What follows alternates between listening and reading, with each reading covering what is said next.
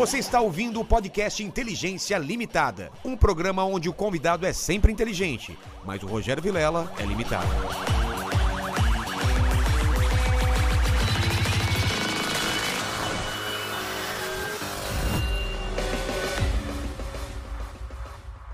Olá, terráqueos, como é que vocês estão? Eu sou o Rogério Vilela e está começando mais um Inteligência Limitada. O programa onde a limitação da inteligência acontece somente por parte do apresentador que vos fala. Fala, Lenin, quer falar alguma coisa ou não? Não, eu tô emocionado hoje. Por que, que você está emocionado? Porque, cara, o entrevistado de hoje é. tem Você tudo já a- vai revelar. Não, não, mas tem tudo a ver com o que eu Não gosto. pode revelar, tem a foto dele, tem o nome dele na thumb, você acha que ninguém sabe? Nossa, quem será o entrevistado de hoje?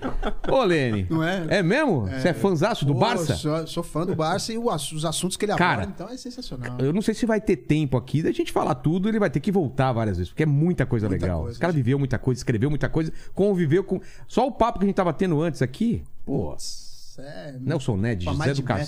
Zé do Caixão, os shows que ele foi. Seus shows que ele foi. Exatamente. Antes de falar com o nosso convidado, eu queria que você falasse com o pessoal que está nessa live maravilhosa, como eles participam. É isso aí, galera. Já tá fixado lá no chat as regras, tá bom? Você pode participar com pergunta, aquele comentário, o famoso jabá pra ajudar nós. Aí você entra no canal, se inscreve, aciona o sininho, já dá um like, passa na loja, vê as camisetas e aí senta, pega uma pipoca e assiste a gente aqui. É, falar em pipoca, a gente já comeu a pizza da O Pizza, que sempre manda uma pizzinha pra gente. Obrigado, O Pizza. Ó, de hoje tava legal, hein? É, e obrigado o Barça aí. Eu, eu, eu vi que eu tava te chamando de André e o pessoal já no, no- no chat, no negócio. É o Barça. É o Barça. Barça por causa de Barcinski e muito por causa de Barça de conhecimento também que falaram. É, hoje em dia acho que a galera nem, nem lembra mais dessa referência, né? Da Cara, enciclopédia Barça. quem né? tinha Barça em Engraçado, casa, é, exatamente. É. Todo mundo ia na casa dessa pessoa pra fazer trabalho de escola, é né? verdade, é verdade. Era uma pessoa que já tinha dinheiro, porque não é todo mundo Sim, que tinha sim, dinheiro pra sim. Barça, né? Era Barça britânica ou Mirador. Total. É. Caramba! Voltei no tempo agora. É isso aí. É É. isso aí. E, e outra, ele, além de ser inteligente, porque ele é muito inteligente, ele tem cara de inteligente. É, Total, total. Não é? Tem cara de. Porque, é. né, é que nem o, o Cava... Você conhece o Cava, o Ricardo Cavalini? Sim, claro. Que é amigo meu também. Ele também tem cara de inteligente. O cara, quando é careca, Usa óculos. ou usa óculos, barba meio grisalha, Você- é inteligente, Professor cara. de matemática. Exato. Fala um assim. cara nessa descrição que não é Velho, inteligente. velho, velho, O, velho. o Mar- o- o Marcelo... O, o Taz. O Taz teve Sim. aqui. Não, você ia falar quem? Marcelo Vips. Ele é, Mas inte- ele é inteligente, cara. caralho. É o cara, o maior golpista do Brasil, não é inteligente? claro, claro. O cara se passou pelo É. filho da Gol, não é inteligente? É. Ah, rapaz, então os exemplos que você deu não colou, tá? Então vamos pensar em outro. Barça, obrigado. André, obrigado demais tá aqui. E, e você tá lançando um livro aí, né? A gente vai falar mais, mais dele daqui a pouco. Mas não sei se já te falaram, eu sou um cara muito interesseiro. Eu, em vez de dar presente para as pessoas que venham aqui, eu peço presentes Tô ligado, inúteis. tô ligado, Olha aqui tô o meu cenário. É tudo presente que a galera foi desovando aqui, Tô entendeu? sabendo, tô O sabendo. que, que você trouxe pra gente? Cara, eu trouxe um, um presente, ele pode não valer muito monetariamente, Tá. mas ah, no- do coração ele vale muito. É inútil. Totalmente. Olha só isso, É. raridade. cara, que raridade. o Santinho, olha só, Santinho do Zé do, Zé do Caixão, vereador. Ele foi eleito ou não? Não, não, não. Felizmente perdeu. Não era dele, né? Não era dele. é. Essa, na verdade, foi a segunda vez que ele foi. A segunda vez que ele concorreu, porque teve uma, uma nos anos 80. Isso aí já foi. Sabe que ele 2000. votava sempre errado, né? O Mojica? É. Com aquelas unhas lá, É, não difícil. conseguia Ia digitar apertar direito. um, saiu do É, outro. saiu- é, é. Não, ele foi candidato em 82, deputado federal, também não foi eleito, e aí ele foi candidato a vereador essa última vez aí, que também, também não, não rolou, coitado. Poxa Mas esse santinho é bacana, eu tenho alguns, tenho poucos, assim, trouxe um pra você. Pô, você porque- guardou, cara. Guardei porque... Foi por causa da- do livro, da pesquisa? É, é, eu tenho, eu tenho uma coleção muito grande de coisas dele, desde. Ah, é, por causa do livro, eu fiz o livro com o Ivan Finotti em 98, a biografia dele, né? Que é o Maldito. E, e a gente tem possivelmente um maior acervo sobre ele. Eu tenho desde boletim escolar, É mesmo? certidão de, na- de nascimento. É. Eu sempre É tenho uma- dúvida como que se faz uma biografia, assim. Você vive a vida desse cara durante meses, anos, às vezes, né? É, no caso do Mojica foi especialmente difícil, porque ele, é, quando ele era adolescente, ele tinha 16, 17 anos, ele fez o primeiro filme profissional dele. Com ele- 17 anos? É, com 17 anos profissional, porque ele já filmava desde os 10, 11 anos de idade. Com o quê? Ele filmava com, em 8mm, não tinha nem Super 8 ainda. Ah, era né? 8 milímetros, não era nem 8 Super milímetros. Em, em 53, mais ou menos, ele tinha 16, 17 anos, ele fez um longa. E ele começou, e ele inventou para os jornalistas que ele tinha 23 anos de idade, porque ele ficou com, ele achou que se ele falasse que ele tinha 16, Ninguém ia 17, levar ele a ninguém ele a sério, é. sério. Então, desde 53, mais ou menos, ele mentia a idade dele. Então era bizarro, porque assim, toda a documentação sobre ele dizia que ele tinha nascido em 1929, quando na verdade ele tinha nascido em 1936, entendeu? Então a gente fez uma pesquisa é, achando que ele tinha nascido num ano, e a gente só descobriu, o Ivan e eu, que ele não tinha nascido naquele ano, quando a gente achou amigos de infância dele que tinham sete anos a menos que ele. Né? porque uma coisa assim, sei lá, hoje você tem um amigo com sete anos a menos, beleza, mas quando você tem oito anos, dez anos de idade, você tem um amigo com sete anos a menos, não rola. Mas, mas você começa a fazer a biografia com ele vivo. Sim, mas o Mojica era um caso raro de é, um biografado que não era, às vezes não era tão útil, porque ele tinha já colocado na cabeça dele, ele, ele falou tanto tempo coisas erradas sobre a vida dele, ah, ele acreditava. ele já tinha incorporado. Nossa, entendeu? é por isso que eu perguntei. Era É, só não, perguntar pra era ele. comple- Não, não era, não era. Ele falava, Nossa. não, eu nasci em 29 e tal, mas ele não tinha nascido em 29, tinha nascido em 36. Caramba. é. E demorou um bom tempo pra gente descobrir. Depois a gente achou uma certidão de nascimento dele. Ele nasceu na Vila Mariana em 13 de março de 36. Na verdade, ninguém sabe se foi dia 11 ou dia 13, aquela coisa de anos 30. Demora pra registrar. né? Exatamente, é, é. E demora pra registrar. Ah, é um, na- um lugar diz que ele nasceu dia 11, outro fala que ele nasceu dia 13. Então, o livro. E foi numa época também pré-internet que a gente fez o livro. Então, a pesquisa é muito mais difícil, né? Você não tinha a facilidade que você tem hoje de, sei lá, bibliotecas virtuais. Cruzar dados. Exatamente, é. E, e- e foi demais, assim, fazer, fazer, a, fazer a, a biografia dele. Muito difícil, porque a gente teve que é, pegar toda a vida que ele disse ter vivido, bater com a verdade, depois tirar o que. Tá? Porque, cara, eu, eu entendo, entendeu? Eu não consigo lembrar de coisas que aconteceram comigo há Claro. 20 anos atrás, o cara vai lembrar Se eu sentar 60 anos contigo, atrás. você me fala, tá, entendeu? me fala da sua infância e dos seus amigos, eu vou começar a lembrar, mas se for bater com meus amigos, talvez não, seja a mesma história. Você, fala, você não vai lembrar se você fez uma coisa em, 19 em 2001 Ah, não. ou, 2000 e- ou 2002. Não, a gente tava vai aqui, rolar. antes de conversar, eu tava Exatamente, tentando lembrar é. se era 2001, 2002, é. Exatamente, é. E, e, por sorte ele tinha guardado muita coisa sobre ele. Então eu tinha acesso a muitos jornais. Então ele tinha guardado, por exemplo, a ata de fundação das produtoras de cinema, porque ele ele, ele sempre foi um self-made man, assim, né, o Mojica. né? Ele sempre fez as coisas muito sozinho, assim. Então ele, como ele não tinha grana, a família é muito pobre e tal, ele para financiar os filmes dele, ele montou escolas de cinema, escolas de atuação Sei. onde a galera ia e ele dava aula, cara, ele com 16, 17 anos dando aula de teatro. E aí ele cobrava uma grana dessa galera pra galera trabalhar no filme. Entendi. E a gente achou uns negócios muito engraçados, que eram assim uma, um- uma escala de quanto cada um pagou e que papel a pessoa teria. Ah, E ele falava: ah, você pagar mais, eu te dou um beijo na mocinha. Você pagar menos, então tem cara que, por exemplo, pagou pouco, ele só fazia papel de cadáver, só fazia. Era tipo. Não, é verdade, era muito engraçado. mesmo? Tinha escrito, é, é. Ah, o fulano pagou X, ele vai, sei lá, ele vai fazer um defunto, entendeu? Ele vai fazer um. trabalhava em cima do ego das pessoas, né? que o cara queria o jeito- aparecer, fazer. Era um- o jeito que ele arrumou, entendeu? legal. Porque a gente tá falando começo dos anos 50, uma época que a indústria de cinema do Brasil nem existia praticamente, né? Só Vera Cruz e tal. Exato. E ele fez as coisas sempre muito sozinho, assim. E ele Aliás, fazer isso porque ele tentou, bateu na porta e ninguém aceitou, ou porque ele queria fazer do jeito dele mesmo e sem interferência? Cara, o Mujica nunca tentou nada. Ele sempre, sempre fez as coisas sozinho. Ele filma desde. filmava desde 10, 11 anos de idade. A história dele é muito bonita, né? A família, é, família de espanhóis. Ele nasceu no Brasil, mas a família tinha nascido na Espanha. E eles moram em. Ele nasceu na Vila Mariana, mas eles moram em Vila Anastácio, zona oeste de, de, de São Paulo, né? Tá. Que era um bairro proletário, assim, muita gente trabalhava em fábricas e era um bairro muito misturado. Tinha lituano, é, russo, espanhol, italiano, tudo misturado ali. E o pai dele é, ganha um, um emprego de gerente de um cinema. Então a família vai morar nos fundos de um cinema, o Cine Santo Estevão. Então é maravilhosa a vida Isso, dele. é isso que eu É- ia falar. Isso deve a- ter mudado a vida Cara, dele. né? a vida dele é tipo um cinema paradiso de verdade. porque ele viveu quase a vida toda nos fundos de um cinema. Então, é, ele viu os filmes da Universal dos anos 30, viu todos os filmes que passavam lá, é, pediu uma câmera quando ele tinha 8 anos de idade e começou a fazer uns filminhos assim, é, meio amadores e tal. E com 12, 13 anos ele já fazia filme de 20 minutos, com enredo. Mas sempre foi pro terror ou no começo ele fez, tentou outras coisas? Ele fazia filmes fantásticos, assim. Então, o gênero, por exemplo, um dos filmes primeiros dele era sobre. É como se fosse Alibaba e os 40 Ladrões. Ah, era um tá. filme Então ele pegou um palacete no Ipiranga e eles se fantasiavam de árabes e aí tinha uma, uma guerra entre árabes, assim. É muito legal, assim, Entendi. sabe? E, e ele já fez um filme com 12 ou 13 anos chamado Juízo Final, que foi o primeiro filme de terror dele, com 12, 13 anos, cara. E é, só posso fazer um convite pra galera, Claro. porque, é, por coincidência, esse final de semana está reinaugurando a Cinemateca Brasileira, Glo- gloriosa Cinemateca Brasileira, re- é, reinaugurando depois de dois anos, com uma mostra do Mojica, do Zé do Caixão. E sábado, dia 14 e domingo, dia 15, vão ser exibidos filmes do Mojica, gratuitamente, tem que chegar lá uma hora antes. É, e no sábado, é, às 16 horas, eu vou estar lá num debate sobre a carreira dele, com o Paulo Sacramento e o Denison Ramalho, dois cineastas que são muito fãs do Mojica. A gente vai estar lá falando sobre ele, sábado às, 14, às 16 horas.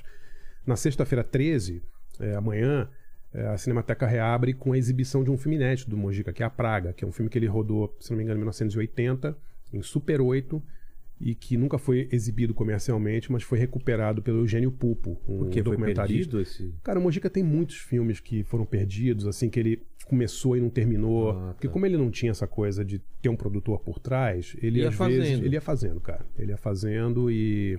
E às vezes ele não tinha grana pra terminar, deixava o filme de lado, terminava depois. Ele, é, ele fez coisas assim do tipo. Ah, uma vez ele conseguiu grana pra fazer um filme, o Finis Homines. É, foi o Finis Homines? Foi.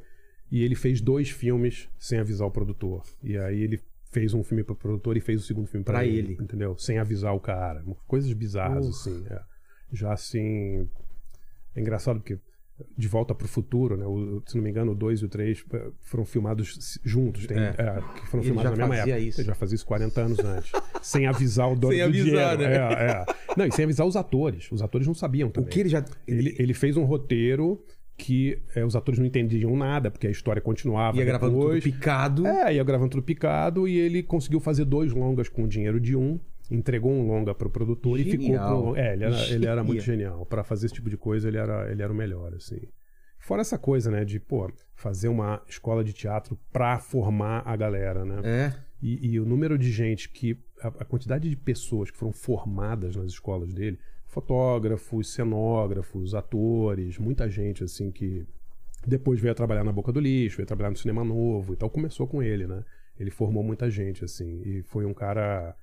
É um, é um- um iconoclasta mesmo do cinema brasileiro, um cara totalmente independente, nunca teve.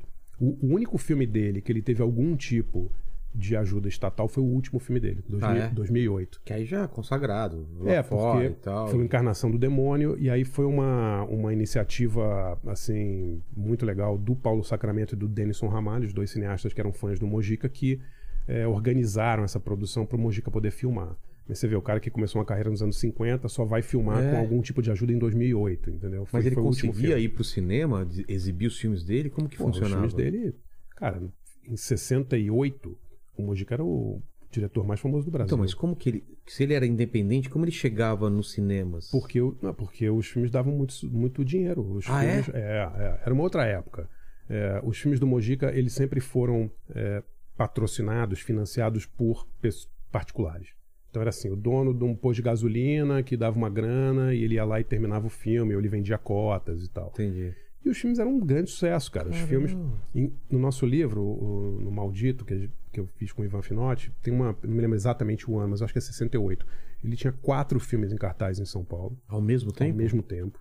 Porque desde 64 ele ficava lançando os filmes e os filmes eram reprisados. A gente tem que lembrar que nessa época não era que nem hoje que um filme sai com duas mil cópias. Os filmes saíam com cinco, seis cópias. Então os filmes viajavam o Brasil inteiro. Ah, aquelas cinco cópias iam rodando, então... Exatamente, é. Se tá passando aqui em São Paulo em agosto, às vezes, oito meses depois, estava lá no... Você sabe como era feita a distribuição? Não. No, no braço, cara. Era uma pessoa que era responsável pela cópia e a pessoa levava aquela cópia debaixo do braço, ia no cinema, exibia, pegava a grana depois, dividia com o exibidor. E era assim que funcionava.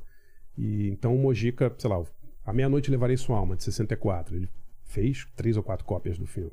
Aí uma cópia ia para Que era muito caro? era muito caro fazer cópia na época, né? E não tinha uma distribuidora gringa por trás. Entendi. Então, é, eu- tem um cara chamado Virgílio Roveda, o gaúcho, que hoje é considerado um grande é, fotógrafo de cinema, um técnico muito gaba- gabaritado e tal. Começou com Mojica e a profissão dele era, esse, era essa, era levar os filmes nos cinemas. Então o gaúcho viajou anos com uma cópia de um filme do Mojica, do Brasil inteiro. entendeu? Ia pro Rio Grande do Sul, ficava lá seis meses no Rio Grande do Sul exibindo o filme. Entendeu? Era, era sensacional, assim. Aí ele pegava um percentual pro Mojica, né, pra produção e tal. Por isso que em 68 o Mojica tinha quatro filmes em cartaz ao mesmo tempo. Ele tinha um programa na TV Bandeirantes, bombado, que era o Estranho Mundo do Zé do Caixão. Ele tinha uma história em quadrinhos. Ele tinha uma. Qual editora? Ou ele mesmo bancava? Putz, cara, não me lembro o nome da editora, mas é um, é um quadrinho que saíram, sei lá, oito ou nove edições grandes. Que assim, ano né? isso? 68. 68. 68. E ele tinha uma marca de cosméticos, tinha, tinha o esmalte Zé do Caixão. Ah, é? É, é, desodorante mistério. Era tudo. tudo Ah, olha. não, era, não era exatamente dele, mas eram de pessoas que faziam junto com ele. né? Teve um con- consórcio de caixão, ele teve um consórcio funerário. É, não, ele foi tipo uma, uma Xuxa, assim, dos É. anos 60, entendeu? É. Não tinha ideia dessa Ah, não, ele foi- dimensão dele Ele nessa foi época. gigante, cara. Ele foi gigante. Os filmes fiz- faziam muita bilheteria. Eu sempre achei que ele era um cara mais à margem e tal. Ele foi Não, pop, então, ele pra foi caramba. Totalmente pop, cara. Programa na TV Bandeirantes. É, programa na TV. Depois ele foi contratado pra Tupi, que era uma grande emissora na época. Mas era o mesmo visual que a gente tem dele mais velho. Sim, sim. Com a era um- unha grande, Sim, era- cartola. esse programa eram histórias de terror ao vivo, como se fosse um teleteatro, Sei. assim. E eram maravilhosas, eram roteiros do, do Rubens Francisco Luquete, um grande eh, escritor que está vivo até hoje, mora perto de Ribeirão Preto ali, que fazia os roteiros. E aí a trupe do Mojica fazia como se fosse um teleteatro de terror. Cara, é, quem, vários atores. é, Lima Duarte trabalhou nos Ah, filmes. é. tem, tem um episódio do, do com Lima Duarte, o açougueiro, que ele fazia um açougueiro que matava as pessoas, o Lima Duarte fazia, e vendia carne no açougue. Era sensacional, assim, era um teleteatro. O Mojica foi muito, muito, muito famoso. Ele teve marcha de carnaval, você procurar na internet você acha.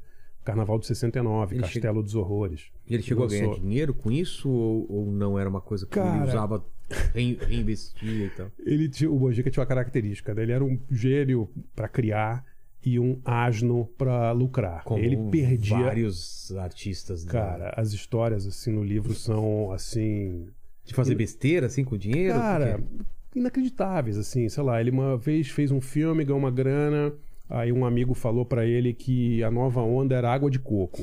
Aí ele comprou oito carrinhos de água de coco pra botar na Praça da República, por ali, entendeu?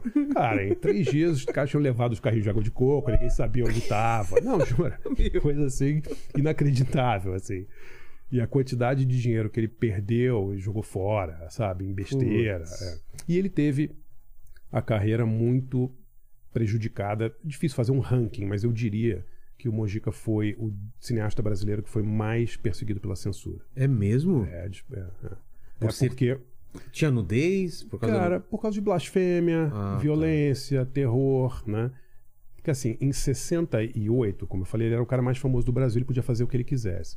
E aí ele é, pegou uma grana e fez um filme absolutamente genial que chama Ritual dos Sádicos, né? Que inclusive vai passar na, nessa mostra da Cinemateca Brasileira.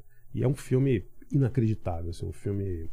Não é nem um filme de terror, é um filme mais da contracultura, é um filme sobre LSD, e os Ah. caras têm visões com o Zé do Caixão, é um filme muito, muito à frente do seu tempo, assim. Só que o filme, ele. Geralmente os filmes do Mojica eram cortados. Então o filme tinha, sei lá, uma hora e meia, cortavam 10 ou 12 minutos, mas o filme passava. Cortavam a censura, você tá falando? É, a censura cortava cenas dos filmes. Inclusive no, no nossa, na nossa pesquisa, no Arquivo Nacional em Brasília, a gente achou os autos de censura dos filmes do Zé do Caixão. E são, assim, inacreditáveis. Assim, Falando porque... o que, que diziam? Cara, basicamente, os censores não só cortavam, mas às vezes pediam mudanças nos filmes. Então, por exemplo, tinha. Depois de pronto? Depois de pronto. É, quer dizer, o filme não tinha sido exibido ainda. Sei. Então, por exemplo, o, o Esta Noite Encarnarei no Seu Cadáver é um filme em que o Zé do Caixão termina morrendo num lago. Só que quando ele cai no lago e ele vai afundando, ele fala para as pessoas: Eu vou voltar, eu vou matar todos vocês, vocês são os infiéis, sei lá. Sei. E aí o censor, que por acaso era zagueiro, tinha sido zagueiro da seleção brasileira na Copa de 50, o Augusto, Augusto da Costa, Nossa. capitão da seleção de 50, era Que censor. doideira. É, a história é muito louca.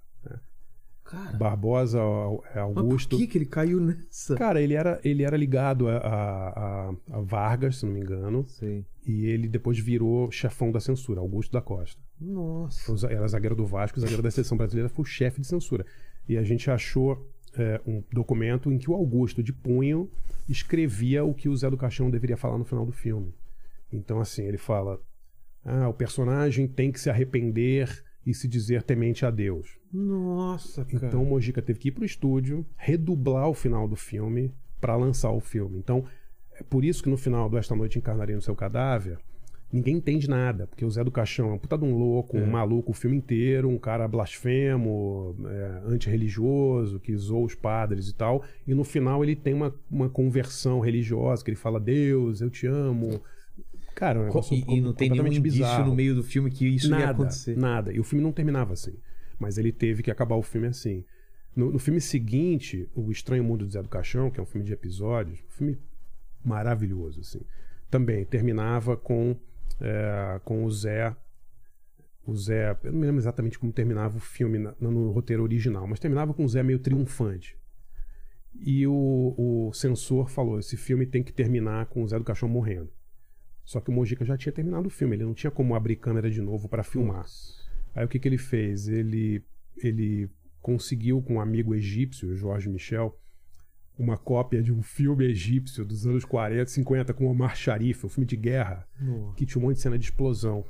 Chamou Um Homem em Nossa Casa. E ele simplesmente tirou um pedaço desse filme egípcio e colou no fim do Estranho Mundo de Zé do Caixão com uma, uma legenda, tipo... Zé do Caixão morreu com as explosões do inferno, não sei Ai, o quê. cara. É por isso que o filme tem aquele final bizarro, assim. As pessoas assistem hoje e falam, porra, que merda é essa? Nada a tipo, nada a ver. O filme tá vindo de um jeito, de repente tem um monte de explosão e o, e o Zé do Caixão morre. Entendeu? Foi isso. Cara, então, a censura era assim, então? Os Era, caras era. mexiam no, no final do filme. os filmes não só, eh, eles não só cortavam, mas eles exigiam mudanças. O Mojica fez muitos dessas. Ou, ou não podia ex- exibir, né? Ou não exibia. Então, voltando ao assunto, aí os filmes eram cortados, né? Caramba. E o Mojica, quando exibiu O Ritual dos Sádicos, que era o melhor filme dele, o filme que ele ia, que ia bombar de, de bilheteria, a censura não, não cortou o filme, a censura interditou o filme. Falou: esse filme não vai passar. Isso foi em 69. E aí isso foi, um, foi muito. Foi trágico para a carreira dele, porque todo mundo que, que bancava os filmes deu para trás, cara. Porque por que, que você vai. Você é um dono de posto de gasolina, É. vai, um produtor lá, você tem, sei lá, uma fazenda. Por que, você vai botar seu filme num, seu dinheiro num filme do Zé do Caixão se ele vai ser interditado? Até então os filmes todos davam muito lucro. Então ele teve esse filme interditado em 69, ele nunca mais, até 2008, conseguiu fazer um filme como ele queria. Putz. Porque ele, ele não fez mais filmes com o personagem Zé do Caixão. O único é o Exorcismo Negro. Ele faz aparições, assim, mas ele não é mais o personagem central. E aí ele caiu numa espiral muito muito decadente, assim, de bebida, porque ele já não perdeu um monte de grana, não conseguia fazer os filmes de terror. Começou a fazer porno chanchada, até depois nos anos 80 fez sexo explícito, né? É mesmo? Ele Fez, chegou a fazer. fez, fez. Todo mundo fez. No Brasil, no. Brasil de 80 e poucos, todos os cineastas Todo mundo. fizeram sexo explícito. E Fizeram vale- porque era a única coisa que tinha pra fazer. Não... Tinha uma época que a a Embrafilme, especialmente se era um cineasta mais ligado ao mundo mais alternativo, Boca do Lixo, cinema marginal e tal, muita gente fez. O Carlos Reichenbach fez, o Alfredo Sternheim fez, o Mojica fez, todo mundo teve que acabar fazendo. Inclusive eu conheci o Mojica, conheci ele no Rio, 85, se não me engano, ele estava exibindo o Despertar da Besta, o Ritual dos Sádicos, que depois mudou de nome. Foi a primeira exibição pública do filme. O filme foi censurado em 69 e só foi exibido em 85. E aí, foi no Festival de Cinema do Rio, eu fui lá assistir, fiquei encantado com o filme. E depois da sessão, fui falar com ele, né? Falei, pô, Mojica, teu filme é espetacular e tal, adoraria te conhecer mais e tal. Eu tinha 18 anos, 17 anos. Aí ele falou, ah, vai pra São Paulo, eu tô fazendo uma fita. Eu falei, cara, eu falei, ó, Mojica, eu vou, hein? Ele falou, não, pode ir, eu tô fazendo uma fita, você, você vê Falou, lá pô, e tal. vou ver um filme, ele, Cara, ele filmando. Eu achei que era. É, eu não sabia que filme era, É. né, cara. Aí deu.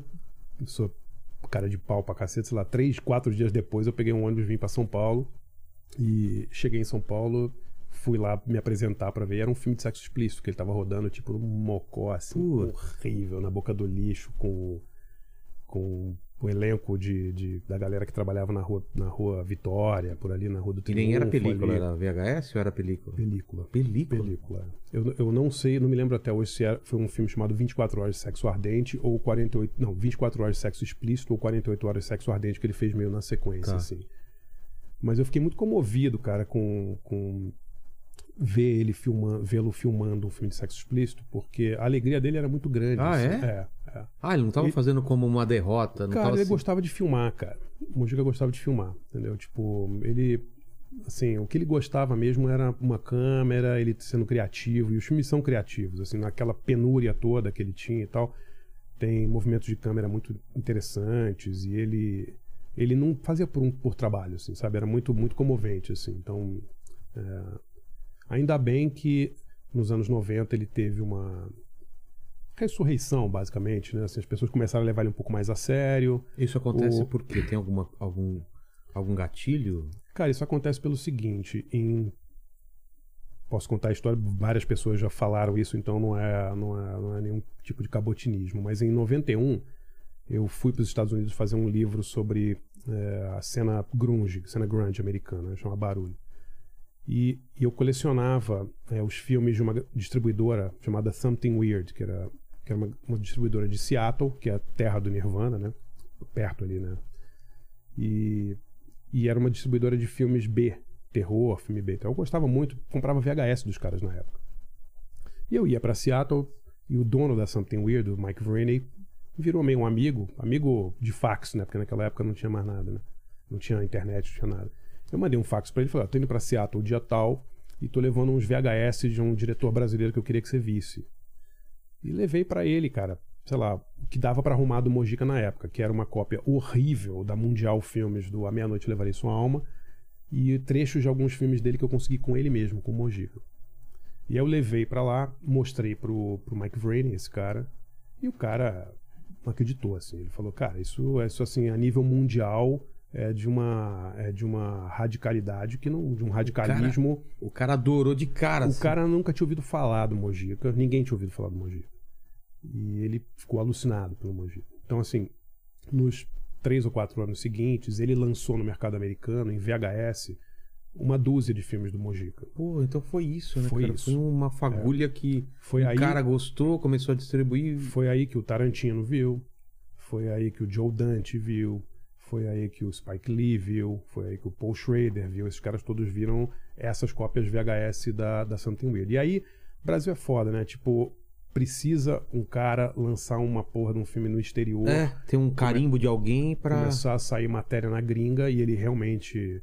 é, logo depois, em 92, eu fui morar nos Estados Unidos, fui ser correspondente de- do Jornal do Brasil lá, e eu presenciei, assim, ele virou. Claro, não é uma coisa gigante, mas nesse meio do cinema alternativo ele virou um cara muito conhecido. Então ele foi para convenções de terror, a gente viajou com ele, pô, foi, era muito comovente, assim. Pô, pra ele encontrou- deve ter sido uma coisa. Cara, ele nem entendia direito o sucesso. É, porque as pessoas que vinham falar com ele não eram muito referência pra ele, entendeu? Entendi. Então, sei lá, a gente tá num, tá num lugar, vem o Rob Zombie, do White Zombie, falar com ele. Tipo, você é o foda, seus filmes são absurdos. E sei ele não, faz, ele não fazia Cara, nem ideia chamou, Ficou chamando o cara de zumbi branco. Fala, é, zumbi branco, é.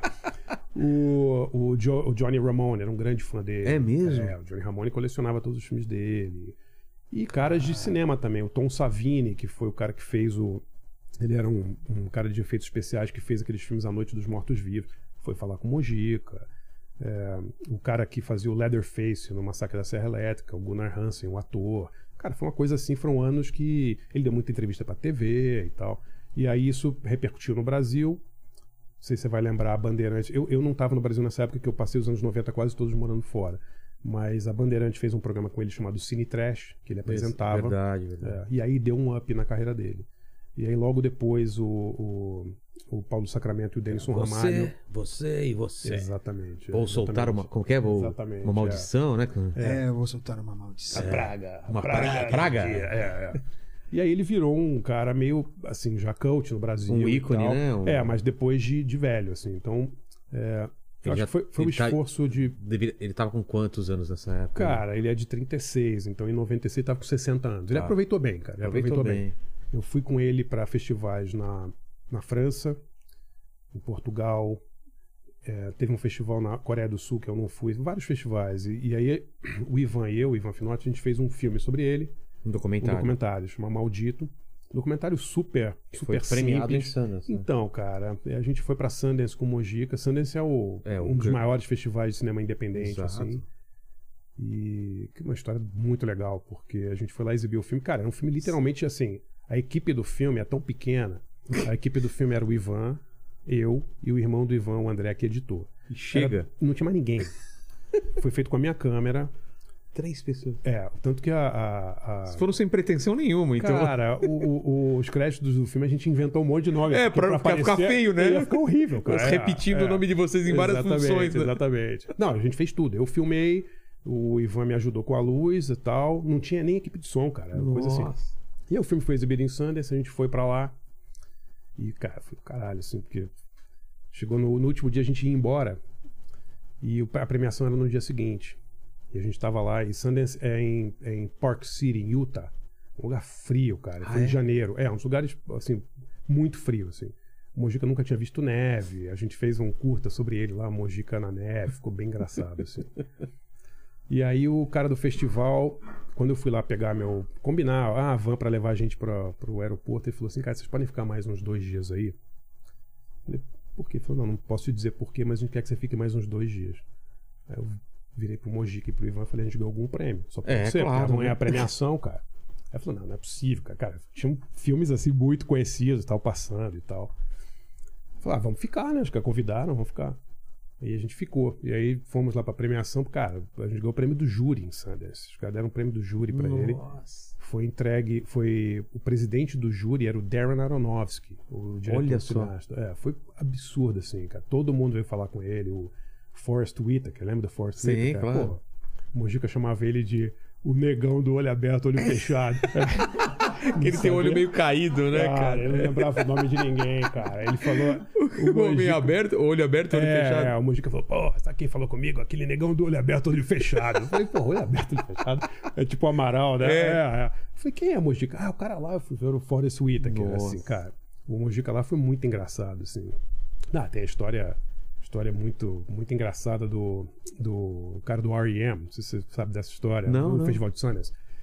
O R.E.M. tinha tocado no Rock in Rio, em janeiro de 2001. Eu tava nesse show, inclusive. Exatamente. Junto com o. Foo Fighters. Exatamente. Ou era aniversário dele ou do, do Dave Grohl. Era o- o- Tinha aniversário de alguém, você tem razão. Tinha aniversário. é. É. Cara, no dia seguinte a gente embarcou pra Utah. Tipo, janeiro de 2001. Tá. No Rio tava tipo 50 graus e em Utah tava 50 graus abaixo de zero, né? E o Mojica todo encapotado e tal. Putz. E a gente tá andando em Utah, cara, no meio do gelo, assim. Porra, passa o Michael Stipe na minha frente, cara. Eu tinha visto o show dois dias antes. Aí eu falei pra galera, ela falou, é o Michael Stipe. Falou, não, não é o Michael Stipe. Eu falei, claro que é o Michael Stipe, é ele ali. Cara, a gente encurralou o Michael Stipe. E, e eu falei, Michael. Ele é, grandão, né? Não, é cara desse Ah, é tamanho, pequenininho? é, pequenininho. Eu falei, Michael, a gente tá aqui com, o Brasil, com o cineasta brasileiro e tal, que foi censurado, o cara é teu fã, inventei que o Mojica É. Nem sabia quem era. sabia quem era. Aí eu falei, pô, você se importa de gravar um depoimento pra gente sobre, sobre o Brasil e tal? E a gente tava com câmera, né? Aí, não, tudo bem, mas tem que ser rápido e tal. E o Michael Stipe tava com uma maçã do amor, na, cobrindo uma maçã do amor. Nossa, que cena, cara. E o Mojica, eu falei, Mojica, esse cara é um astro do rock. Você não pode errar o nome dele na hora de chamar ele. O nome dele é Michael. Você vai errar o nome dele? Não, não vai Fala errar. aí, Michael. errar, Michael. Fala aí, Michael. Ele é Michael. Você não vai errar o nome dele? Não, não. Michael, Michael, Michael, Michael, Michael, Michael, Michael, Michael, Michael, Michael. Sabe? Ficou repetindo 50 vezes assim. Michael, Michael. E o Michael Stipe lá com a maçã do amor esperando. Aí, beleza, eu vou rodar a entrevista do Zé do Caixão com o Michael Stipe. Câmera lá. Mojica, sem errar o nome do cara. Não, pode deixar, Michael. Tranquilo, tranquilo. 3, 2, 1, rodando. Estamos aqui com. Esqueceu, cara, o nome do cara. Virou assim. Um astro do rock. Ele é o astro do rock. Eu, eu não lembrava o nome do cara. Aí ele perguntou: o que você achou de tocar no Brasil? Aí o Michael Stipe falando e o Mojica ficou só olhando a maçã do amor dele. Cara, a cena dá um constrangimento, cara. Porque o Michael Stipe falando super sério e o Mojica com a maçã do amor. Chegou uma hora, o coitado do Stipe tinha sido super gente fina, cara. Ele percebeu que ali era uma roubada. Ele falou: ah, então preciso ir. Então, ele saiu correndo. Saiu no Fantástico isso, cara. Porque a gente, o meu amigo Álvaro Pereira Júnior tava lá O Álvaro não consegue nem ver essa cena, que ele fala que foi a cena mais É constrangedora da tipo vida The dele. Office, aquela Se lembra que o Fantástico tinha repórter por um dia? Sim. O Mojica fez o repórter por um dia. Nesse, nesse dia de Sundance, tem essa cena no Fantástico. Cara, Deve ter na internet isso deve aí. ter, Tem que, ter que ver isso, É cara. muito engraçado. Ele É olhando pra maçã do Ele amor. olhando pra maçã do amor, assim. E, cara, foi uma semana lá com ele, cara. Cara, as histórias, assim... Porque ele é muito... Você chegou a conhecê-lo? Sim, sim. Chegou a conhecê-lo? Vivia num mundo meio paralelo, É. assim, né, cara? Não sabia, não sabia quem eram as pessoas. Então, e vinha um cara super fodão falar com ele, ele não tinha ideia quem era. Era muito engraçado, assim. E, e dava muita gafe, assim, né? Era muito engraçado. A gente foi... é, Park City, onde é o festival, é, é perto de. A capital de, de Utah é Salt Lake City, que é um lugar muito conservador. É a capital dos Mormons nos Estados Ah, Unidos. Né? E aí a gente tinha uma exibição do filme em, em Salt Lake City, do nosso documentário sobre ele. Eu falei, Mojica, é, vai ter lá a, exibição em Salt Lake City, mas você não espera que vai bem, porque, cara, Salt Lake City é um lugar muito conservador, a galera Não não, é teu vai. público, não é né? teu público, cara. Ele falou, ah, tudo bem. A gente foi pra lá já sabendo que ia ser uma merda, entendeu? Chegamos lá, dito e feito, cara. Tava, tinha, sei lá, 100 pessoas na sessão, com 20 minutos, segunda cena de canibalismo, Já metade tá- foi embora, todo mundo foi embora. Aí, cara, terminou a sessão, né? Eu falei, ah, música, os mormons não gostaram muito e tal. Beleza, a gente saiu da sessão, tinha uma equipe de, da TV japonesa lá. E em inglês perguntaram pra ele, então o que, que você achou da sessão e tal. Ele falou, é, sabia que não ia bem. O público aqui não gosta de mim. Os mongóis não são meu público, cara. Os mongóis! Eu falei, Cara, que "Mormons, maravilhoso. Mojica." Ele falou, é, mormon, mormon. Mormon. É isso aí, é isso aí. Cara, que maravilhoso. Os mongóis não são meu público, eles os mongóis não gostam do meu cinema. Aí, cara, era demais assim estar com ele nesses Desde ambientes. Gengis Khan. É, exatamente. é. Ele conseguia acabar com qualquer ambiente mais sério, assim, ele destruía o ambiente, porque ele era muito, muito espontâneo. Muito assim, espontâneo, muito né? legal, cara. E você muito acompanha legal. até o final da, da vida, os últimos dias, os últimos Sim, anos? sim. Eu fiz com ele um programa de TV que durou de, no Canal Brasil, chamado Estranho Mundo Zé do Caixão, durou de 2007 a 2014. Aí em 2014 ele teve um ataque cardíaco e, e aí teve uma decadência física muito. Acho que foi em 2016, eu acho, o ataque cardíaco dele. E ele viveu os últimos dois ou três anos já muito fragilizado, assim, né? Mas, mas ele. Eu acho bonita a história do Mojica porque ele teve a. A sorte de ser reconhecido ainda, né? Porque É, no Brasil, vida, cara, é graças a foda, Deus. exatamente. No Brasil, Poderia acho- ter acontecido depois da morte. Exatamente, cara. No Brasil, assim, a chance de você ser reconhecido pelo seu trabalho depois que você morreu, e ele teve uns bons anos de reconhecimento, graças a um monte de gente. O Carlos Primati, que é um historiador que trabalhou sobre, fez coisas sobre Mojica, Marcelo Colaiacovo, também um cara que pesquisou muito sobre o Mojica, Paulo Sacramento Denison Ramalho. Teve uma. E é no mundo inteiro, cara. O pessoal de, de cinema, de programação de cinema, de festivais que chamava ele para os festivais. Então ele teve uma, uma rede ali de fãs que deu uma, uma- um suporte para ele. E o teu livro, né? é, teve o nosso livro em 98 que deu um up, assim, né? Que, que meio que mostrou para as pessoas quem era, né? Porque É. ninguém sabia. Assim, Era só uma né? figura que você reconhecia da TV. Alguma... Exato, cara. Ele era, ele era, digamos que o personagem era mais conhecido do que ele, né? Com tipo, certeza. e, mas as pessoas conheciam o personagem, mas não sabiam exatamente por que, que ele era famoso, né?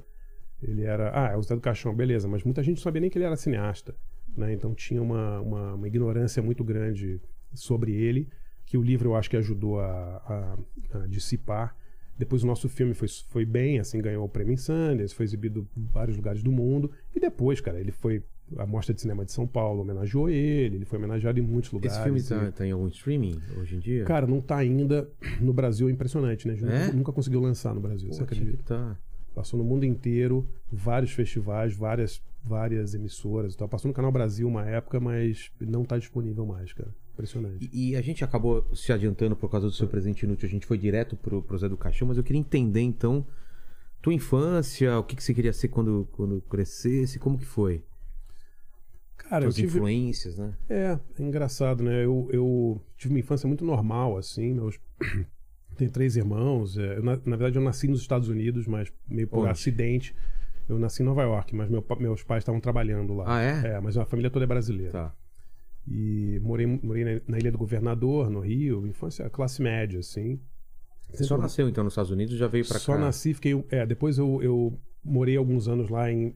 Outras, outras épocas. Tá. Depois eu fui correspondente lá, morei 7, 8 anos Mas, lá. mas você nasceu e, e Nasci, já veio... fiquei dois, três anos e vim pro Brasil. Ah, então você É, nem é. tem lembranças nessa Não, época. mas depois, logo depois, quando eu tinha uns oito, a gente voltou pra lá. Ah, é? ficou- é, ficamos uns três ou quatro anos e aí eu, eu me lembro bem, assim. É. Era a fase do, do Pelé no Cosmos. Eu, a gente foi ver. Pelé do Cosmo, eu É, lembro. é, eu vi o Pelé jogar no Giant Stadium.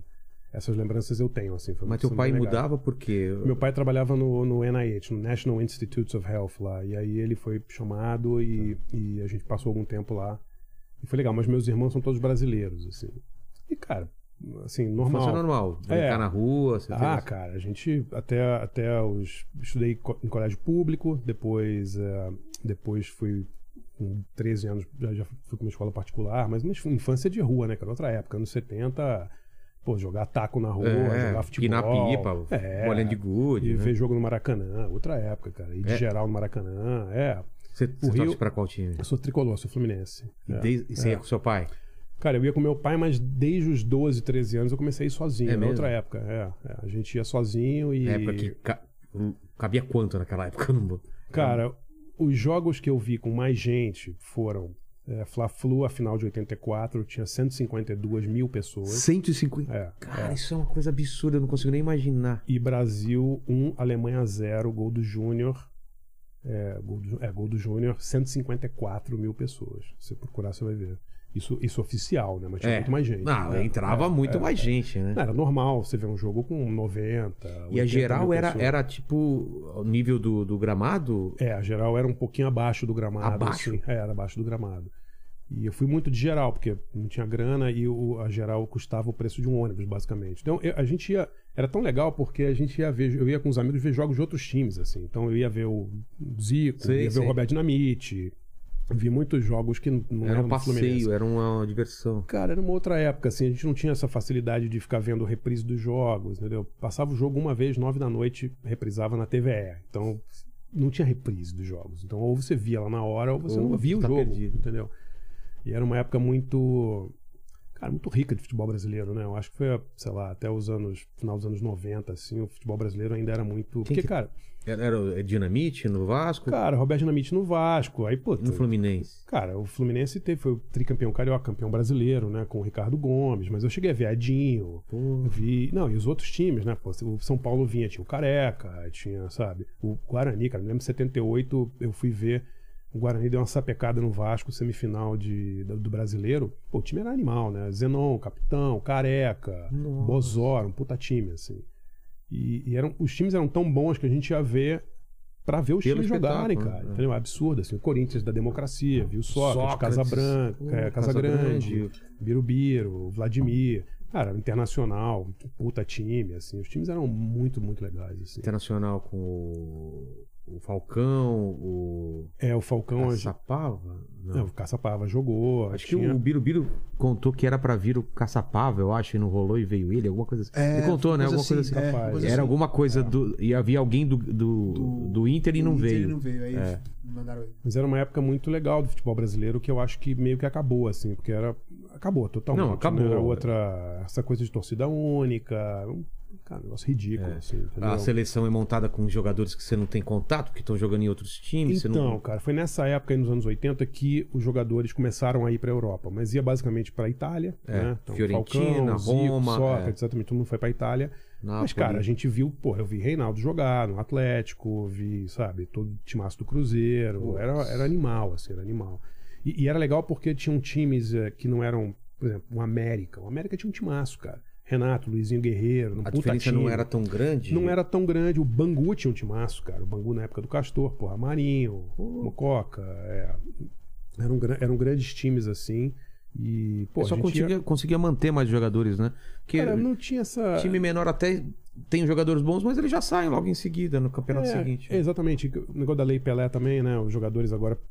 Eles, eles é, com tantos anos, eles já são vendidos. É. E, e naquela época os jogadores ficavam muito mais no time. Os times tinham seus ídolos, né? Exato. Dava Então, tempo de você. É muito construir. triste, cara. Assim, o, o que fizeram com, com o futebol brasileiro eu acho uma coisa criminosa, de verdade. Assim, acho que é uma coisa que, primeiro, não vai voltar mais, porque não, não tem mais Não jeito. tem volta.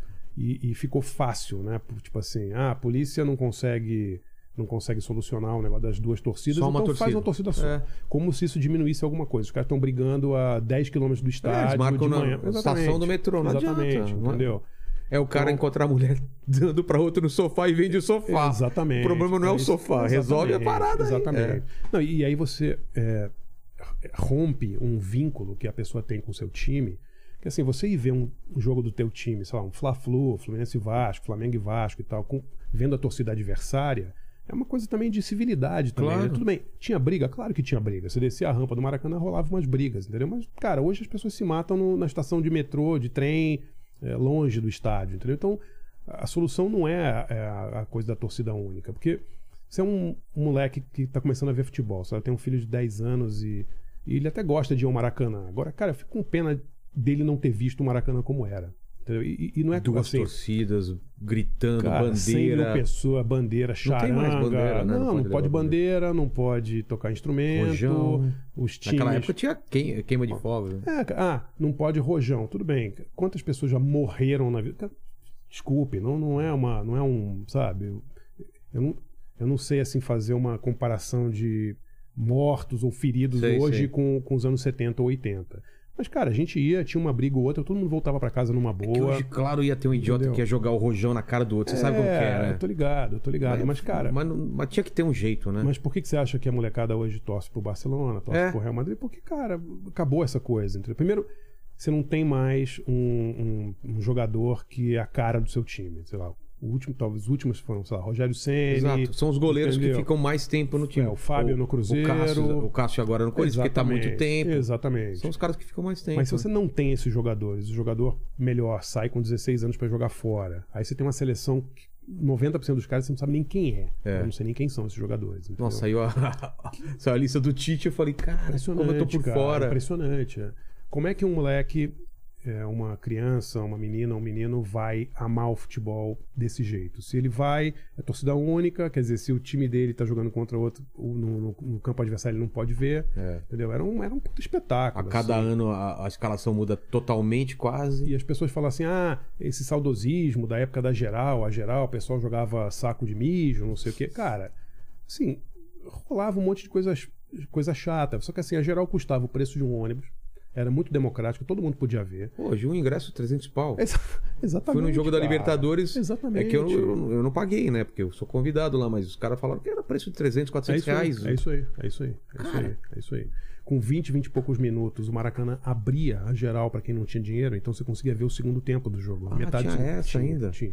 Você ficava lá, se não tivesse dinheiro, eles abriam. Tudo bem, cara, era uma coisa assim, ah, beleza, geral, não- a visibilidade era uma merda. Mas era, lógico. Não, mas cara, era o clima de estar lá Exatamente, dentro, escutando. cara. E aí você faz um. Você tem um esporte hoje em que a população mais pobre é completamente tirada É. do, do, do espetáculo, né? Você vê assim, é, a galera mais pobre não tem mais condição de ir, de pagar. Não, a gente É teve uma. Copa do Mundo aqui Não, e o inacreditável. povo não viu, né? Inacreditável, inacreditável. Esquece.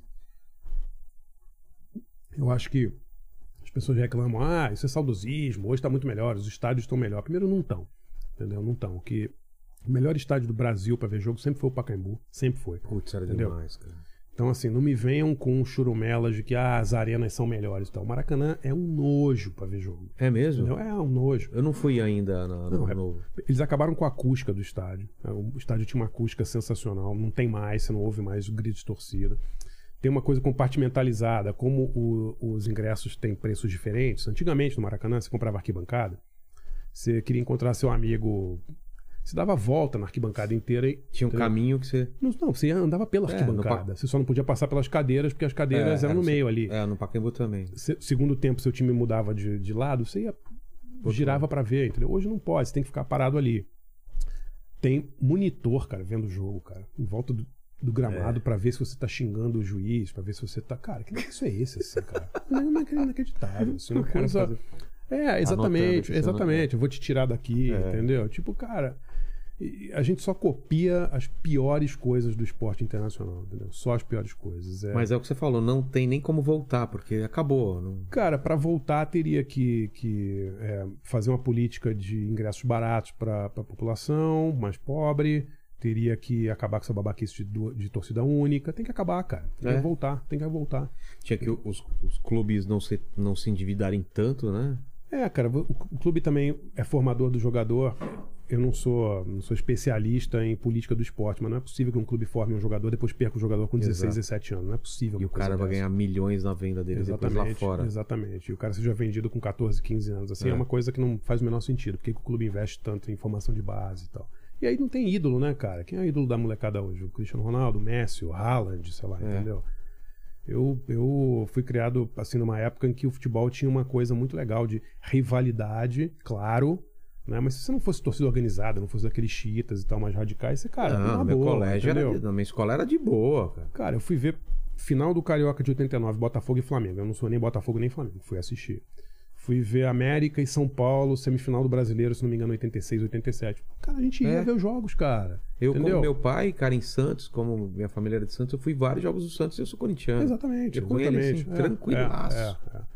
Então, é- eu acho que é uma, uma gourmetização do Brasil, assim, que tem que ser estudada, assim, né? Isso não acontece só no futebol, tá acontecendo no, no- no- no país inteiro. É, é política também, tá essa, Sim. essa, bipo- essa polarização também. É, né? e essa coisa de, de tudo ter que ser moderno, tudo tem que ser de alto nível, tudo tem que ser, sabe? né? É, cara, um troço assim. Isso Nossa, eu quero sentar num lugar muito confortável. Cara, pra ver futebol. É. Você quer sentar pra ver futebol? Não, devia primeiro ter que a gente vê em pé, né? Exatamente. No jogo do Boca, eu exatamente. fui o último aqui, o jogo inteiro a gente assistiu em pé e tinha umas Exatamente. cadeiras confortáveis. Exatamente. É entendeu? Outra parada, Ah, né? eu preciso disso. O cara passando 90% do jogo fazendo selfie, fotografando, entendeu? É, é outro, é outro, Outro outra- esporte, outra. outra eu, eu, eu sinto muita falta. E você assim, morou lá sabe? fora, como que é a relação do americano com os esportes lá? Você foi em estádio lá também? Fui, fui muito. Fui ver beisebol, fui ver. A gente acompanhava, né? Depois eu, eu morei em Los Angeles, Nova York. É, em Los Angeles eu muito- vi muito Clippers jogar de basquete, porque para arrumar ingresso pro Lakers era impossível, é muito Ah, é? caro. É. Clippers era mais, bem mais barato, vi muitos jogos legais do Clippers lá. E basquete é um esporte que eu gosto muito de ver, de ver no, no, no local, mas os outros esportes americanos, tipo, futebol americano não dá pra ver ao vivo, né, cara? Por quê? Porque você não entende Porque não direito? entende o que tá acontecendo, cara. Acontece tanta coisa junto. É um esporte muito de televisão, né, É. na minha opinião, entendeu? Fui ver muito jogo no Rose Bowl, jogo de. de- Mas não, não é, um, não é uma, uma experiência que me agrada. Beis... O basquete é muito legal. Beisebol nunca, nunca Cara, beisebol é insuportável, né? Assim, é muito chato. É mesmo? Eu, eu- Pô, você já viu algum jogo de beisebol? Já Demora, na televisão, mas... demora horas. É. é. Tem. é, basicamente, é, primeiro é um esporte muito individualista, né? O beisebol, né? Mais de todos, eu acho, porque às vezes o time pode estar em último lugar, mas se o cara tem uma, um percentual legal de batidas ou de arremessos certos e tal, ele. Ele é, as pessoas vão lá só para ver os, os, os acontecimentos individuais, entendeu? Entendi. E é muito chato ver ao vivo o beisebol, porque o jogo demora pra cacete. No sétimo inning eles param pra comer cachorro quente, tem que cantar uma música. Não, é um negócio assim, cara. Muito demorado. Tem até um texto do, do George Carlin da diferença do futebol americano e do beisebol, né? Que um é à noite É, e não sei é. o que, no barro, e o outro de dia, alegre, e não sei o que. Ele fica fazendo essa Eu, comparação. eu entendo a, a- Obrigado. Eu entendo a. É, a-? Quero, por favor. Eu, eu entendo a adoração do- dos americanos por beisebol, porque é um esporte. É, é muito, tem muito a ver com a alma americana, né? Um esporte clássico deles. E essa coisa, muito da coisa individual mesmo, entendeu? O cara, o É. cara que fez tantas batidas, que fez tantos home runs, ele tem um percentual muito legal. Mas pra gente entender é muito difícil, cara. Porque é um É, esporte o muito futebol parado. americano cara. também não me pega muito, não. Apesar de ter ba- basicamente a mesma origem que o nosso, né? 11 jogadores. mesmo? É, é, é. Mas é um Em esporte. algum momento ele se dividiu. né? É, se dividiram. é. Mas eu acho. Eu, eu gosto muito de ver futebol americano na TV, porque eu acho que é um esporte muito televisivo, porque você consegue ver os lances assim. Ao vivo você perde muita coisa, você não consegue entender direito o que, que aconteceu. não É, o- exatamente, cara, você acaba vendo mais pelo telão. É. Mas é. E aí, americano, eu acho que com o futebol, assim, ele tem uma relação muito estranha, assim, né? Porque o futebol Futebol nosso, você tá falando? é, é. Nosso futebol lá é muito mais popular entre meninas do que entre É. meninos, claro. é E coisa- latinos, né? E latinos, é. Mas eles, eu não sei, eles acham o jogo chato também, porque às vezes é 0 a 0 É isso que eu falar. É Entendeu? É, pra eles é inconcebível um jogo que termina empatado. Como assim Exatamente. ninguém ganhou? É. Não é um jogo é, muito televisivo, porque se o jogo for for 0 a 0 não tem, tanto, não tem gol pra mostrar, não É. tem, às vezes não tem lance, eles não Tem conseguem um intervalo só. Exatamente, exatamente. é. Tem essa coisa, não tem intervalo pra comercial, então pra TV É. americana é muito ruim e tal. E eu cobri a Copa de 94 lá e, e vi isso em loco, assim, foi, foi bizarro. Você tava porque- já morando ou foi pra cobrir? Não, eu tava morando lá. Eu É. morei lá de 92 até final de 99. Mas até chegar lá, então vamos lá. Você volta com oito anos para os Estados Unidos e depois volta pro Brasil? Como que é? É, a gente fez um bate e volta pro Brasil, depois morei lá em, de 76 a 80, uma coisa assim, depois voltei. Aí fiz é, colégio, fiz jornalismo na Federal Fluminense do Rio e comecei a trabalhar em jornal em 86, cara, na Tribuna da Imprensa, Tá. no jornal é, do Hélio Fernandes lá. é. E aí depois fui pro Jornal do Brasil como Mas fotógrafo. É isso que eu falo, você começa como fotógrafo. É, é, é.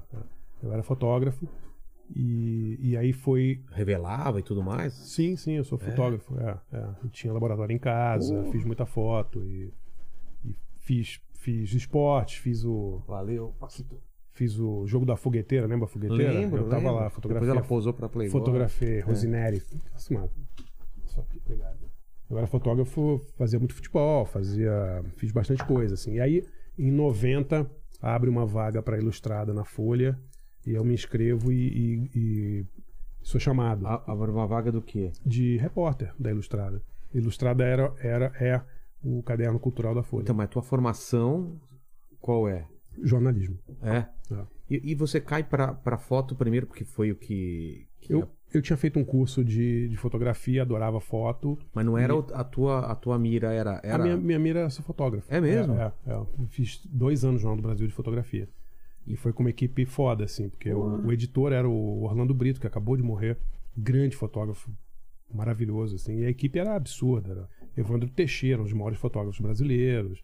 Sérgio Moraes, Tasso Marcelo, Custódio Coimbra, uma equipe assim, Adriano Loretti, uma, os caras só top, assim, de, de fotojornalismo. É porque fica difícil o pessoal de hoje lembrar que a, a importância da fotografia no jornal, Sim. numa época que não tinha internet, É, e aquele era o retrato do que aconteceu. Sim, tinha o sim. texto É. e tinha foto, né, cara? Não, e tinha uma coisa louca que era você tinha uma hora para descer a foto. Né? Descer a foto que eu digo, o jornal ele fechava em determinada hora. Não é que nem hoje que você pode. Dá, dá pra gente se.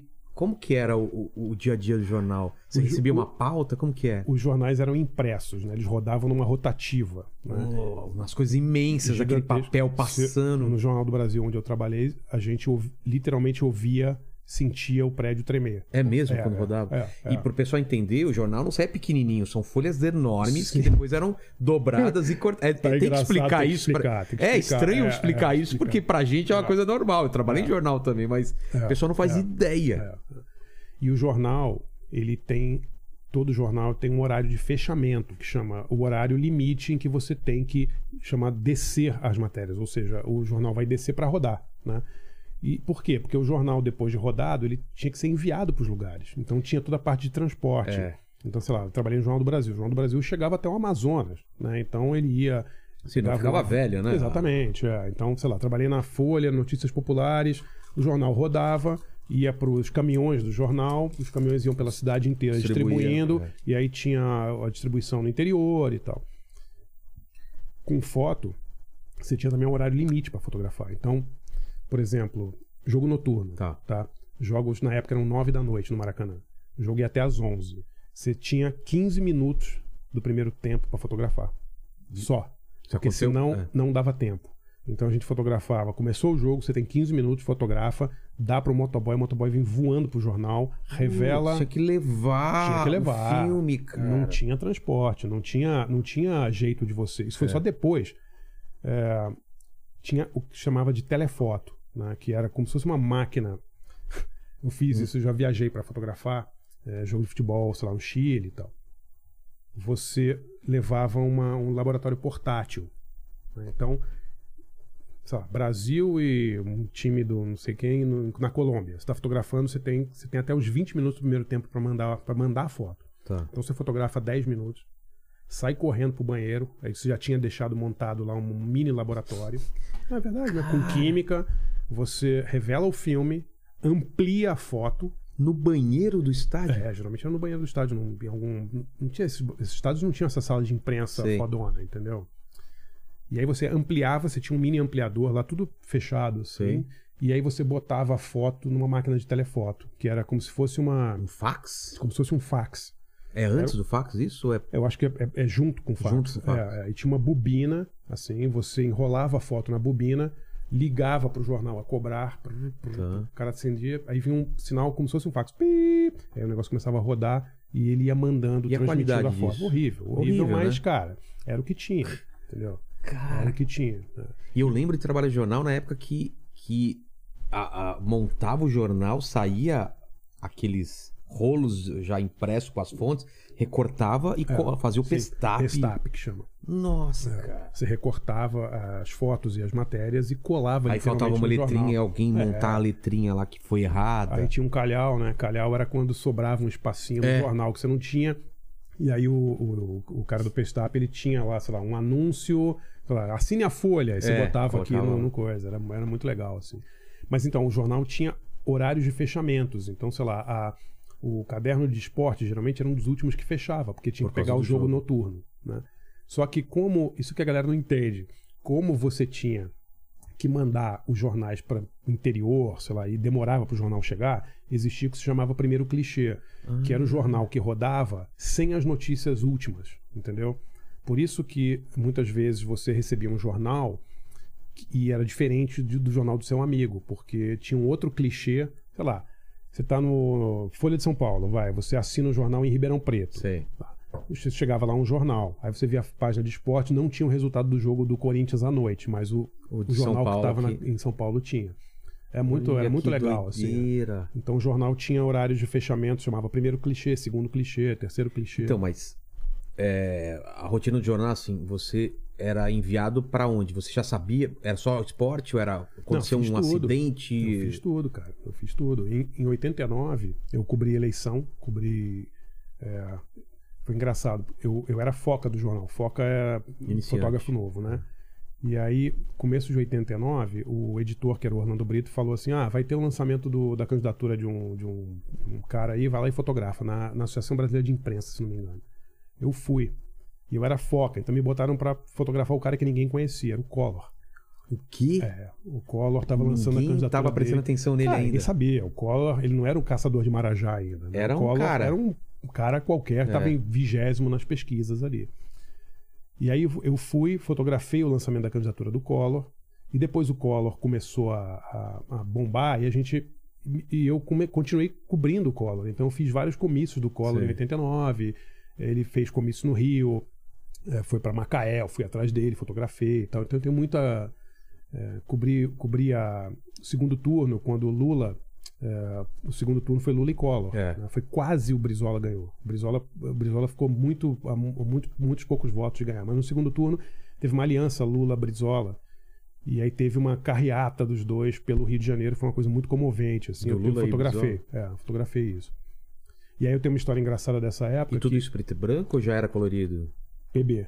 É porque o jornal ainda era preto e branco, né? Tinha, tinha colorido geralmente na primeira página na e primeira. depois os jornais começaram a ter colorido nas páginas internas, mas era difícil. Teve uma É. época que era só a primeira página de cada caderno Exatamente, também, era né? colorida.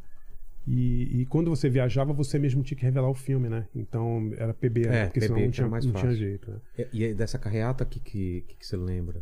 Ah, Cara, a carreata foi muito comovente, assim, porque a, a- assim, a gente tava achando que, que, que o Collor ia perder, entendeu? E o Collor acabou ganhando. Assim, Teve foi aquela. uma puta de uma. Não foi nessa que teve aquela, aquele último golpe lá? Sim, o da, debate, o, a Não, edição. da mulher do. do a ex-mulher do Lula, da Sim, exatamente. filha. Cara, essa eleição Cara, foi. Foi a- foi- eu acho que começou a sujeira aí de, de vale tudo. É, essa Foi nessa, eleição, não foi? essa eleição, às vezes você recebia um panfleto assim dizendo: ah, se o Lula ganhar, é, o, você vai ser obrigado a, a Ah, ter uma família do MST morando na sua verdade, casa. Isso é verdade. verdade, não é mentira. Tinha Cara, isso mesmo. É, começou é. aí a fake news no, 89. no na panfletagem. Direto, direto. Cara, foi bem aí- emblemática nessa eleição. Foi, cara, foi, foi. E eu, eu- Eu não lembro, foi muita diferença do, do, Collor, Collor pro Lula? Não, foi pouca diferença. Tanto que a capa da Veja, se não me engano, era o, era o Collor ganhando, era assim, Collor, vitória num país dividido. Ah, foi tá. bem perto, assim. Entendi. Mas ficou, ficou claro que o, que o Collor ia ganhar, porque... É. Ah, cara, chegou uma época, uma hora ele tinha muito apoio da- das TVs, né? A Rede Globo bombando, Bombando. direto o Collor e tal, e, e, e ele ganhou, mas foi, foi emocionante fazer a cobertura, assim, porque era uma, cara, era uma, era uma época muito Era legal. uma outra U- época, Ulisses, Covas, Montoro, é, era uma, uma galera, uma época de é, políticos muito interessantes, né? É, a Irundina teve aqui a semana passada ou retrasada, né? É, Contou um pouco dessa É, época. a Irundina se elegeu, se não me engano, em 89, né? Acho que foi a primeira eleição dela, não foi? 88, 89, foi por aí. Por ali, por ali. É, por aí. Não, mas eu me lembro de É, fazer... 88, eu acho. 88. Eu fiz comício, cara. Eu fiz carreata do Ronaldo Caiado, candidato a presidente, no Rio. Entendeu? Era, era muito bizarro, assim. E quem tava no, acompanhando o Collor? O PC Farias. A gente conheceu muito o PC Farias. Porque ele, ele acompanhava também, Teve todo então, aquele, fotografei. é. aquele caso do PC Farias, da morte dele. Morreu ele, a é, Suzana Marcolino, né? Como é, que era? era? Que era a namorada dele, que Isso. teria se suicidado. E ele É, o Cabrini teve aqui contou a história, né? do- É, como é, ele. é, a é. triangulação, porque É. ele foi pra França, não lembro. Foi pra um lugar, depois. não- Né? Ele. Sim, sim. Cara, foi. Foi bizarro, foi bizarro. Mas queima era uma de época. arquivo, né? Ah, queima de arquivo total. Total, Total, cara. total. Nesse. Pra quem não Contar- lembra, cara, o Collor foi pego por causa de uma elba, não foi? Foi. foi não, no não final, que, no não final que foi, só isso, No final foi isso. foi o que pegaram ele, né? Que tu... No final foi isso. E depois o, o Collor meio que me perseguia, porque eu morei. eu- eu- depois eu fui para Los Angeles, ser correspondente do Jornal do Brasil. Depois eu fui para Nova York. Assim que eu cheguei em Nova York, eu tive que cobrir a morte do irmão dele, do Pedro Collor. Que morreu. Quando que foi? Cara, deve ter sido 90 e. meio dos anos tempo, 90. é, é. Porque foi uma denúncia do Pedro Collor que começou, Exato. que gerou todo o impeachment É. do Collor. E a gente fotogra eu fotografei o Pedro Collor. Na época eu era repórter já, mas eu consegui entrar no, no hospital, fiz uma foto da, da Teresa Collor, da mulher dele lá. Foi, foi, foi engraçado. Teresa assim. Collor era, ela era linda, não era? Lindíssima. Lembro, Nossa, lembro. linda. É, E ela linda. também falou alguma coisa? Ela ajudou nesse processo ou não? Não, cara, é, o, Foi a o- Rosiane, né? Foi a Rosiane, exatamente. Depois a Rosiane falou um era, monte de coisa. exatamente, falou um Ah, monte de besteira e tal. Verdade. Mas o. Quer dizer, falou um monte de coisa contra o Collor. Mas tinha uma rixa dos dois irmãos. Ritual satânico, umas, umas paradas. Pe... Lembra Sim, disso, Lene? Sim, sim. Você é Sim, velho também, eu acho que você lembra, né? Umas É, coisas pesadas. Coisa né? pesada. O Pedro Collor, se não me engano, ele teve um tumor no cérebro. Uma É, coisa eu assim muito, isso. muito foda, assim, muito forte. Todo mundo dizia, ah, isso foi maldição, era uma coisa É, de macumba, era exato. muito pesado. assim. Falaram muito isso. né? É. Mas tem, eu tenho uma passagem engraçada cobrindo política que é, eu fui é, uma vez com um repórter é, fazer uma entrevista com um cara chamado Humberto Modiano. Humberto Modiano era um dono de um hotel chamado Atol das Rocas, um hotel bem famoso em é, Arraial do Cabo, se não me engano, no Rio.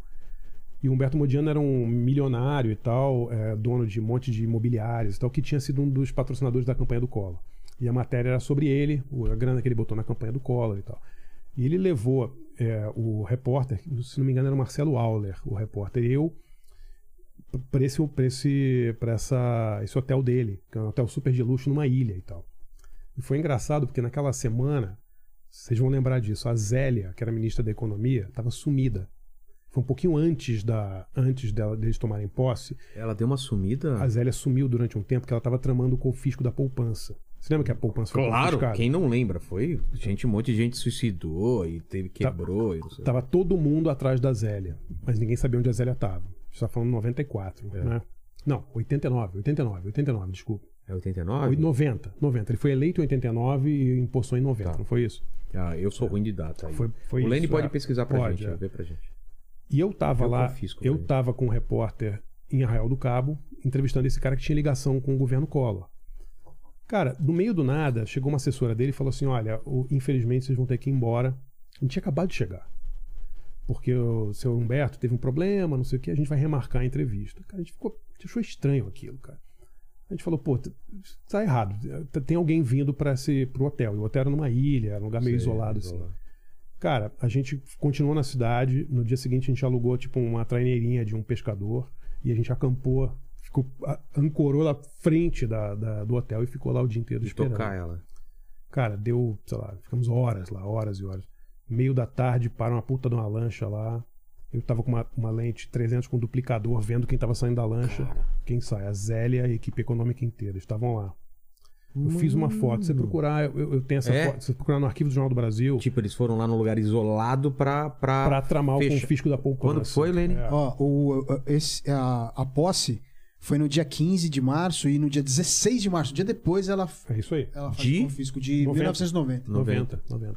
Então eu tenho uma foto. é, na Olha que capa- coisa, é meio agente secreto, né? Total. Você com uma lente pegou e o que, que tá Eu acontecendo? tenho uma foto na- minha na capa do Jornal do Brasil, da Zélia, do Ibrahim Eres, que era um assessor dela e tal, junto com o Humberto Modiano e tal. Eles estavam lá basicamente falando do conflito da poupança. E aí foi uma sorte total, porque a gente estava indo lá para fazer outra matéria, de outra coisa, entendeu? Aí o Jornal do Brasil deu na capa no dia seguinte, e aí, cara, aí acabaram as férias da Zélia, né? Todo É. mundo lotou de gente e tal. Ela teve que dar uma, uma coletiva e tal, e já tinham todos os outros jornalistas, mas foi, foi muito legal isso aí. Outro dia eu, procurando nos arquivos do Jornal do Brasil, eu achei a foto. É. É, é muito legal a foto. Tá a Zélia na praia, assim. Mas Foi- quando você ia, por exemplo, lá, você foi como fotógrafo ou você também escrevia? Nessa época eu era fotógrafo. Tá. Eu era fotógrafo. E quando que dá esse- essa mudança, então? Cara, eu sempre li muito, sempre gostei muito de, de música, cinema e tal. Você e já aí escrevia algumas coisas mesmo? Eu sem- escrevia- Mesmo enquanto fotógrafo? eu tinha feito o jornal do meu colégio. O Colégio de São Bento eu tinha um jornal e, e na tribuna da imprensa, o meu primeiro emprego foi como repórter, não foi como fotógrafo. Então, quando eu fui pro Jornal do Brasil, eu virei fotógrafo, fiquei um ano e meio, dois no Jornal do Brasil. E aí abriu a vaga na Folha, eu fui. E, e aí me mudei do Rio para São Paulo. E foi Mas- muito legal. Mas você, você foi sem experiência? Tipo. Cara, eu tinha experiência da tribuna da imprensa e eu fui para Mas você ser era conhecido como fotógrafo, como né? fotógrafo. é. E, e apostaram em você e. Cara, naquela época, assim, você- eles precisavam de foca, né? Que chamava, né? Foca é Ah, o então, jornalista ah novo. então não é apostar, é tipo, deixa o moleque aí. Não, né? eu fui pra fazer o. Quase varrer o chão da Ilustrada, É? assim, fazia as piores coisas. Tinha, um, tinha uma, uma sessãozinha no, no- na Ilustrada que chamava. Na Folha inteira, chamava Indie Folha. Não sei se você lembra isso. Não. O pessoal da Folha chamava de Indie Foda-se, porque ninguém lia.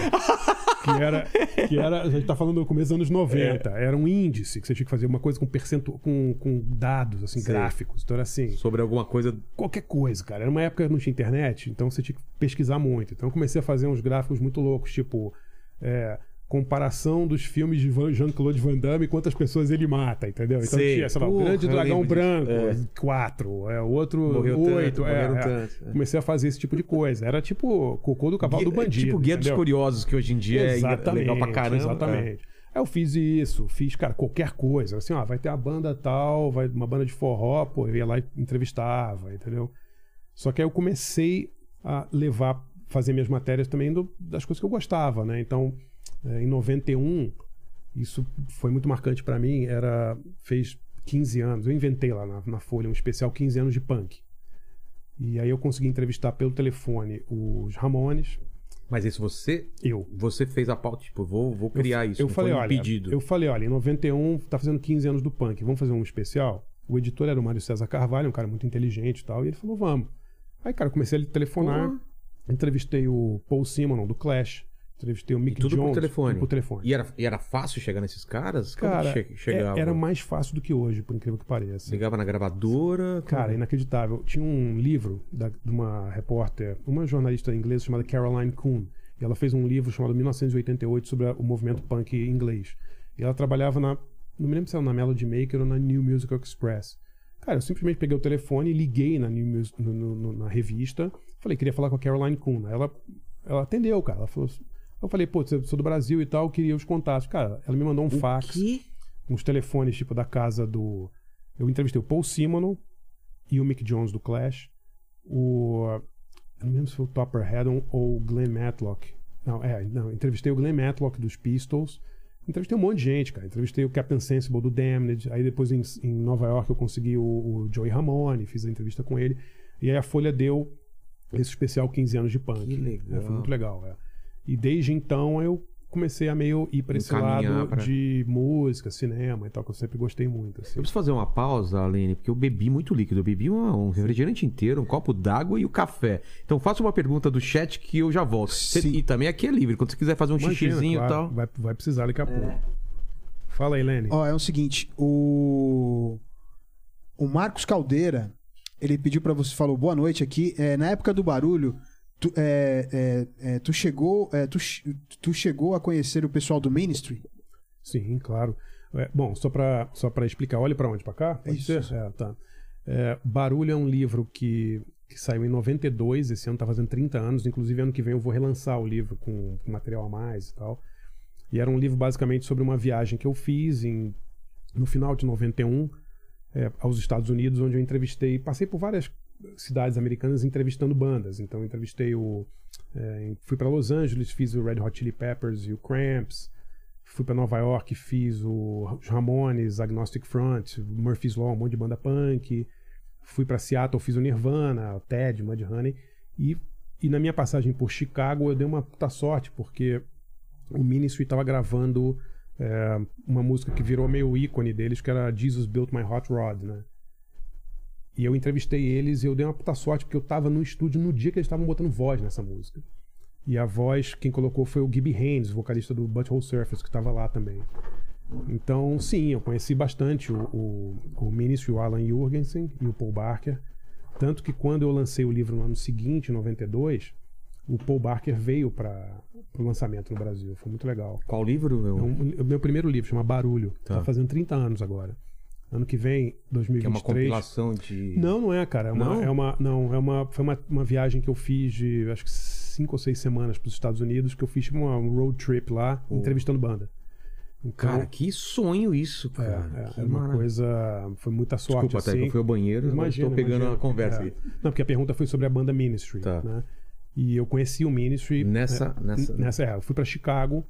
E aí eu fui para aquela gravadora Wax Tracks, que era a gravadora do Ministry e tal. Entrevistei o Jim Nash, que era o dono da, da gravadora. Nessa, nessa trip entrevistei o Steve Albini, também um cara muito importante da cena de Chicago. E o Ministry estava gravando a música, uma das melhores músicas deles, que era Jesus Built My Hot Rod, nesse dia que eu tava lá. Então eu tenho foto no estúdio, eu e os caras. E Você não chegou a acompanhar ninguém na estrada, assim, pra, pra... nos Estados Unidos? Não, eu, eu vi muitos. Eu acompanhei uma vez o Sepultura durante uns 5 ou 6 Tô perguntando dias. por causa do filme Quase Famosos, né? É, que é, é, que o cara acompanha uma banda durante um tempo. É... é. É, não. E, na verdade, assim, o, a, minha, a minha, minha loucura era ir de cidade em cidade entrevistando as bandas, entendeu? Então eu dei uma puta sorte porque. E também quando eu outra cheguei- época, né? Você conseguia mais fácil. Então, cara. Não. Muito mais fácil. Na raça, fácil. sempre. Cara, muito mais fácil porque não tinha. be- Beleza, hoje você tem as redes sociais, você fala com uma banda diretamente. Mas tem assessor de assessor, você tem uma- Exatamente. um monte de camada até É, chegar na exatamente. pessoa, né? O, o, o Nirvana, quando eu marquei a entrevista com o Nirvana, eles não tinham lançado o Nevermind. Tá? Eu fui para os Estados Unidos em setembro de 91. Não tinha acontecido ainda o fenômeno deles, né? Não, mas eu já queria fazer uma, uma, uma coisa sobre o fenômeno do grunge. Já, já tava. Já tava rolando. Eu tinha os discos, eu tinha o Bleach, eu tinha Tá. o primeiro disco do Mudhoney, eu tinha esses discos e gostava pra caramba. E eu era sócio do clube de compactos da Sub Pop, aquela gravadora, então eu recebia os compactos. é. E aí, ah, o Nirvana vai lançar um disco e eles vão fazer um show dia 31 de outubro no Halloween. Aí eu mandei um fax pra, pra Sub Pop ou pra Geffen, não me lembro onde é que era, e marquei uma entrevista com os caras. Só que Por isso foi telefone. Ou lá. lá, eu ia estar Ah, lá. é? é. Porra. E aí eu marquei minha passagem pra estar em Seattle exatamente no dia 31 de outubro, era o, era o final da minha, da minha viagem. Que seria o show do Halloween lá dele. Exatamente. E aí, nesse meio tempo, cara, eu cheguei nos Estados Unidos no dia que saiu o Nevermind. Que foi acho que 16 de setembro, uma coisa assim, final de setembro. Minha entrevista era 31 de outubro. Nesses 40 dias. Já- cara, ele já era outra coisa. A banda era outra coisa. Cara, entendeu? você pegou. Peguei, peguei. Naquele, naquele DVD, o Live at Paramount. já tava marcado, então, a entrevista. Você...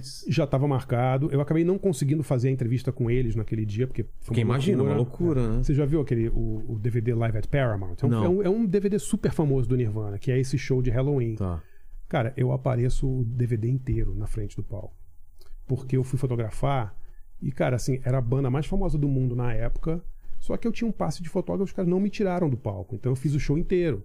Então, no DVD eu me reconheço várias vezes, eu apareço várias vezes fotografando, porque era uma coisa assim, não tinha essa coisa de, ah, só pode fotografar duas músicas, depois Sei. você vai tirar e tal.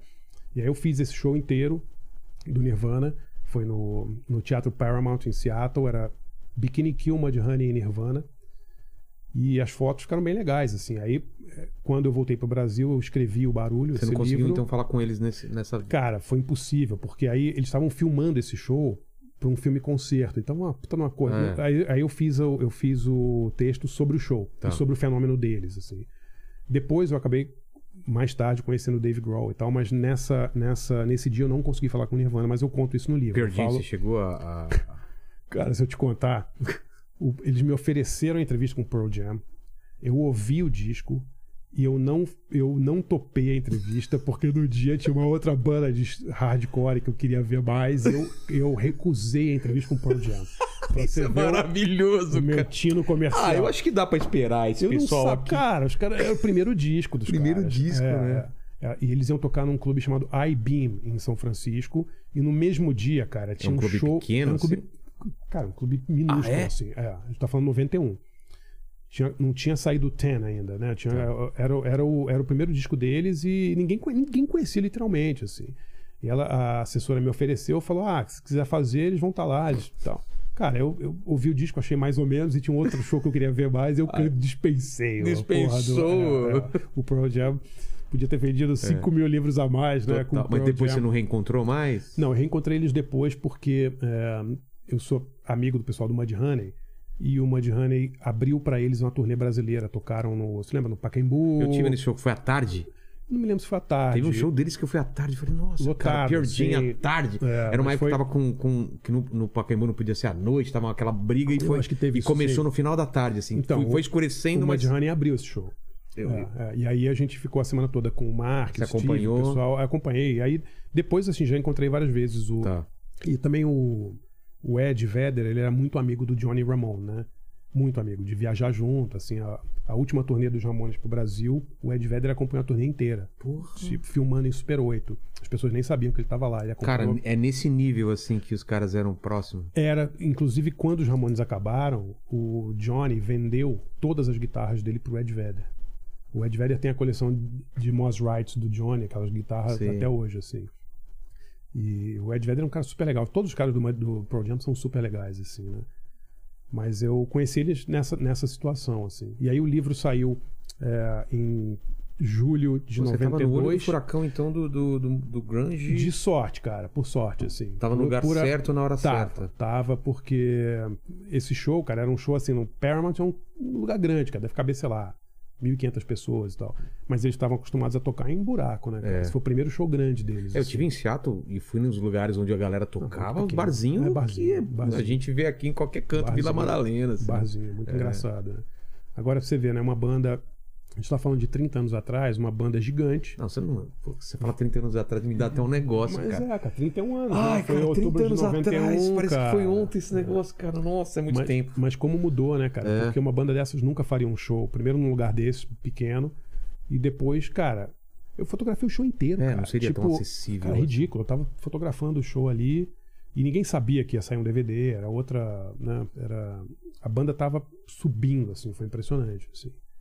Mas foi, foi pura sorte, pura sorte. Mas essa era, era, era a tua paixão mesmo, de música e, É. e, a- e acompanhar. E cinema. E cinema. Música e cinema. Mas você tá nessa época mais música? Ou também tava escrevendo sobre cinema? Cara, eu, eu assim, desde os 10 anos, 11 anos, eu ia ao cinema, eu ia ao cineclube com meus pais. Meus pais sempre gostaram muito de cinema. Então, a gente sempre foi ver muito filme. E aí, quando eu estava no colégio, sexta série, assim, sétima série, eu fiz um cineclube no colégio de São Bento.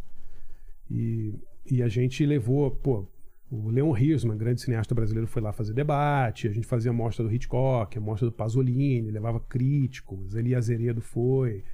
Era muito legal. Então, desde 12, 13 anos, eu, eu via muito filme, né? E aí depois inaugurou o Cineclube Estação Botafogo, é que para quem é do Rio é muito importante, que é um cineclube que ficava ali perto na Voluntários da Pátria, ali existe até hoje. Mas foi o primeiro cineclube, digamos, profissional, assim, que passavam é, cinema de repertório, coisas novas, mas também muita retrospectiva. Então, puta, a gente ia ver, eles vizeram, sei lá, mostra completa do Akira Kurosawa, 30 filmes, entendeu? A gente viu E vi você ia? todos, todos, todos. É. E aí, por sorte, depois eu mudei, fui morar com meu pai, ele morava duas quadras do Estação Botafogo. Então eu virei meio que. Assim, eu ia lá todo dia. Todo dia. E era uma época muito legal porque muitos artistas e cineastas vinham pro Brasil e iam lançar os filmes lá. Então eu conheci o Herzog lá, o Werner Herzog foi lá. Lançamento de qual? Do. Você lembra? 86, só ver Ah, que é. filme foi. Eu não sei se foi mostra dele, pode ter sido. Ah, Tá. me lembro. Foi um lançamento de um livro dele, chama Caminhando sobre o Gelo. Eu tenho esse livro autografado por ele Porra. até hoje. é. O, a Isabelle Rupert foi lá para uma mostra do de cinema francês. Então, e era um ambiente super legal, cara, porque era uma outra época, né, de cineclubismo. Você é uma coisa difícil até de explicar hoje, porque a gente ia ver os filmes achando que era a nossa única chance de ver aqueles filmes. É, cara, não. Porque não tinha nem VHS dos filmes. Putz. Entendeu? Então não era assim, ah, Era um acontecimento era um único. acontecimento, cara. Tinha, tinha semanas que eu pegava o, tele- o jornal, comprava Folha, isso no Rio. Via o que, que tava rolando aqui no Cineclube Oscarito, aqui na, em São Paulo. Se era um filme foda, eu pegava um ônibus e Cê- vinha ver, cara. Você pegava o ônibus pra assistir um filme Pegava, e voltar. Pegava. Eu pegava um ônibus, assistia quantos filmes eu pudesse que, tava, que estavam passando em São Paulo e não estavam passando no Rio e voltava. Passava na galeria do rock, fazia aquela coisa toda, comprava uns discos e tal, mas era uma outra época. A gente ia no cinema pra ver um filme achando que era a última chance, entendeu? Então eu me lembro, tinha uma Estação Botafogo, que era um cineclube muito legal, eles tinham uma sessão chamada Sessão da Meia-Noite, que começava meia-noite eram três filmes. Um às meia-noite, um às duas e um às quatro. E o filme das quatro era sempre filme surpresa. E naquela época, meio dos anos 80, tinha uma coisa que depois de um certo tantos anos expirava o certificado de censura do filme e o filme era, era destruído. Tinha uma coisa Nossa. terrível. Ele era vendido tipo para fábrica de vassoura, não me lembro exatamente o que eles faziam. Então o Estação Botafogo passava nessa sessão das duas filmes que ou tinham acabado de expirar ou é, filmes raros, entendeu? Eu vi Apocalipse Now lá na tela grande, um monte de filme assim que que não passava normalmente, não tinha não tinha videolocadora, cara. É. Você não tinha como ver. Se você não Entendeu? viu na época, esquece. Exatamente. Então a gente Pô, vai ter uma amostra do Curaçao, todos os filmes, 30 filmes. Tem que ver os 30 filmes, É. porque quando é que eu vou ver um filme do Curaçao, sei lá, um filme que, Que ele fez em doideira, 48, cara. entendeu? Então a gente ia ver todos os filmes, todos. Assim, Pô, então você, você nessa época você, você não sabia se você escrever, ia fazer filmes, ia fotografar. Você podia ser qualquer coisa, era isso ou não? É, eu, eu tinha o sonho de trabalhar com cinema. Eu queria É? realmente trabalhar com cinema. É, é. E aí. é, Aí eu comecei a escrever sobre filmes e sobre. e sobre. Música. sobre música. Que eu acho que foi até uma irresponsabilidade da Folha, porque deixar alguém de 22, 23 anos escrever sobre cinema é muito. Você não tem ainda o cacife, não viu, não viu todos os filmes, não viu nada. Mas eu tentei fazer muita matéria, sei lá, entrevistando pessoas, ou vinha alguém para o Brasil importante, eu entrevistava. Então, sei lá, veio. Em 80, 86, 87 veio o Robert Wise pro Brasil. Robert Wise o cara montou Cidadão Kane, né? Ele era o montador do Cidadão Kane, ele fez West Side Story, ele é um puta diretor e tal. Eu entrevistei ele, fiz uma entrevista longuíssima com ele e tal, foi muito legal. Cara, era uma, era uma época da Ilustrada que, putz, todo mundo lia Ilustrada, né? Então, cara, Estado é uma puta referência, É. né? Porque só tinha fera, né? Não, eu lembro todo que eu mundo tirava era... o jornal e ia direto pra Ilustrada. e- Exato, exato. Quem mais que você, você entrevistou? Ah, cara. Quanto Aqui- tempo foi, né, de Ilustrada? Na Ilustrada eu fiquei pouco tempo, cara. Eu fiquei um ano e meio, porque aí eu fui chamado pra ser para ir pro Notícias Populares. E aí eu fiquei, eu Foi fui aquele fenômeno, né, da notícias, dos Notícias Populares. É, eu fui secretário de redação do Notícias Populares por um ano e pouco. Que doideira. Trabalhei lá. Inclusive, esse ano a gente está filmando uma série sobre Notícias Populares. Como que, eu, foi ideia? Como que, que surgiu Notícias Populares? de ir para Notícias Populares? É, ou- porque era uma coisa arriscada, né? Ou você já sabia? Não, era muito arriscado. Porque Notícias Populares era um jornal que durou de 63 até 2001 e era um jornal muito popular. É. Né? Era um jornal que cobria basicamente crime e tinha muita cobertura de, de a cobertura de economia era bem assim é, ajudando o trabalhador então como investir seu salário e tal era um jornal mas era um jornal muito da periferia de São Paulo né muito ligado à periferia de São Paulo e aí o meu amigo Álvaro Pereira Júnior foi para ser editor e ele me chamou ele falou Pô, você quer ir pro NP e ir pro NP para alguém que estava na Ilustrada É, era então, tipo é por isso que eu tô te falando. você Cara, tava na Ilustrada e... é por- foda. Foi é uma, uma coisa decisão... assim- foi, foi. Foi uma coisa que as pessoas falavam, pô, você tá maluco, cara. Você vai parar de. Você vai sair da ilustrada para ir notícias populares. Mas eu, eu queria experimentar uma coisa diferente. Eu nunca tinha feito. eu até tinha fotografado muito crime no Rio, fotografei muita. é, tiroteio. Ah, é? Muito, muito, muito. Fiz muito, porque eu pegava o turno da manhã. E o turno da manhã você sempre ia fazer, coi- sabe? coisas Chegava na terríveis cena que- do- É, Baixada Putz, Fluminense. Fiz Você muito. viu assim. muita coisa, então. Vi, vi bastante coisa. Vi bastante coisa. Era muito, muito pesado, assim. E eu queria também ter a experiência de trabalhar no Jornal Popular. Então eu fui pro NP e fui secretário de redação lá um ano e pouco. Foi uma experiência maravilhosa, assim, sensacional. O jornal vendia E- muito? Cara, o jornal vendia muito e era um tipo de jornal que é, ele não tinha assinatura. Não. Não, no NP nunca teve Era, assinatura. era só banca. Então, era um jornal que a manchete vendia o jornal. Então, se você errasse na manchete, o jornal não vendia. Era outro tipo de jornalismo, entendeu? Não era que nem a Folha. A Folha, você, todo mundo assinava a Folha, então você já recebia. É. Você podia escrever o que você quisesse. No Notícias Populares, não. Se a manchete fosse ruim, cara, caía Encalhava, na hora. é. Encalhava e, e aí vinha um encalhe, você fala, puta, tantos por cento, uma merda, manchete horrível. Entendeu? Era como se fosse uma. Um quase- termômetro. Cara, quase. dia a um- dia. Exatamente, exatamente. Mas é Era uma, uma pressão, então. uma né? escola absurda, assim, né? Porque você tem que aprender a fazer manchetes que vendam, você tem que entender direito o teu Bebê público. demônio, aquelas coisas lá, entrava Bebê nisso. Diabo. Mas Bebê, Bebê Diabo, Diabo. foi muito antes da minha época. Bebê Diabo foi em 75. Ah, é, né? É, essas é, coisas. é, Mas é. tinha essas coisas também, esses casos Cara, sobrenaturais? tinha, né? na época tinha um Homem-Mãe, que era o... O Homem-Mãe. o Homem-Mãe era um filipino que tava grávido, que falaram que tava grávido. E a gente, cara, juro, é, parece brincadeira, mas a gente conseguiu o telefone do hospital onde estava o Homem-Mãe. E a gente ligou, cara, era na periferia de Manila, tipo 11 horas de diferença Sim. e tal. E a gente conseguiu entrevistar o, o médico, mas no final era tudo cascata, sei lá o que, que o cara tinha, Sim, entendeu? sim. Não era um homem, obviamente não era o Homem-Mãe. Mas tiveram, rolaram várias dessa, sei lá, Gangue do Palhaço. É. Isso tinha direto, assim. Era muito, muito, muito interessante, assim. E pra mim foi uma escola. Ficou quanto tempo lá, então? Eu fiquei um ano e pouco só no NP, porque é, o Jornal do Brasil me chamou pra ser correspondente em Los Angeles e eu fui em 92. E aí eu. Ah, então eles não pegavam onde a gente já tava morando. Eles, escolhi... eles podiam escolher alguém aqui Cara, e, e assim, eu tinha acabado, eu tava lançando meu livro, então já tinha. O Barulho? O barulho, Ah. o barulho. E aí, aí eu fiz Jô Soares, fiz um monte de entrevista, e aí o editor lá da, do Caderno B falou: olha, Caderno B era, ilustrada do Jornal do Brasil, né? Falou: olha, tá, tá vagando uma. Tá vagando uma, tem uma vaga lá em Los Angeles, se quiser. Eu fui, cara. Pô. E era pra ganhar por matéria. Mas eu peguei minhas Ah, coisas é? e fui. Mesmo é. ganhando por matéria? É, era por matéria. É, não era um salário É, fixo. você nunca, assim. você nunca. Então você não seguia pela grana, você ia pelo que você tava afim de fazer. É, e aí eu tive que fazer um monte de matéria lá, mas foi, foi uma época muito legal, assim, porque eu cheguei lá final de 92, tinha acabado de, de ter os riots, aquela... Sei. Você lembra que teve o riot do, do Sim. caso do Rodney King, É. né? Foi logo depois, eu cheguei lá uns quatro meses depois. Então, muita tensão. Você começou com isso? Não, eu fui direto pra cobertura de cinema. Ah, é? Ali, é, é. Ah, você, Aí- foi você era, você era é, correspondente de cinema ou você podia fazer qualquer coisa? Cara, eu podia fazer qualquer coisa, mas em Los Angeles, cara, É, tenha é filme pra você é. ver. é. E era uma outra época em que demorava muito para os filmes estrearem no Brasil. Tinha uma janela de meses? Meses, seis meses, Tipo, oito meses. Um filme lá, seis meses depois Exatamente. é, é. aqui? Nossa. Eram muitos meses. Então, e, e aí lá eu comecei a fazer todas essas entrevistas e aí, cara, fiz Mas você muitas. fazia e esperava lançar aqui pra fazer a matéria? Eu fazia e mandava a matéria. Muitas vezes os jornais, porque como tinha correspondente de outros jornais, do Globo, da Folha e tal, eles, eles queriam furar e eu davam antes. Eu achava meio besteira, porque às vezes a matéria saía três meses antes do filme É. estrear no Brasil, entendeu? Mas tinha essa competição. Entendi. Tinha essa, essa ideia de que o jornal que desse a matéria antes era o melhor jornal, assim, entendeu?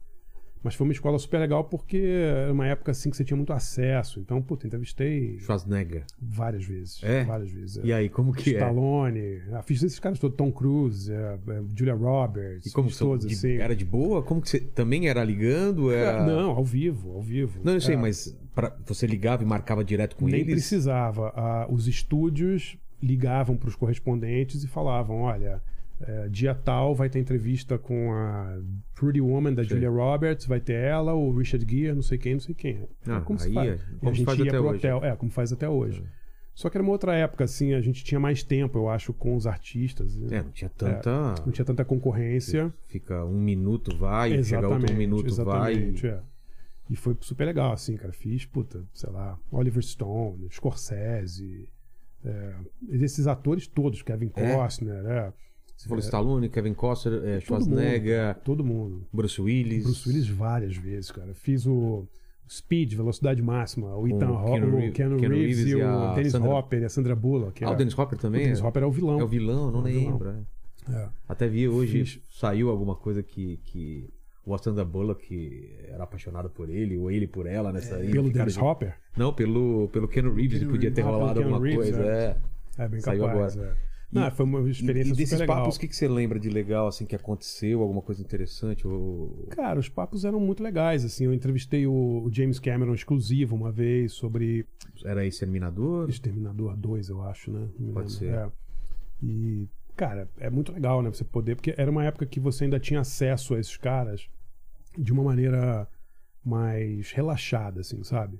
Não tinha essa coisa de, ah, você não pode perguntar sobre isso, É. porque hoje é muito assim, Claro, né? cara? já chega uma, um monte Exatamente, de a pauta isso pode, já. isso não pode. Exatamente, é. E para mim foi muito, muito especial porque é, havia entrevistas em que, às vezes, o coadjuvante para mim era mais importante do que. O principal. É, por- exemplo, sei lá, eu fui para Miami fazer uma entrevista com a Sharon Stone de um filme horrível, cara, chamava. Como chama o filme, cara? Profissional. Não me lembro, era um filme de. de um peruano chamado Luiz Liosa, um filme de. Era, era o Stallone, se não me engano, a Sharon Stone, posso estar enganado. Mas o chefe mafioso era o Rod Steiger. O Rod Steiger era meu ídolo, cara, desde que eu vi ele no, no Pawn Broker, do Sidney Lumet na televisão, nos anos 80. Mas ele assim. também ia estar disponível para entrevista. Ele ia estar, ninguém queria falar com ele, porque era um velho ator decadente e tal. Cara, fiz uma entrevista de 45 minutos, quase exclusivo com o Rod Steiger. Ele não en- entendeu? nem entendeu direito, né? Pô, ele, ele trabalhou em No Calor da Noite com, com o Sidney Poitier, né? Então, cara, o cara era, tipo, muito ídolo, assim. Vários desses caras da antiga, nos anos 90, ainda estavam na ativa. Então, eu entrevistei o, assim, é, Giancarlo Giannini, o grande o, italiano que fez o Hannibal, né? Ele é, ele é, um, ele é um dos caras que é morto pelo, pelo Hannibal. Sim. É um puta ator, cara. Fez filmes com a Lina Wertmüller, os filmes que eu adorava quando era que eu via nos cineclubes e tal. Ele tava lá na.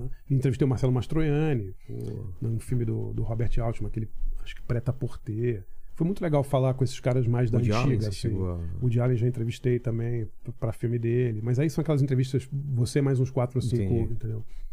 Mas era, era muito, muito legal, assim. Puta, tem- eu tenho uma coleção muito grande de autógrafos, assim, porque eu não aguentava, sempre pedia, assim, né? Mel Brooks, cara. Mel Brooks, Pô, Mel Brooks várias vezes, cara, várias vezes. Na época eu da tenho- história do mundo lá? Não, o Mel Brooks eu entrevistei ele pra aquele filme do Robin Hood, aquela porcaria. Não tem o Robin Hood Ah, é Men in verdade. Tights, ele fez, é. Putz, é. eu vi esse filme muito É, é ruim, muito cara. ruim. Não lembro qual era o nome. Robin Hood Men in Tights, chamava em inglês, mas eu não me lembro. é, Robin Hood, sei lá, a merda. O Robin filme, Hood, é. do barulho. É, assim. exatamente, da é, pesada ou exatamente, muito é. louco. O Robin Hood, É. muito louco, né? Mas eu tenho um autógrafo que. Eu tenho uma coleção de autógrafos bem legais, assim. Tem um que é, que é, que é foda, que é o, o Walter Matthau e o Jack Lemmon na mesma foto. Que ia ser foda. Que é aquele. Um filme chamado Grumpy Old Man, que eles fazem dois. Eu não me lembro como é que chamava em português, cara. Eles e a Anne Margaret. E eles fazem dois vizinhos que ficam brigando e tal. Só que, cara, os caras fizeram todos os filmes do Billy Wilder, né? A primeira página e tal. Eu era muito fanático pelos dois. E os dois estavam lá sendo entrevistados. É, foi, foi foda, assim, cara. Muito, muito legal. É, você é o cara que, que não saía do cineclube, de repente vendo todo esse povo. Eu comecei a fazer essas matérias di- diferentes, entendeu? Em vez de entrevistar o Stallone pela trigésima vez, aí eu comecei a propor pro jornal. Falei, pô, vamos fazer um perfil do Rod Steiger? Aí o Rod Steiger "Não, deu uma puta entrevista, não tinha mais ninguém. Aí o jornal, o jornal do Brasil começou a dar, entendeu? Essa, essas entrevistas. E pra mim foi muito legal, porque tava lá numa época em que esses caras da velha guarda ainda estavam ativos, né? E foi dessas, dessas entrevistas mais longas que você começou a ter o desejo de fazer biografia? Hum. Você já tinha isso? A, a- a- a primeira biografia que eu fiz foi a do Zé do Caixão. Tá. E, eu, e eu fiz enquanto eu estava nos Estados Unidos. E aí eu fiz junto com o Ivan Finotti, que, que é meu parceiro aqui. E ele fez a maioria das entrevistas aqui. De vez em quando eu vinha pra gente E juntar o material. juntar o material. Mas foi. é, nasceu da constatação de que o Mojica era muito popular lá fora e ninguém conhecia no Brasil. Entendi. Entendeu? E aí eu decidi fazer, fazer esse livro. Depois fiz o do Sepultura também, que é uma banda que também estava morando lá na época. acompanhou, acompanhou eles um tempo? Acompanhei, acompanhei o Como livro. foi? o- eu acompanhei eles uns seis ou sete dias numa turnê americana. que, Se não me engano, foi a primeira turnê do Derek. Tinha acabado de brigar. Tá. E o livro. Eles eram grandes? Eram, cara. É? Eram mais assim. é, o, a briga do Sepultura é um assunto muito triste, assim, né? Porque Sepultura foi o caso de uma banda que brigou quando eles estavam decolando. Na- nessa... Eles estavam aqui no início. Não é que nem o. Oasis, que foi bem depois. né? Exatamente. Os caras tinham acabado de lançar o Roots, tinha, sei lá, 150 turnê, é, shows, Shows marcados por dois anos e brigaram. Entendeu? Aí é, é- é difícil, né, cara? Eu, eu acho admirável como a banda se recuperou e o Derek é um cara sensacional, excelente vocalista, os discos últimos são maravilhosos e tal. Mas demorou engra- engrenar, né? Porque uma coisa é você acabar a banda, brigar quando você já passou o seu auge. Outra coisa é, cara, quando o auge não chegou ainda, cara. Entendeu? Eles estavam assim, não digo, eles não chegariam no nível do Metallica de popularidade, mas Slayer com certeza. É eles che- mesmo? Chegariam. cara. Nesse Cara, nível? Chegariam. Chegariam. E eu, eu deu uma- adoro todos os caras, gosto muito, sou muito amigo do Igor, adoro o Andrés, adoro. Pra mim é muito triste, assim, foi triste ter presenciado isso, sabe? Foi muito. Mas você, você pega depois da briga, né? Eu Ou pego você- depois você da pega briga. um pouco antes. Não, e- eu pego, eu, eu já faço o livro já com o Derek. Tá. Já. E tentei entrevistar o Max. O Max, inclusive, marcou comigo uma entrevista em Phoenix. Ele ia me dar uma entrevista durante o Ozfest em Phoenix. Eu viajei até Phoenix e ele não deu entrevista. É. Então você não tem a versão dele. Não, a versão do. O Igor ainda estava na banda, né? Sim. Mas eu tentei pegar a versão do Max, mas que ele. você acha que ele. Cara, é difícil dizer, né? Adivinhar pelas outras pessoas, mas acho que ainda era um processo muito doloroso da briga deles falar ali e tal. tal. Envolvia a família, pô. Cara, brigaram uma banda, tinha um irmão, entendeu? Eu adoro eles e, e eu conheci o Sepultura desde o meio dos anos 80. porque Eu era, eu era metaleiro, eu via metal, ia ver eles no, no Rio de Janeiro, no Clube Caverna. Viajei, fui pra. Teve um show deles em Americana, cara, com Slaughter Festival. Você chama, veio do Rio 85. pra Americana? Rio pra Americana pra ver. Sepultura, Mutilator, se não me engano, Dorsal Atlântico. Aí, Eram ó, quatro Sepultura, bandas. Já, já, ah, já É. ficou provado que Sepultura é maior que Pearl Jam, hein? É, Ele, total. É, ele, é, ele ignorou o Pearl Jam, é, mas é. o Sepultura Mas ele foi- veio até é. Americana. Foi até lá entrevistar o cara. Exatamente. é. Não, a gente fui de ônibus pra Americana pra ver Sepultura e esse festival. Não me lembro que outras bandas tinham, mas eu era muito amigo dos caras e gostava muito deles. Então, essa briga foi muito triste. Primeiro, por causa da briga dos dois irmãos, né? Que é, É. uma coisa muito chata, né? E depois porque foi uma oportunidade, assim, comercial pra eles. Eles tavam, tinham acabado de lançar o Roots, cara. Eu não me, lembro quantos shows eles tinham feito da turnê. No meu livro tem. Eu fiz um livro depois com o Silvio Mas era, Gomes, no- que é era o começo ainda. era muito começo. Muito começo. Então, foi uma coisa assim muito muito dolorosa. Mas o, o jeito como eles retornaram, e o Derek é um cara fabuloso, eu adoro ele, grande vocalista e tal. E eu sou muito amigo deles até hoje, assim. Mas foi um caso muito. É a pior hora pra você separar uma banda, né? É. E depois desse livro, qual, veio, qual foi o próximo? O eu Lenny lembrar- tem lá, ele pode colar. né? lembrar Qualquer coisa tem aí cara. os eu fiz o livros. Sepultura, acho que foi em 98. Depois eu fiz o. Cara, depois eu fiquei um tempo sem fazer. Aí fiz o, o- um guia de culinária Ogra, que foi um guia de restaurantes baratos em São Paulo. Acho que foi isso, 2012 deve ter sido, né? É isso? É. É isso, exato. Em 2014 eu fiz o. Eu lancei, aí já, já tava morando no Brasil de volta, né? Eu voltei em 2000, comecinho de 2000, final de 99. E aí eu lancei o Pavões Misteriosos. E fala desse livro que você tá relançando agora. O Lenny, depois coloca a capa aqui pra gente.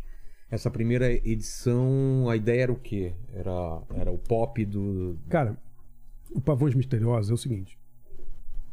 Quando eu, tava, quando eu era adolescente, meus pais ouviam Rita Lee, Novos Baianos, né? Essa, é a capa nova. essa é a capa nova. A É. antiga é muito diferente É dessa? bem diferente. Essa capa Tá. do, do meu, meu Cara, é chapa, maravilhosa Linda, essa né? André Hernandes.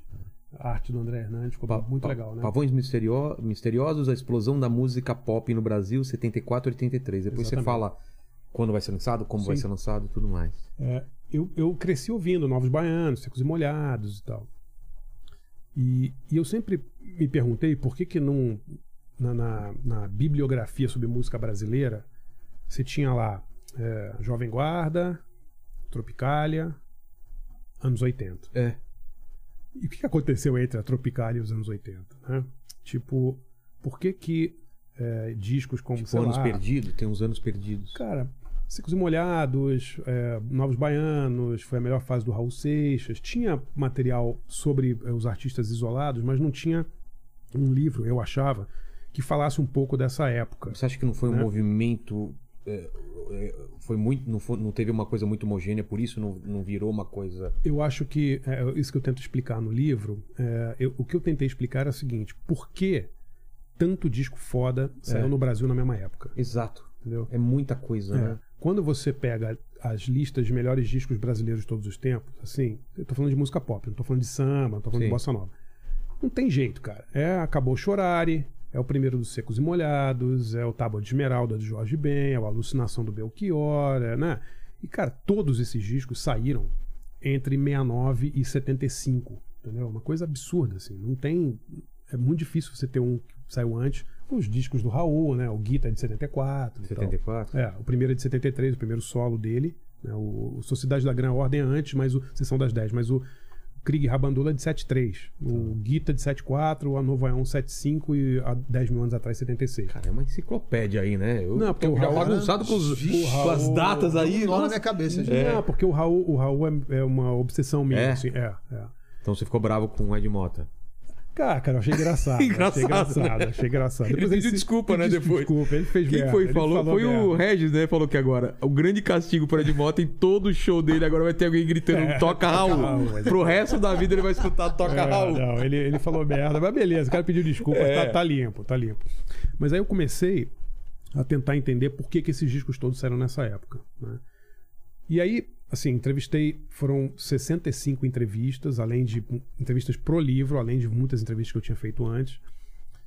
E aí eu, eu, eu escolhi esses anos, 74 a 83, por, por razões bem objetivas. Foram os únicos anos em que 74 foi o primeiro ano em que o Roberto Carlos perde a- o topo da, a, da a liderança de discos vendidos no Brasil. Ele perde os Secos e Molhados. Ah, é? É.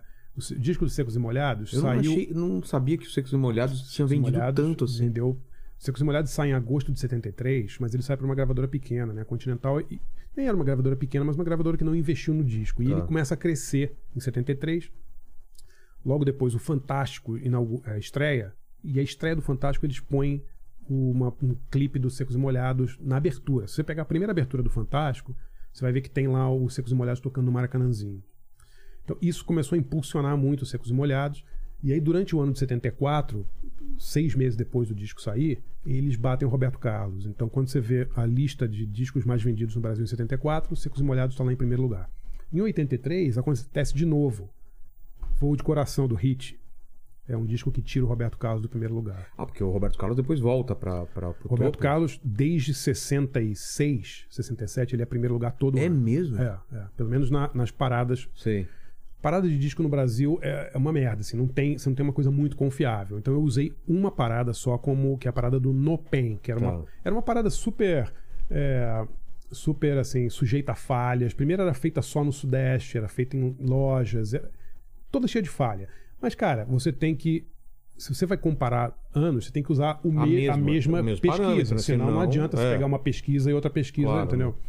Então, beleza, na parada do Nopen, 74, o Secos e Molhados bate o Roberto, em 83, o Hit bate o Roberto. Entendi. Você Entendeu? pegou as duas pontas onde o- alguém desbanca o. Exatamente. o- E nesse período, a música pop, em alguns momentos, ela, ela domina o mercado. né? Você, você coloca MPB junto do pop ou não? O que era chamado de MPB? Não, não coloco. Não, Não. tipo o quê? É, Chi- É, Chico, Buarque. Caetano. Chico não, mas Caetano sim. Sim? Caetano é muito mais pop. Caetano é muito mais pop do que o, o Chico, né? Por exemplo. É. O Chico tem uma tradição. Gilberto Gil. Gilberto Gil, sim, claro, Tá. claro. Entendi. Mas a minha ideia era assim, era tentar explicar por que, que a música jovem sempre foi perseguida no Brasil e por que, que nesse período ela, ela triunfa. A música jovem nunca vendeu nada no Brasil. Sempre Mas vendeu muito perseguido pouco. em que sentido? Perseguida no sentido de... Não, não vou nem fa- falar de censura. Tô falando que- de vender pouco mesmo. Ah, tá. Entendeu? Nesse sentido. O Brasil tem movimentos pop muito importantes, tipo a Jovem Guarda, é um movimento pop muito grande, muito importante, a, a Tropicália, muito importante. Mas assim, Jovem Guarda foi um período em que a música jovem eh, teve muito, muito destaque. Mas, cara, Jovem Guarda aconteceu entre 65 e 68. O mercado de discos no Brasil era minúsculo. Ah, é? Não se vende- é, o, o- o mercado de discos no Brasil cresce no milagre econômico. Ele cresce na virada dos 60 para os 70, com o negócio do Brasil grande. né? Então, assim, num Vendeu período de. carro pra caramba, Pra caramba. eletrodoméstico. Então, né? o carro, o que, que vinha no carro? Toca-fita Exato. e rádio. Entendeu? Exato. As pessoas começaram a comprar vitrola, começaram a comprar 3 em 1, começaram a comprar televisão. Então, assim, o, o mercado de discos no Brasil entre 68, isso tem no livro, não me lembro exatamente os anos, mas é assim, entre 68 e 77, ele cresce 12 vezes no mercado. Então, assim, é, Jovem Guarda foi um puta fenômeno? Foi, mas um puta fenômeno numa época em que o mercado era desse tamanho. E era um fenômeno muito, muito localizado também, né? Porque era um programa de TV, pouquíssima gente tinha TV na época, né? Era um programa da TV de São Paulo, né? Então muitos lugares do Brasil é, não, não chegava, né? E aí depois teve a Tropicália, outro movimento pop. Não vendeu nada a Tropicália. Foi um É? movimento muito importante, mas os discos assim nem aparecem em listas assim. Foi um movimento muito importantíssimo. Os discos são fantásticos, mas não foi um movimento pop no sentido de, de, de chegar ao grande Entendi. público, entendeu? Quando que a música jovem chega ao grande público? Com os secos e molhados. É, meu. É a primeira vez. Pra- na minha cabeça era, era o Jovem Guarda? Jovem Guarda. Não, cara, se você pegar a lista de discos vendidos no Brasil durante a Jovem Guarda, a música romântica dá de 10. Carlos Alberto, Rei dos Boleros. Os caras que vendiam É, pra mais. muito mais, muito mais. Paulo Sérgio, sei lá, esses cantores Sei, românticos sempre venderam muito mais. A música romântica sempre vendeu mais no Brasil. E aí eu tento explicar Mas por tinha que. essa marca de prega naquela época, não? Hum, tinha, já tinha. Tinha já uma, tinha. como uma coisa secund... Já. de menor valor. Já É. tinha, já tinha, porque é, eu estou fazendo um livro agora sobre o Nelson Ned, em que eu tento explicar isso também, né? É, já tinha uma- um certo preconceito contra esses caras da, da, da música romântica, que fica mais exacerbado ainda no meio para o final dos anos 70, quando as FMs explodem no Brasil, e aí você tem uma separação muito grande entre a programação de FM e a programação E do a AM. Exato, Entendeu? exato. É absurdo, assim. Tipo, A AM tocava A esses AM caras todos. A AM tocava o povão. É. Assim, basicamente, pra quem, pra quem não sabe, a AM o som é pior, mas é mais potente. Chega, Chega lá mais na longe, puta é. longe. FM, frequência modulada, estéreo, som bom, mas é, reduzido. Elitizado. Não, é, não era elitizado. Alcance, alcance reduzido, né? A FM começa a tocar quem? Começa a tocar Guilherme Arantes. Começa a tocar essa galera mais jovem pop. E a AM fica com Moacir Franco, Nelson Ned, os né, chamados bregas. Assim. Então tem uma divisão muito grande. Então o meu livro que eu tentei explicar era por que tantos discos bons foram lançados no Brasil nessa época e por que, que a música jovem finalmente, depois de muito tempo, é, triunfa, entendeu? E, cara, as explicações são, são simples, assim. Tem, tem a ver muito com o mercado mesmo, cara. Porque é, era uma época em que o mercado de discos multiplicou muito no Brasil. Você tem um- a entrada de um novo consumidor. Sabe essa coisa da classe C e D começou a comprar discos? Isso Sei. aconteceu em Também 73. aconteceu uma. Aconteceu. Você tem uma urbanização do país, porque o Brasil era, era quase um país rural e com depois do milagre econômico as cidades crescem muito e muita gente vem dos campos para as cidades, né? Então você cria um mercado consumidor jovem, urbano, né? E, e- e ligado em, em- em coisas mais modernas. Então eles queriam uma- também um tipo de música que falasse mais com eles e não com os pais deles, né? E aí a gente tem uma coisa que é, que é muito que é muito interessante, que é o seguinte, cara, que as pessoas hoje você tem uma ideia de que ah, as gravadoras foram uma merda, as gravadoras, porra, elas sacaneavam os artistas, elas não sei o que e tal. E eu tento explicar no livro, sem ficar defendendo gravadora, mas que as gravadoras eram absolutamente necessárias e foram elas que sustentaram essa, essa, essa série de grandes discos que foram feitos no Brasil nesse período aí de, de 10 anos. O- os discos mais radicais foram feitos pelas gravadoras maiores e mais caretas, entendeu? O, o Acabou o Chorare dos Secos e- do, dos Novos Baianos. Lançado pela Som Livre, cara, gravadora da E Globo. por que eles faziam isso? Porque alguém de lá de dentro curtia. porque existiam pessoas muito talentosas dentro das gravadoras. As gravadoras eram empresas, eh, corporações muito bem estruturadas. E as pessoas que trabalhavam nas gravadoras sabiam que você tinha que dar uma no cravo e outra na ferradura. Você tinha que vender o Odaí José com a É, grana. o, Regis, o Regis falou isso também, né? Com a- Esses caras que bancavam as Certeza. experiências deles, né? um exemplo clássico, tá? A- o Polidor, Poligram. Poligram, uma multinacional do disco e tal. Poligram no Brasil tinha dois selos, o Polydor e o Philips. A Polydor, quem era? Tim Maia, é, Nelson- é, Odaí José, essa galera que vendia disco pra cacete. A Philips, quem era? Todo o pessoal da Tropicália. Gil, Caetano. Com a grana da Polydor que eles ganhavam, a, a Poligram bancava os artistas que não vendiam tanto. Por quê? Porque os caras tinham a cabeça de saber que o Caetano Veloso ele pode não vender não Tanto vender tanto quanto. quanto o Odaí José, mas ele vai vender a vida inteira. É. Então eles tinham a noção de que era necessário investir a longo prazo. entendeu? Então as gravadoras eram muito bem estruturadas, elas tinham gente muito competente. Os músicos eram absolutamente fodas, assim. Quando você vê os créditos, dá vontade de, de chorar, cara, porque é muito emocionante, assim. Você vê Um exemplo, vai. Odaí José, o cantor das empregadas, o É. Brega. Sabe qual era a banda do Odaí José? Quem? Era o Azimuth, cara. Era o Zé Roberto Bertrame, era o Mamão tocando bateria, entendeu? Era é absurdo, entendeu? A banda deles era essa.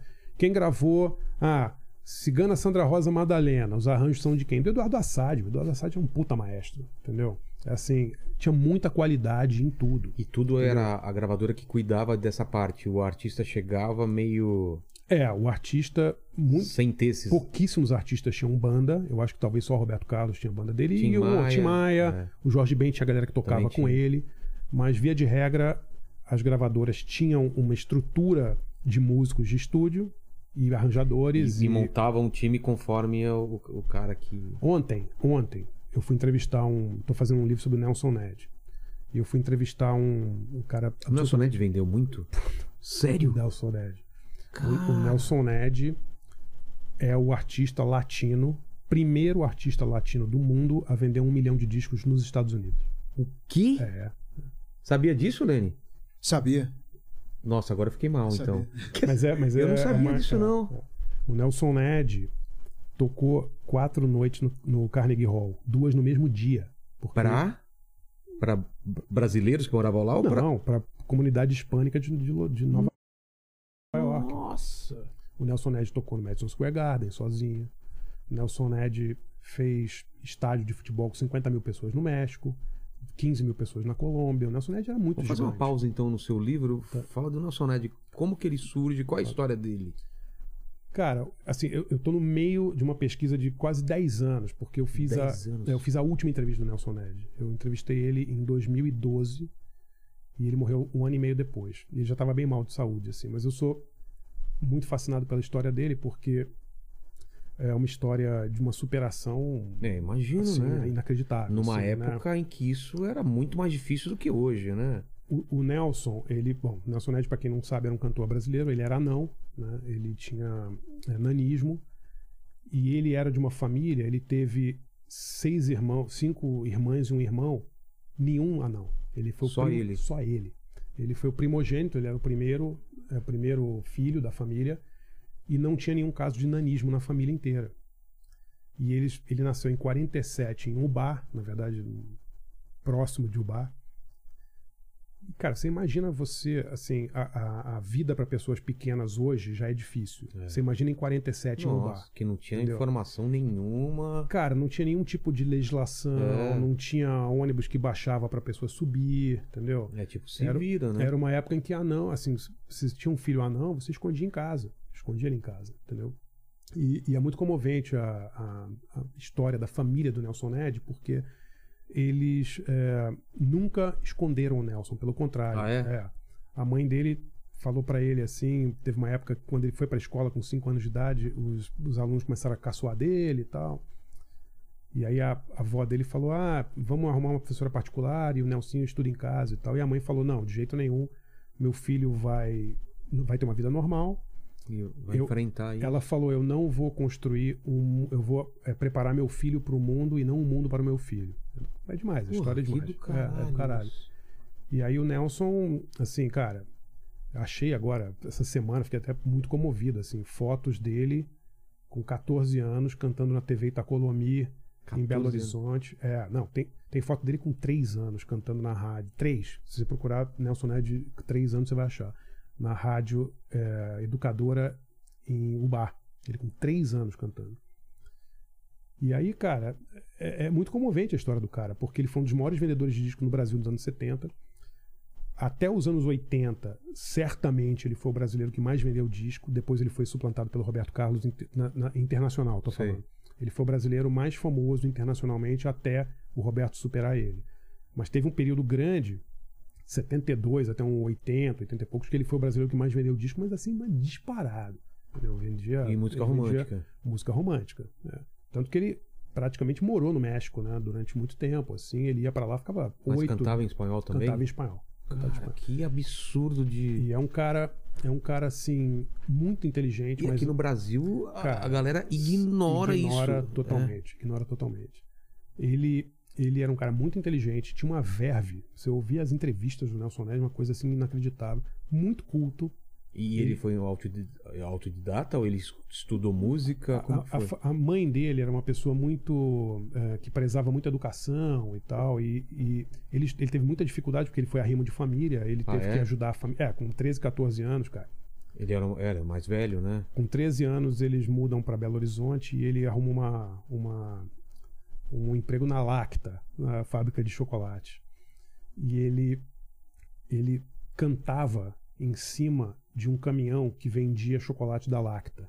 Então ele ia por Belo Horizonte cantando com 13 anos de idade e o caminhão parava na frente das escolas para vender chocolate para molecada e tal. E aí depois a Lacta patrocinou o primeiro programa de TV dele, Olha só. com 13 anos de idade. E aí depois ele vai pro Rio, ele grava o primeiro disco dele com 17 anos, cara. É uma coisa inacreditável. E o disco, E ele rodava os programas da época de, de televisão? ele fez todos, fez Paulo Fez. Gracinha, do Chacrinha, Hebe, É fez todos, é. Só que assim, era um país, é um país tão preconceituoso. O primeiro disco dele, de 64, o nome do disco, cara, é uma coisa inacreditável, chama Um Show de 90 centímetros. Nossa! É, se você procurar a capa, você vai ver. A capa é, é ele segurando uma fita métrica, mostrando que ele a, a- a- altura dele. Nossa, meio. é, Coisa de circo. De assim, circo, sabe? né? É, é. E na verdade, ele já tinha 1,12m. E ele era puto da vida porque ele falou pro produtor: ele falou, porra, você vai me dizer que eu tenho 90 centímetros já tenho 1,12m? E o produtor falou assim: não, Nelson, se, se a gente falar que você tem menos de um metro, vai vender mais. É? é. Olha só É, a, a cabeça. Você achou foto? Depois coloca aí pra gente. Não, achei uma, uma que tá, mas a qualidade tá, Tá muito ruim? ruim. é. Tá. Um show de 90 centímetros? É. Você achou? Não, não, ver, ele achou o de- 13 anos. Ah, de 3, É. três anos, você É. achou? É, eu achei uma. Tem ele pequenininho, mas tá muito ruim a qualidade. Assim, Vê se É, acha o disco, então, que ele falou. É, esse. eu tenho, eu tenho essa foto, eu te mando. É uma foto dele, ele, tá, ele tem três anos, ele tá em pé em cima de uma cadeira, porque ele é tão baixo, e tem um microfone e um cara tocando violão do lado dele, assim. Eu acho que eu até postei essa foto no Twitter. Mas, a, cara, a história é inacreditável. E ele assim, ganha uma muito coisa- dinheiro, ele chega a. a- Ele ganha muita grana, mas muita grana, viaja o mundo inteiro, toca nesses lugares todos e tal. E, só que, cara, ele tem um problema muito sério de bebida, de, de droga. Ah, né? é? É, ele, Isso ele depois vicia do auge. no auge. No auge. No auge, é. No Pô, auge. no auge mesmo, ele No já. auge, é. É porque, cara, é o seguinte, o, o- a condição dele chama displasia espondiloepifisária, né? A doença que ele teve. É uma deformação, é uma mutação genética. Tá? Tanto não que é- os irmãos dele. Nenhum deles é, é, é anão, nada. Tá. Na família não tem nenhum caso de nanismo, só ele e os filhos dele. É, mas isso causa é, muita dor nele, porque é uma, ele tem a cartilagem muito pequena entre os ossos, então fica batendo osso com Ah, fica osso. raspando. É, eu entrevistei o ortopedista, o Dr. Tomazelli, que cuidou dele. O, o doutor falou: olha, o estado de, de dor dele era 24 horas por dia, 7 dias por semana. Cara, Então ele, ele tomava remédios tomava, isso? cara. Tomava. Começou a tomar morfina, injeção, entendeu? E aí, cara, uma coisa leva a outra, entendeu? Claro. Perdeu um olho, porque essa condição também ela dá muito problema de descolamento de retina, então ele ficou cego de um olho.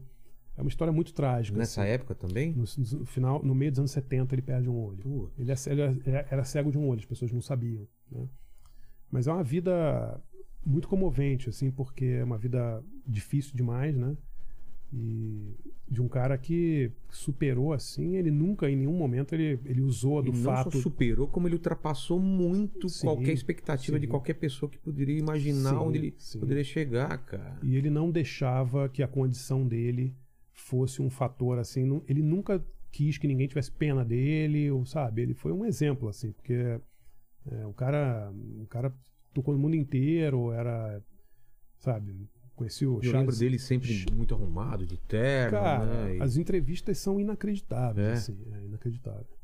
E, e as histórias, assim, porque ele era muito famoso na Colômbia, e aí ele cantava pro cartel. Ah, é? Ah, isso. isso Show, show particular pro cartel lá. pro- Exatamente. Os caras mandavam, mandavam buscar ele de jato particular no Campo de Marte. Ele ia pra Colômbia cantar.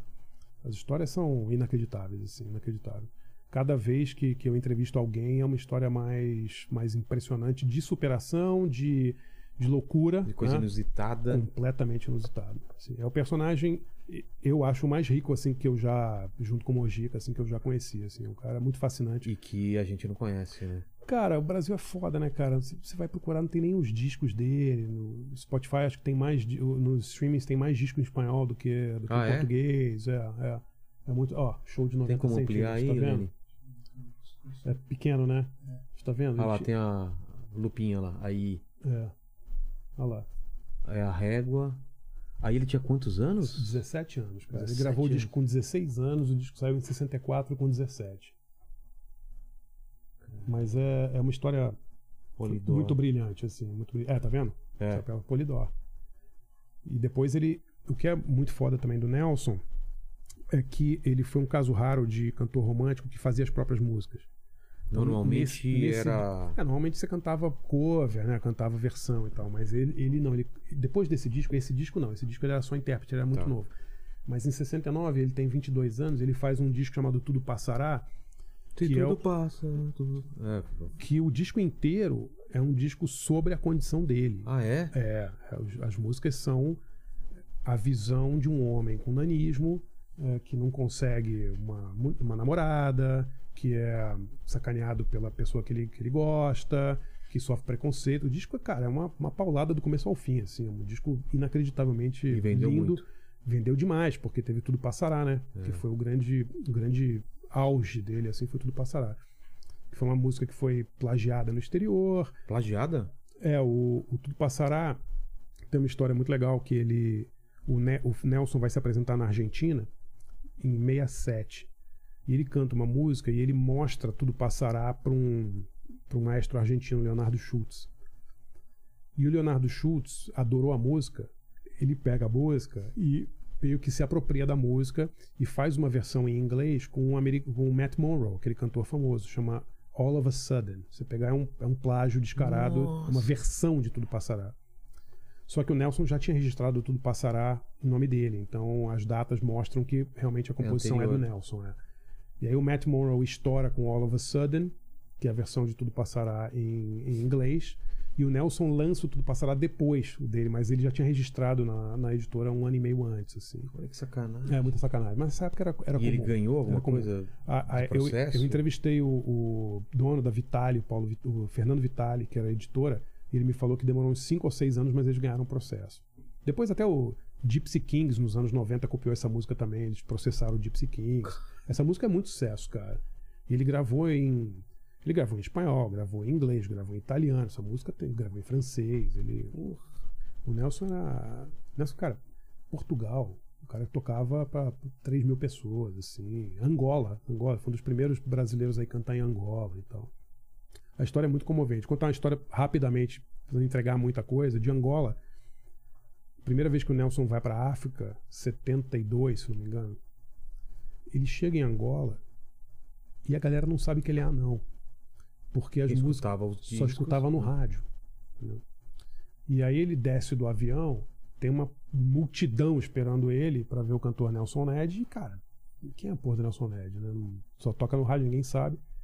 E aí ele tava com um agente dele, o Genival Mello, um grande promotor e tal. E o Genival percebe, porque ele já tinha, já tinha acontecido isso em outros lugares antes. E aí o Genival põe ele no ombro. O Genival costumava levar ele no ombro. E ele canta tudo passará a capela na frente, no- na, na saída do avião, assim, pra Pô, galera. É Cara, emocionante. imagina É. essa cena. É muito, muito comovente. Quando forem fazer assim. um filme sobre a vida do cara, essa vai ser a cena, Muito né? comovente, né? Muito comovente. É. Ele tem muitas histórias, assim, cara. Eu ontem fui entrevistar o Aloysio Pontes, um maestro fantástico que trabalhou com ele, as histórias, cara. Cada uma de. Ah, o Charles Aznavour parou pra falar com o Nelson. É? ah, o, o Nelson encontrou o Tony Bennett, o Tony Bennett elogiou ele. Tipo, Nesse nível, né? é, é absurdo. Assim. É, Potência de grande. voz e tudo, né? Fora que o, o tipo de música que o Nelson faz é muito popular no México, né? Essa coisa do bolero, da, da dó de peito e tal, esse tipo de, de vocal. Então ele é, ele é um astro no, nos países de língua espanhola e ele foi muito amigo dos maiores cantores latinos. Então ele era muito amigo do Lúcio Gatica, que era um chileno que morou no México. Julio Iglesias? ou? O Julio Iglesias é, é uma fase um pouco posterior, É, mas eles têm muita foto dos dois juntos, é. E ele é muito amigo do, do Manzaneiro, do Armando Manzaneiro, desse Vicente Fernandes, que morreu agora, que era o rei da música rancheira. Tipo, cara, o cara é um mega ídolo no México e tal. Eu tenho foto dos dois juntos, cantando juntos e tal. É muito, muito legal. A gente não sabe 5% da vida do cara. É Mas vamos doido. saber agora, né? Ah, vamos saber. Tem né? plano ano já que vem. Não, já, tô- já tô, tô no meio do livro já. É? É, Você acha sai, que ano que vem já sai sai? ano que vem pela Companhia das Letras. 20 então 23, 23, temos, vamos 23 ter o... sai, sai. É uma, uma história muito, muito emocionante. Até, contei até demais, mas Não, pô. entreguei, fantástico. entreguei algumas coisas, E- mas. e, ele foi é, casado uma vez só ou não? no papel uma vez só, mas o Nelson. Que é a mãe das, da- da- dos filhos dele? Não, Essa? ele tem, ele tem três filhos com duas mulheres diferentes. Ah, tá. é. Mas ele foi. E os três anões, né? Sim, sim, sim. Os três são. Ele tinha um gene dominante e ele tinha 50% de chance, os filhos tinham 50% de chance de ter a mesma condição dele e os três tiveram. São pessoas maravilhosas, assim, muito legais. As duas filhas Você dele são. entrevistou todos eles? Entrevistei todos os irmãos, são É. cinco irmãs e um irmão, as duas filhas, vários primos. E é uma família fantástica, assim, uma família inacreditável. E- Como eles deram força pra ele. ele. conseguiu deixar dinheiro pro pessoal deixar, deixar uma. Cara, a história é muito triste, cara. É? A história é muito triste, é. Porque ele, ele, ele não tinha seguro saúde, depois ele tem anos, depois ele sofre um derrame, aí ele para de cantar, começa a perder dinheiro. Aí é vai- uma espiral de merda assim. Aí vai o dinheiro sendo. sendo- Exatamente, é. E ele tinha muitos problemas com droga, com bebida, então ele gastou muita grana Ah, nisso tá. também, entendeu? E ele mesmo falava. Ele depois ele ele entrou para a igreja, entrou, né, virou evangélico e tal. Então ele tem ele tem um- uma pequena autobiografia em que ele conta isso. Então ele ele mesmo contava das coisas Entendi. dele. Mas é uma história é trágica, né, por um lado, porque é um cara que sofreu muito, né? Mas é uma história de triunfo, de, de Total, superação, assim, absurda, assim. Um cara que o que eu acho foda do Nelson Ned, depois de pensar muito sobre isso, é o seguinte, que eu acho que ele é o único artista que é anão e que não é famoso por ser anão. É Ver verdade. se eu consigo me explicar direito, tá? Sei lá, o, o cara do Game of Thrones, o ator Exato. lá. Puta ator, grande, cara. Mas ele é o anão do Game of Thrones. É. Concorda? O cantor lá, o artista, o Hervé Villechaize, que fazia o tatu na Ilha da Fantasia. Exato. Ele era famoso porque ele fazia o tatu da Ilha da Fantasia. O Nelson Ned, ele é famoso porque ele é um cantor do cacete. Tinha gente que nem sabia que ele era não, como você tá falando. Era pela exatamente, música dele. Exatamente. Quer dizer, tinha gente que não sabia que ele era não.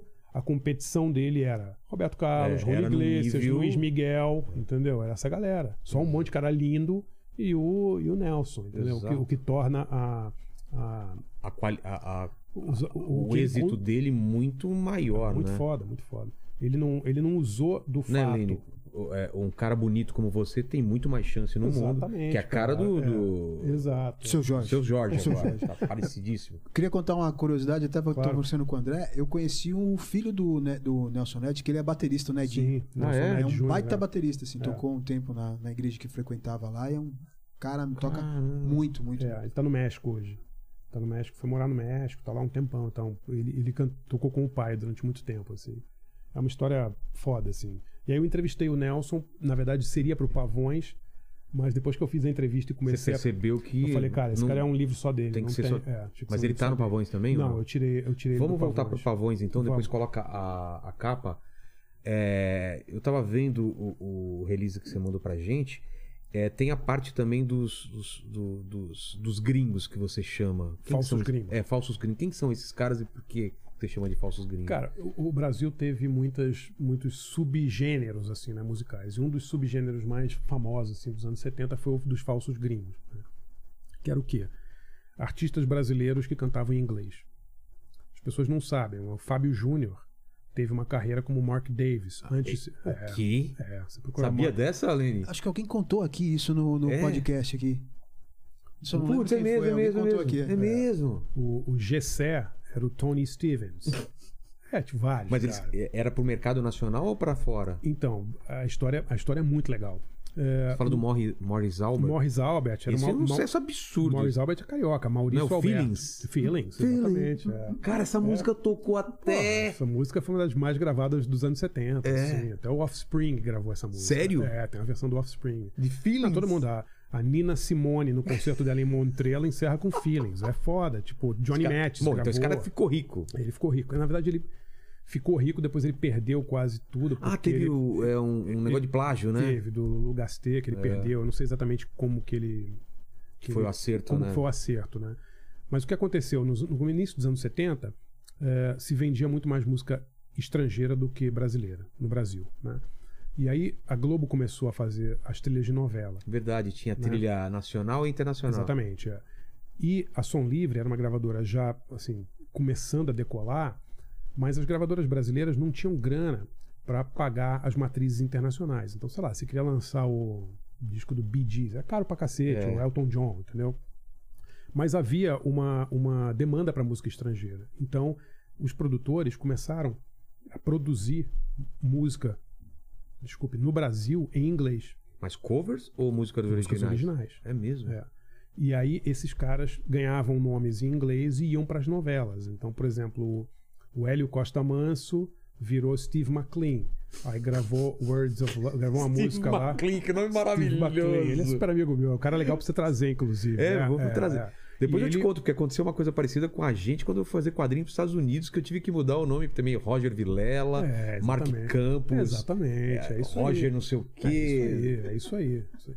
E- Esse fenômeno aconteceu no mundo inteiro. E- e- no mundo inteiro, não foi só Mas eu tô falando isso em anos 90, Sim, sim, agora. sim, pra que mudar o nome? Depois a É, gente percebeu é, que era uma besteira. Senão o Schwarzenegger não fazia sucesso nos É, Estados Unidos, tem né? isso, tem isso. Mas o- o- os caras começaram a botar essas músicas na novela, por quê? Porque era mais barato pra eles gravarem Claro, as músicas né? próprias e, o- e o, Tinha o direito direito, todo é pra deles, eles. entendeu? Então, Michael Sullivan. Você sabe qual é o nome do Michael Sullivan? Não. O Sullivan da dupla Sullivan Sei. Massados. O nome dele é Ivan Newton. é. É. Aliás, Michael Sullivan. Michael Sullivan. Aliás, eu, tô, eu tô- acabei de. eh, Terminei agora uma série documental que eu dirigi, vai, vai estrear daqui a uns dois meses, sobre a dupla Sullivan Meu, Massados. os caras fizeram de sucesso, é absurdo, né? O Sullivan começou, depois a gente pode Tá, falar deles, mas tá. o Sullivan começou como falso gringo. Era uma música chamada My Life, que explodiu na novela, novela? Casarão. Foi- Era o tema da Como novela que era? Casarão. Eu- Putz, eu não... Ah, você procurar aí My Como Life. que é? My Life? My Life. Depois My eu vou ver. é. Cara, Então, que assim, interessante isso. O, o, o Otávio Augusto, que era o Pete Dunaway. Tinham vários caras. O Carlinhos, que virou O Fábio Júnior chegou a estourar alguma coisa Mark- como... Pô, o, Mark, como- o Mark Davis vendeu pra cacete. É mesmo? O, o, o Fábio Júnior teve outro pseudônimo, era Uncle Jack. Uncle era Jack. Mark Davis e Uncle Jack. é. Todos esses caras fizeram. Dudu França. Dudu Sei. França. O nome do Dudu França é Eduardo Pontes. ou Eduardo Pontes, alguma coisa assim. Não, mas mudou pra Dudu França, que não é gringo. Não, não, isso não, mas aí na, na, na versão gringa o nome dele era Joe Bridges. De Ponte. É tá- verdade. não, você tá juro, zoando. Juro, juro. Você tá me Ué, zoando. Procura aí, Joe Bridges. Nossa, cara, os É, caras traduziram assim, aí, nesse é. nível. Não, ele, ele inventou o nome. Ele, ele gravou como Joe Bridges e como Dave D. Robinson. Ele tem Pô, uma música esse- chamada Words of Love, que também foi de, um- de uma, de uma novela, vendeu pra cacete. Pô, Os é caras o todos nome de um muito. guitarrista, né? Como que é? Dave D. D. D. Robinson. Pô, Puta nome de É, guitarrista gringo. lembra o nome é. do, de um vocalista do Van Halen, que é o David Lee Roth. É, É. Dave, Lee- Dave D. Robinson. é. Não, e os caras. É, aí começaram a lançar esses falsos gringos e, cara, foi uma puta de uma explosão absurda, assim. Os caras não davam entrevista pra galera. Pra prese- preservar. o- Cara, sabe uma, uma falsa gringa que as pessoas não se ligam? A Gretchen. A Gretchen, quando ela começou, ela era a cantora alemã Ela Gretchen. contou aqui, foi o. Mr. Sam. É, Aroche Barão São Bento Ereita, Mr. Starca. Falei pra vocês trazerem que Mr. Fazia o programa de clipes. House Baby. Era o Realce? É, é. é. Clipe Trip é outra coisa. Clipe Trip é lá de Sandoval, não era? Tô viajando.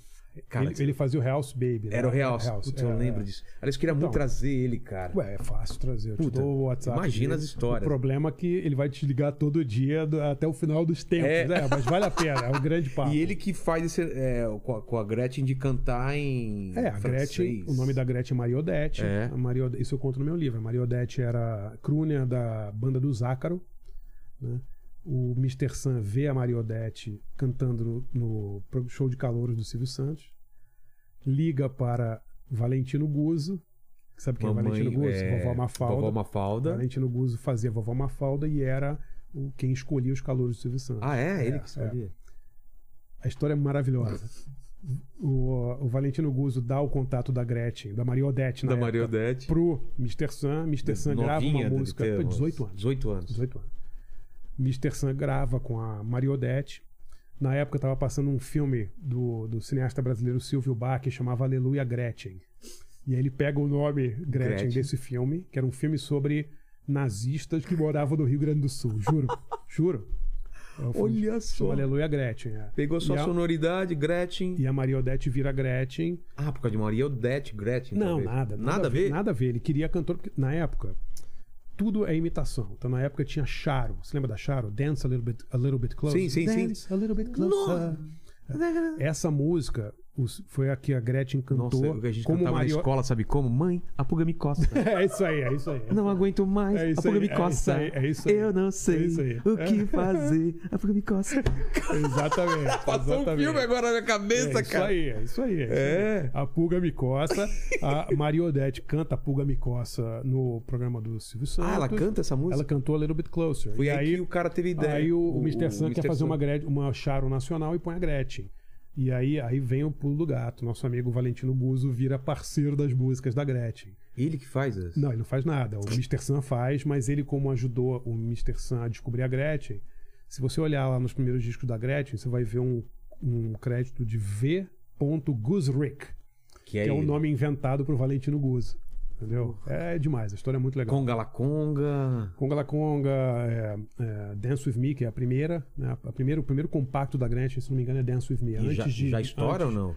Estoura, explode. Porque ela vai no programa do, do Caos Imperial e E estoura. aí, ó, cara, foi um Não, e aí- fenômeno e aí- absurdo. E aí tem a história dela com as melindrosas. Não sei se sabe. Não, isso eu não sei, Nossa, cara. mas Se prepara. É, é. Pô, ela veio aqui, ela não contou nada então, hein, Helene? Pois é, É. veio rapidinho assim. Vocês não lembram das melindrosas? Claro que eu Eu lembro. lembro. Então, quem eram as melindrosas?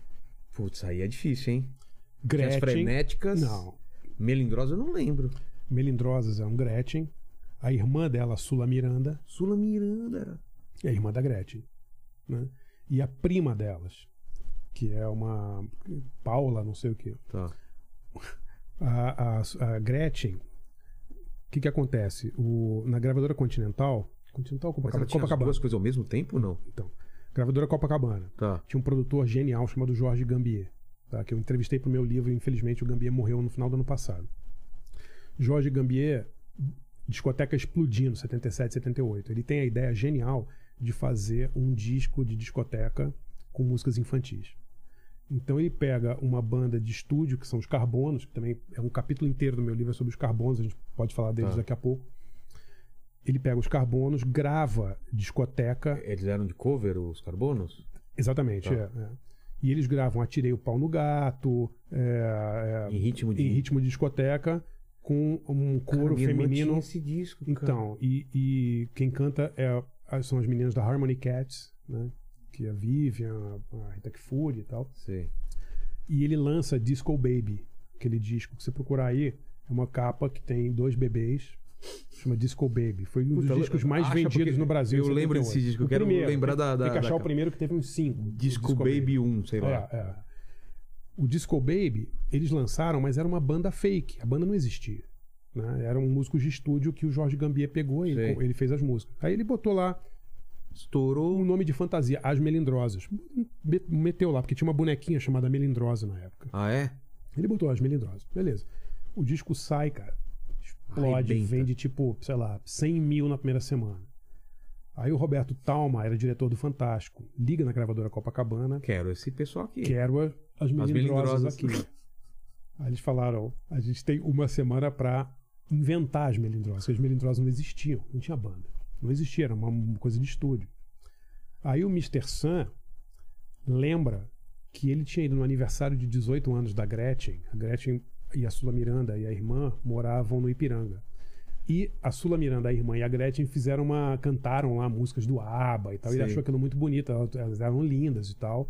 E ele falou, pô, já tem umas melindrosas. E eles contrataram as irmãs Miranda, que chamavam pra ser as melindrosas. Tanto que o primeiro, é, a primeira aparição. É essa aí. Nossa. Disco Baby. Eu, depois eu descobri quem são as duas crianças. É, é, descobri. É. Olha lá. Cara, que fantástico. É isso. fantástica essa história. E aí, tá vendo? Gravadora Copacabana. E aí as melindrosas. é, a Gretchen já tinha gravado o compacto, mas a Copacabana segura o compacto da Gretchen por causa das melindrosas estavam bombando. entendeu? E ela fica alguns meses na- nas melindrosas, se apresentando pelo Brasil todo, até que elas vão num programa do Carlos Imperial, o programa de discoteca que ele tinha em 78, chamava Os Embalos de Sábado à Noite.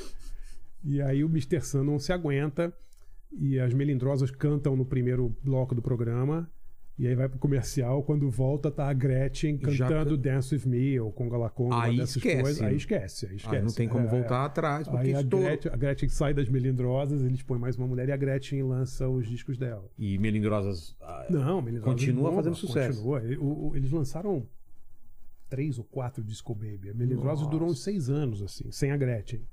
Mas a Gretchen, durante um tempo, ela parou a carreira dela como cantora de, desse tipo de música Sei. Que o Mr. Sun chama de bunda music, né? Ele chama de bunda Chama, music. ele mesmo chama é, para fazer as melindrosas. É uma, puta- é uma história maravilhosa, cara. maravilhosa. cara. E eu entrevistei nessa, nessa versão nova do Pavões a Sula, que me conta as histórias todas da dessa, dessa E a Sula Miranda, melindrosa. bem depois, vai ter a carreira dela? A Sula Miranda depois vira a rainha dos caminhoneiros, bem depois. Bem depois? Bem depois, é. É, ela, as melindrosas acabam, eu acho que em 80, não, não muito depois, uns 4 ou 5 anos. Ah, tá. É.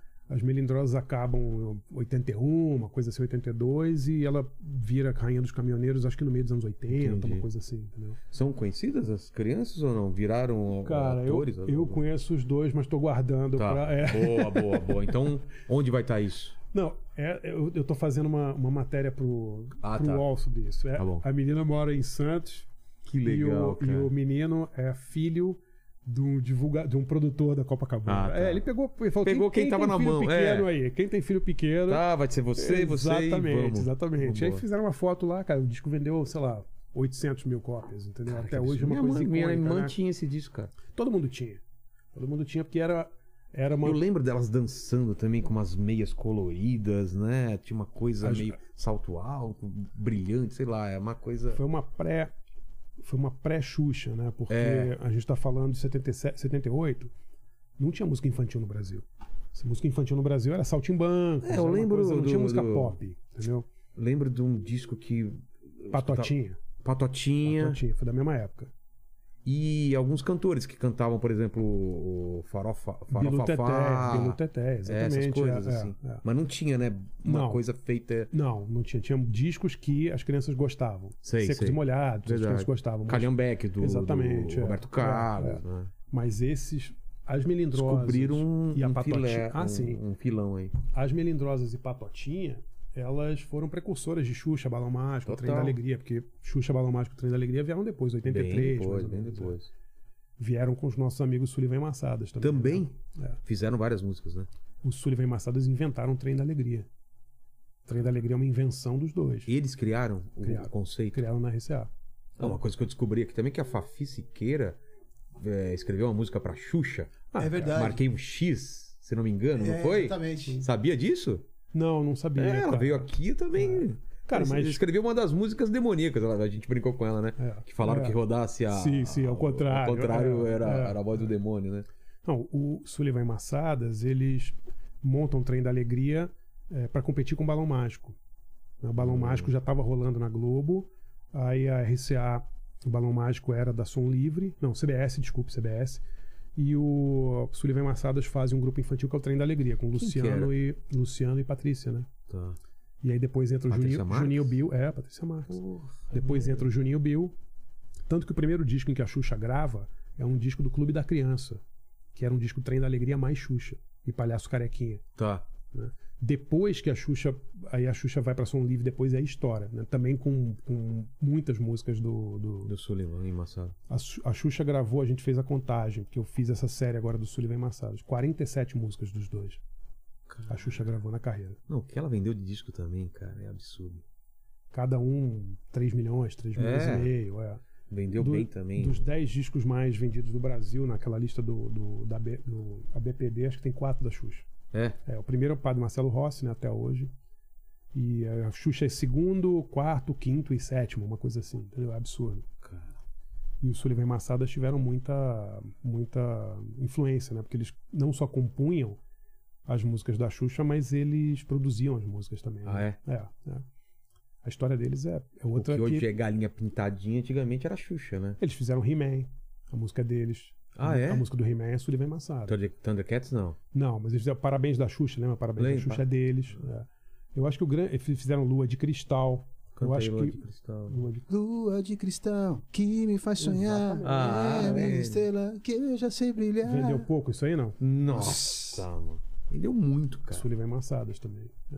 Eu, eu acabei de fazer pro Globoplay, dirigir, fiz junto com o Pedro Bial uma série sobre os dois. Cinco episódios, vai passar no, no Globoplay daqui, sei lá, uns três meses. Assim. que legal. As histórias são muito legais, é, são muito legais. Que é- eles, eles têm um, tem um eles- capítulo no, do Ba- É? Pavões Misteriosos Quem- sobre Sullivan Massado. Pra quem mais eles fizeram hits? Fala, fala em alguns. que eles não fizeram. É, vamos ver. Amor Perfeito, Meu Ciúme, do Roberto Carlos. Retratos e Canções, Sandra de Sá. Joga Fora no Lixo, Sandra de Sá.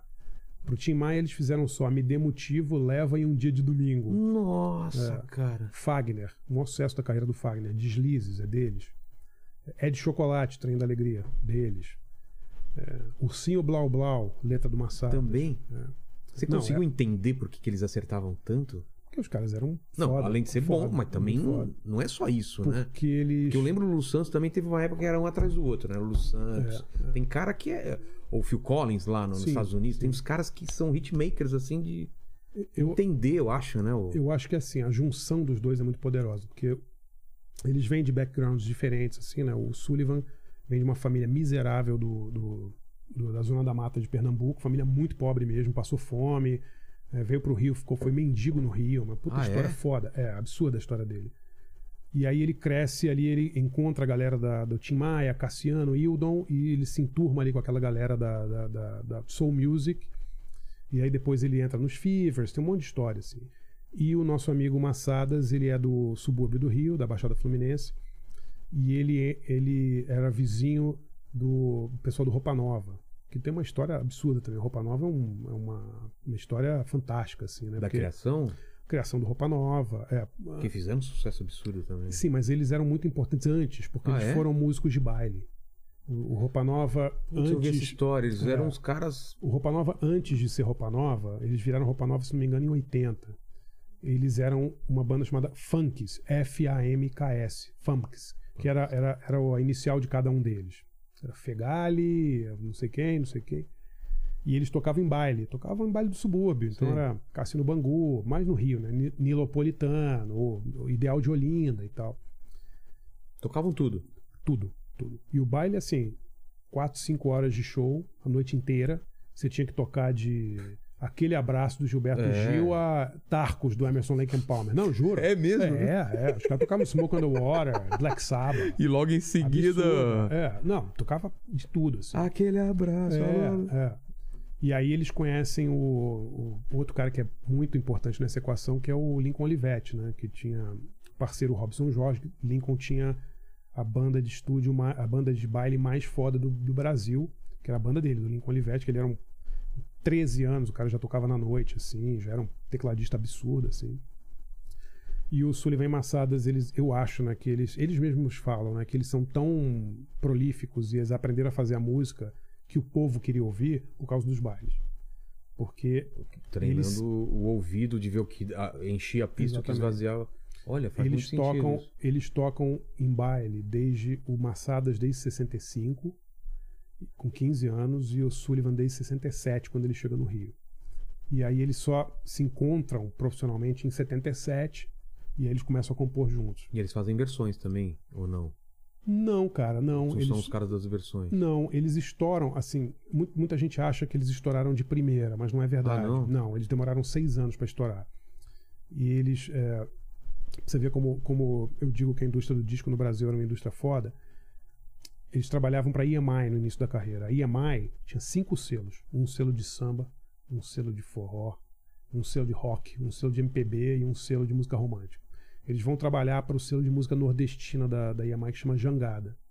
E aí lá eles compõem para Genival, para Reginaldo Rossi, compõem o primeiro disco da Mara, Maravilha, Mara com 14 anos eles fazem, fazem um monte de Eloídes, fazem um monte de música para cantor do Norte e Mara que Nordeste, já veio entendeu? aqui temos foto dela aqui. né? Eu vi a foto da Mara, É, é, demais. ela É, trouxe é. aqui. E ali, cara, os caras aprendem a fazer tudo, aprendem a fazer forró, aprendem a fazer samba, aprendem a fazer lambada, aprendem a fazer tudo, entendeu? Isso em 77. Então eles ficam seis anos, assim, num processo de ralando, fazendo música para mercado nordestino, até que o Tim Maia grava o primeiro sucesso que é Me Dê Motivo, né? O primeiro sucesso deles. E aí explode. E aí vem um atrás do outro. Cara, a nossa série começa. O primeiro episódio da série é só sobre o ano de 85. Nesse ano eles lançaram é, é, Whisky a Gogô, Leva e Um Dia de Domingo, no mesmo ano. Nossa. Whisky a Gogô, na verdade, foi lançado pelo Roupa Nova no final de 84, mas no início de 85 ele entra, ele é, ele é tema da novela Um Sonho a Mais. Exato, cara. É, Nossa, é, essa, é. essa novela explodiu e essa música hum, tocava em tudo quanto é Exatamente, festa. Aí eles gravam é, o Whisky, eles E o lançam... Roupa Nova também estoura com essa música ou ele o já Roupa tem Nova explode com essa música. com essa música? É, é. As pessoas esquecem que o Roupa Nova, ele era uma banda tipo MPB4, 14 bis. Ele não era uma banda popzinha, ele era uma banda mais ligada a essa coisa mais, mais mineira. Entendi. Né? Anjo, né? Tinha umas músicas assim, Ah, se é. você vê... Né? Era uma coisa Sapato assim Velho mais... é deles ou não? Não, Sapato Velho não. É do. Mas eles- Vê de quem que é. Tô confundindo. Mas eles, eles têm essa pegada mais mineira e eles explodem com, com o Isca Gogô, né? E aí depois o, o Tim Maia grava Leva, que tem outra história foda também, você sabe a história Não. do Leva. Leva o meu som contigo, leva.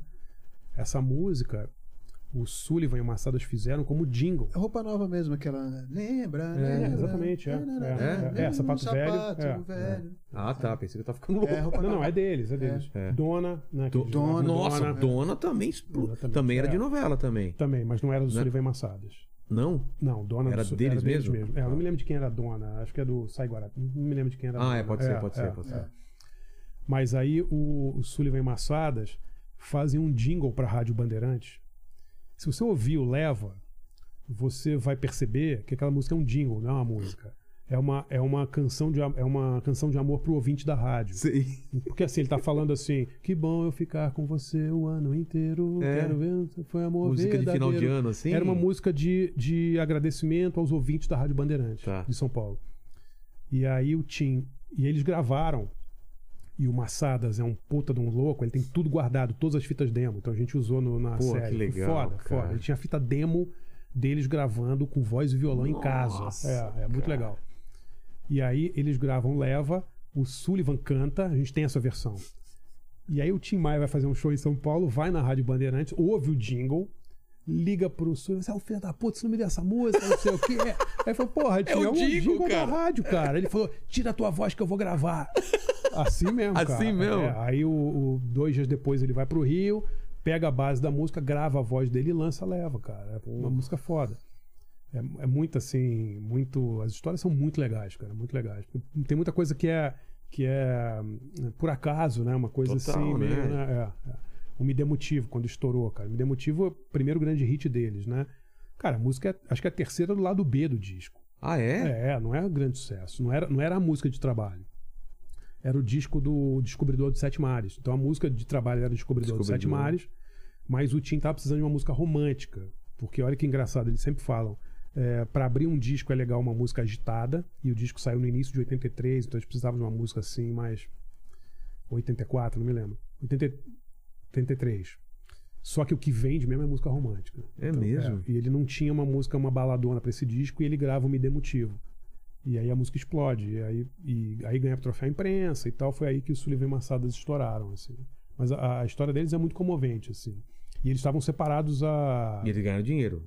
Ganharam muita grana. Porque. Ganharam e eles são cara, caras muito inteligentes, É. guardaram, vivem bem e tal. Um cara Porque, merecido, porque né, você cara? fazer sucesso, você tem isso para o resto da vida. É uma fonte de renda para o resto da vida, não é? Cara, sim, assim, no Brasil é um pouco menos, né? Porque direitos autorais não são tão respeitados, assim, mas com o que eles ganharam de. É, porque de lá nos Estados Unidos ah, não. criou um sucesso, esquece. Tá. Até tem filme, né? De um cara que vivia dos direitos de uma música Sim, lá. tem. Tem cara que vai, faz um sucesso nos anos 50 e É. vive até hoje. entendeu? Eu não sei se você lembra, vocês assistiram esse filme, que é o. O Grant, é, Hugh Grant, eu acho que ele, ele vive Ah, dos direitos. Não é? Que ele vive dos é, direitos. é. Ou dele ou do é um, pai dele. Ele é um ex, é ex-cantor. de É, e sucesso, já vive até filme. hoje com o direito de uma. Pô, é muito legal isso. É né? muito legal. Mas o que, é, o que é legal deles, assim, eles fizeram três das maiores músicas do Tim Maia. Porque, cara, um dia de domingo. Um dia de domingo é a maior venda da Gal Costa também. Também. Porra, um dia de domingo, cara. Dia de Da Gal domingo. Costa? Eu dia de domingo do é uma- Tim Maia. Então, mas é, é um dueto dos dois, né? Um dia de Ah, domingo. tá, tá, tá. É um dueto da Gal com o Tim Maia. Fizeram Leva e Me Dê Motivo, fizeram as músicas de maior sucesso da, da Sandra de Sá. Da Xuxa. Porra, não vá. é, Joga Fora e do Canções, Lixo. Joga fora no lixo. Pô, Su- Rosana, nenhum Rosana? toque. Nenhum toque é deles, cara. Nem um toque, eu querendo. É, é deles. Ter muito prazer. Exatamente, essa música é deles. Toque, Exatamente. sonhando, Essa música é deles, cara. Cara, tem uma música que eu sempre canto e eu nunca sei quem é aquela. Olhe pro casal da mesa ao lado, beijos e abraços. Aper... Aquela Quem que é essa música? que Da Rosana. É da Rosana também? Da Rosana. É. Tá vendo? Por isso que eu falo Rosana, É. eu lembrei. Acho que é essa mesmo. É essa mesmo, nem um Essa, toque. um Eu toque. achei que era toque. da Kátia. Não, não, Eu nenhum também achava toque. que É da era da Rosana. É, mas não é Rosana. Rosana. Também explodiu. né? Explodiu, explodiu. Não, eles fizeram música pro Zé Augusto, Deslizes do Fagner. O Fagner, assim, é- já era um grande vendedor de disco, mas Deslizes, pelo amor de É. Deus, né, cara? Explodiu, assim, de uma maneira... Quer dizer, os caras tinham um toque ali de, de Midas mesmo, assim. Tem muita música legal deles, cara. Fizeram, putz, é, pô, Joana, cara. Joana gravou muita música deles. Simone gravou. E eles fizeram muita música. Alcione, cara. Alcione gravou? Estranha Loucura e, e Nem Morta. As duas músicas são. de- as duas dos maiores sucessos da Alcione são do Sullivan Massada. Mas eles, na maioria das vezes, eles faziam e procuravam alguém pra vender ou era encomenda? Faz uma música pra mim. Cara, depois que eles estouram com Me Dê Motivo, aí todo mundo começa a pedir música pra eles, entendeu? Ah, tá. Aí vira uma Aí- coisa aí assim. é. Sabe outra que eles fizeram? É. Talismã. Talismã. Talismã eles fizeram pro Elson do Forro God. O Elson do Forro God grava uma versão maravilhosa. A música estoura, mas ela estoura mesmo com o Leandro e Leonardo, né? Porque eles gravam depois. É o disco que tem, sei lá, 3 milhões de vendas e tal. É essa. A, a- a vida doideira, dos caras é doideira. incrível, assim. Né? E tem, tem um capítulo inteiro do Pavões. Quais são os No- capítulos? Vamos lá. É, é, Cara, na- dos gringos. Então, na verdade, assim, eu, eu dividi por ano. Então, Ah, por assim, ano? 74, 75, 70, eu, eu tentei, assim, contar o, cada fenômeno de cada um dos anos, Tá. entendeu? Então tem, tem tudo. Tem, assim, a explosão das FMs, quando as FMs... é, ditam, elas começam a ditar. exatamente. E Isso o é... jabá já começa de cara na FM ou não? Cara, jabá é um assunto legal, cara. Jabá é um assunto que dava três programas É, só né? de jabá. É, é. É um mecanismo. É, é brasileiro isso ou é Não, mundial? Imagina. Ah, é? Nos anos 50, o Alan Freed teve a carreira destruída, o inventor do rock, por causa de jabá. Por quê? Porque ele foi denunciado por payola, que chamava, que era essa coisa de pagar a rádio por, por, por, por execução. Mas não era, não era permitido isso? Não, não era permitido. Não era permitido e ele teve a carreira muito prejudicada. Depois ele acabou morrendo de cirrose. É uma puta história foda. é. Mas, cara, assim, eu, eu tenho um capítulo que eu explico um pouco Jabá, né, de onde É, surgiu a, a tal. galera nem deve estar sabendo que a gente tá falando muita gente. É. Jabá é. Basicamente é você pagar pra tocar música, é isso? Cara, Qual a definição do jabá? assim, eu, eu um dia eu ainda vou escrever um livro inteiro sobre Só Jabá. sobre jabá? Só sobre Sério Jabá. mesmo? Dá tanta. Dá porque é, jabá não é assim. Se convencionou dizer que o jabá é gravadora que paga a rádio por execução Ou a televisão. ou a televisão. É. Mas, cara, não é só isso. O, o Francisco Alves roubando música do Cartola e do Noel Rosa não é jabá? Por quê? Ué, porque ele tá se apropriando de uma música do cara e tá ganhando um percentual sobre. Não, mas aí é plágio, é roubo, não, é outra- Não, ele chega pro cara e fala: Olha, eu vou gravar uma música sua, mas você põe o meu nome na música. Ah, era assim? É, era, claro que era.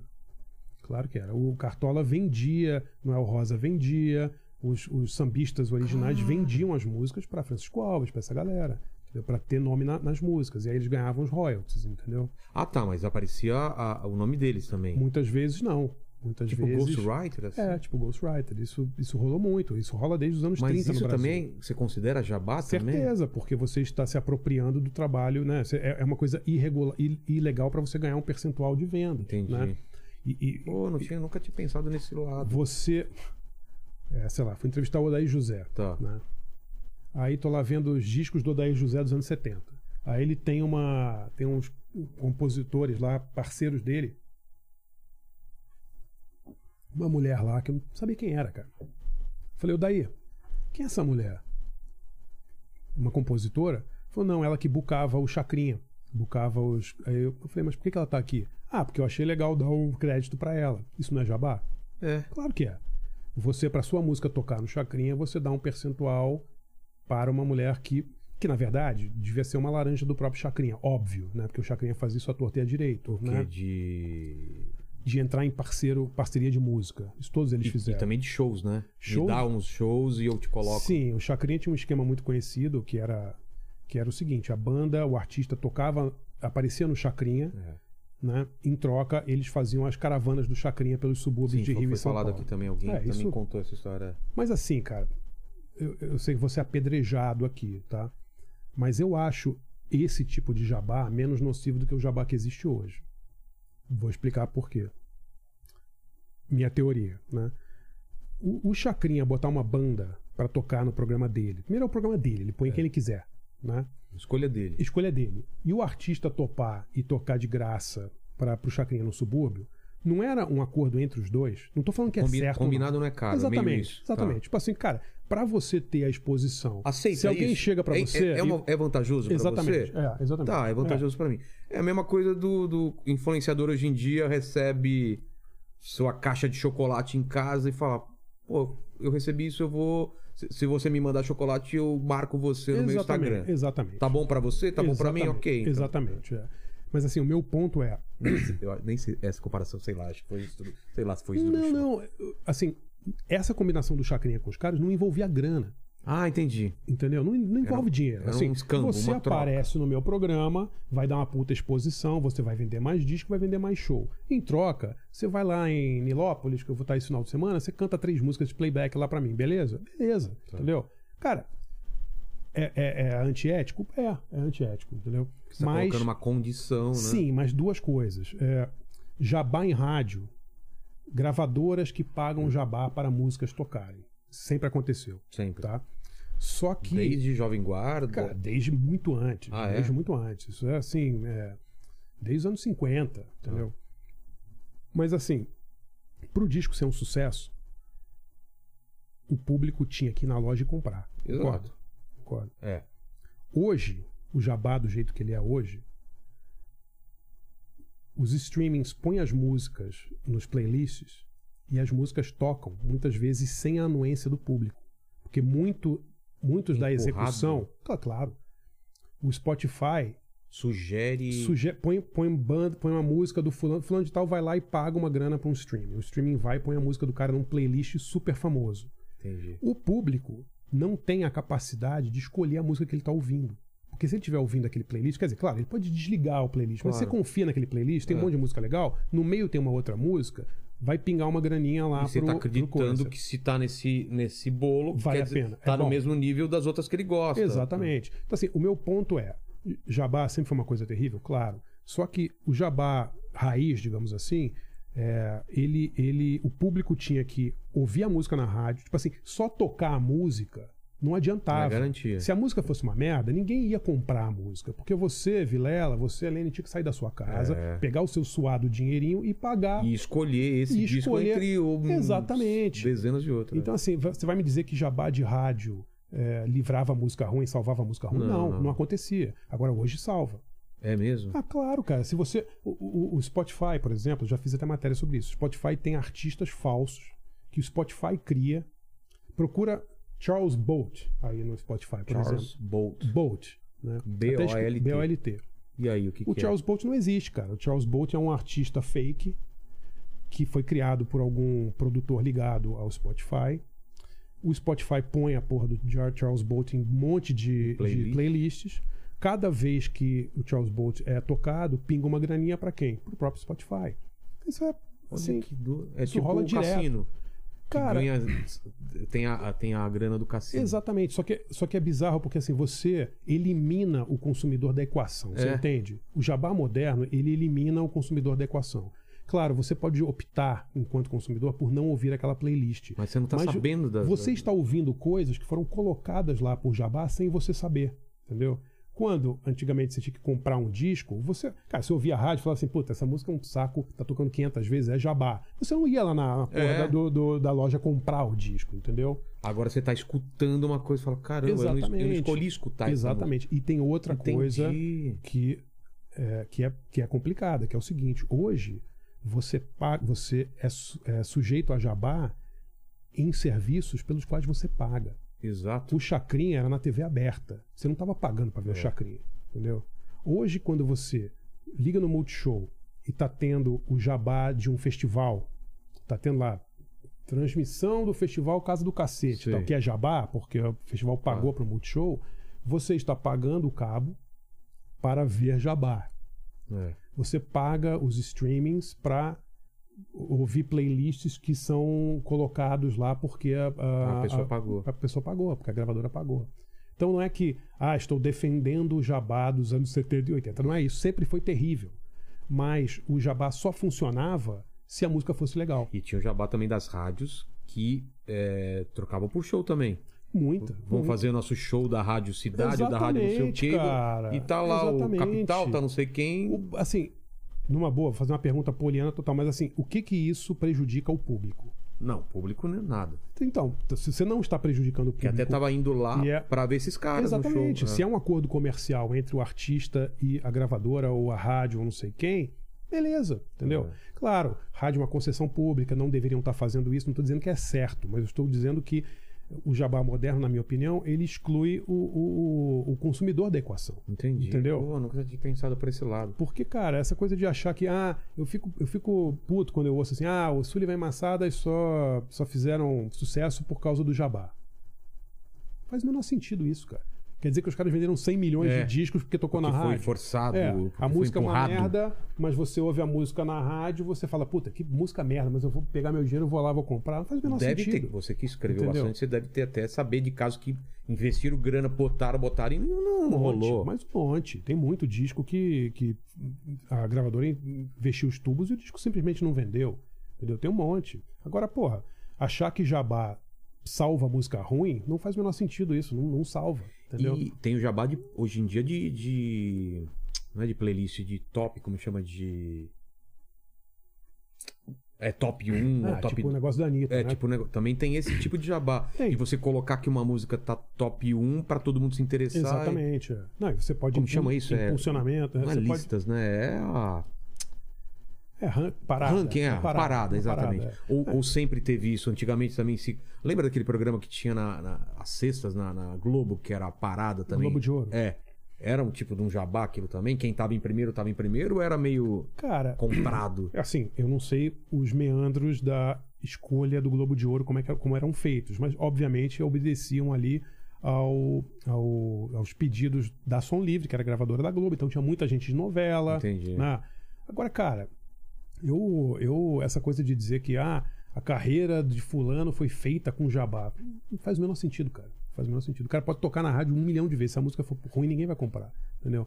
A não ser que você ache que a pessoa, de tanto ouvir uma música, ela vai ficar condicionada a sair correndo pra gastar seu dinheiro. Então a? Anitta tem uma, uma qualidade intrínseca, não é só fabricado, não é só. eh, Tem, ela tem que ter uma. Cara, eu, assim, eu não sei também. é, o que eu li do negócio da Anitta é que eles usaram os artifícios, né? Que, que, Dentro das Que regras, eles, eles que conseguiram burlar. permite. É, só que é o seguinte, cara. Hoje você pode comprar plays também. Também? né? Ué, você compra muitos plays. Tem muito. O que, tem que é comprar cara- play? É... Ah, existem esses sistemas, eu não sei exatamente quanto custa. Ah, não, não direto com, a, com o Spotify da vida. Não, não, de fazer, fazer um sistema em que você paga e você tem mais plays. Que Entendeu? fica Isso um negócio, um robozinho. Ah, Exatamente, tá. um exatamente. Isso, isso tinha Entendeu? também no YouTube, não sei se ainda tem. Sim, mas isso assim. Então, o que seria o equivalente disso nos anos 70, 80 e 90? Discos vendidos. É. Só que, de novo, hoje você tira o consumidor da equação. Né?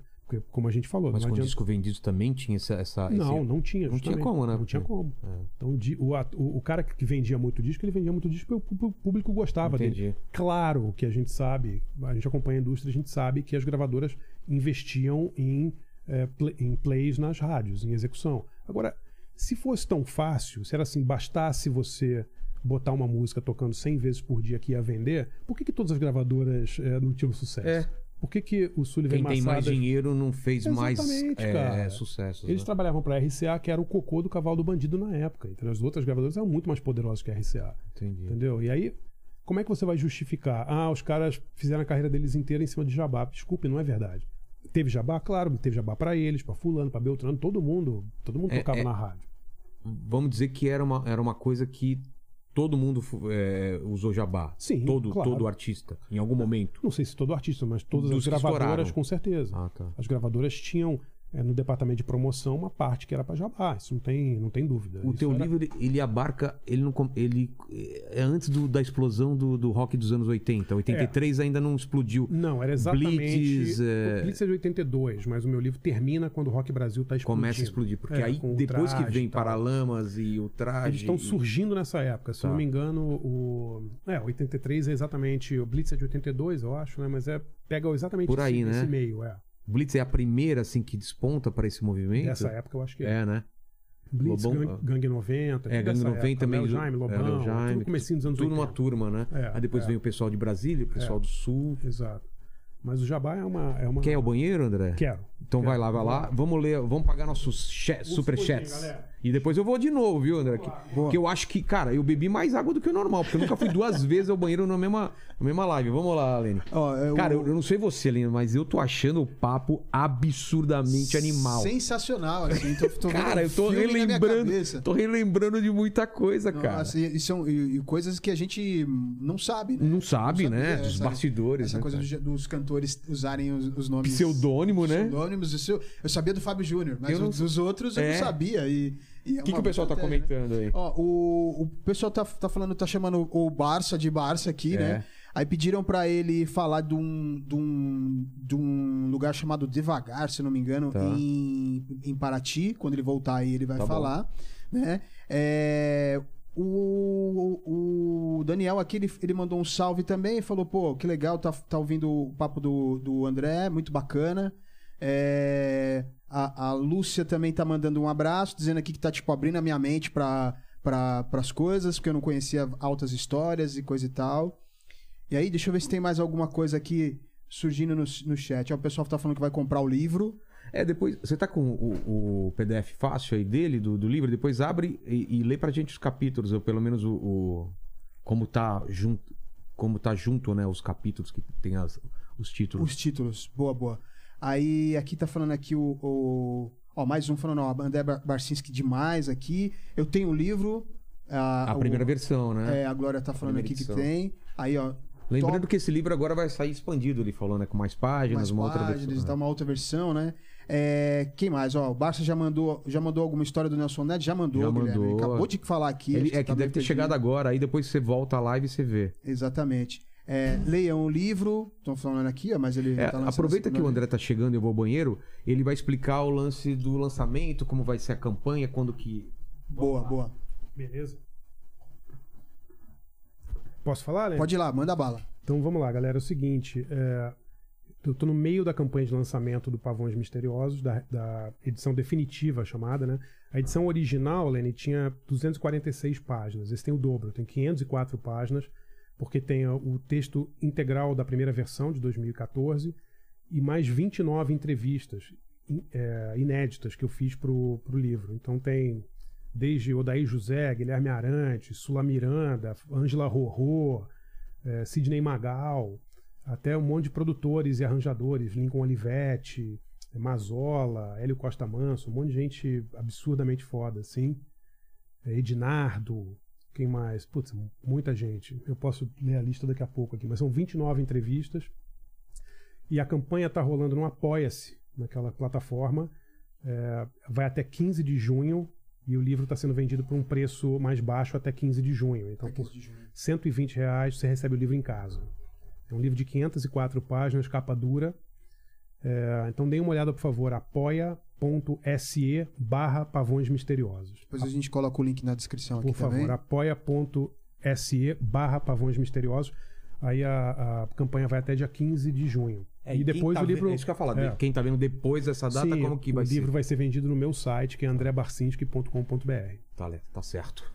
Pra, não sabe como escreve Barcinski, tem no título Tem aí no do, título do da próprio, live, né, da live aí. Exatamente. né? Sem Y, por favor. Tudo com I. Tudo com I. É. Barcinski é o quê?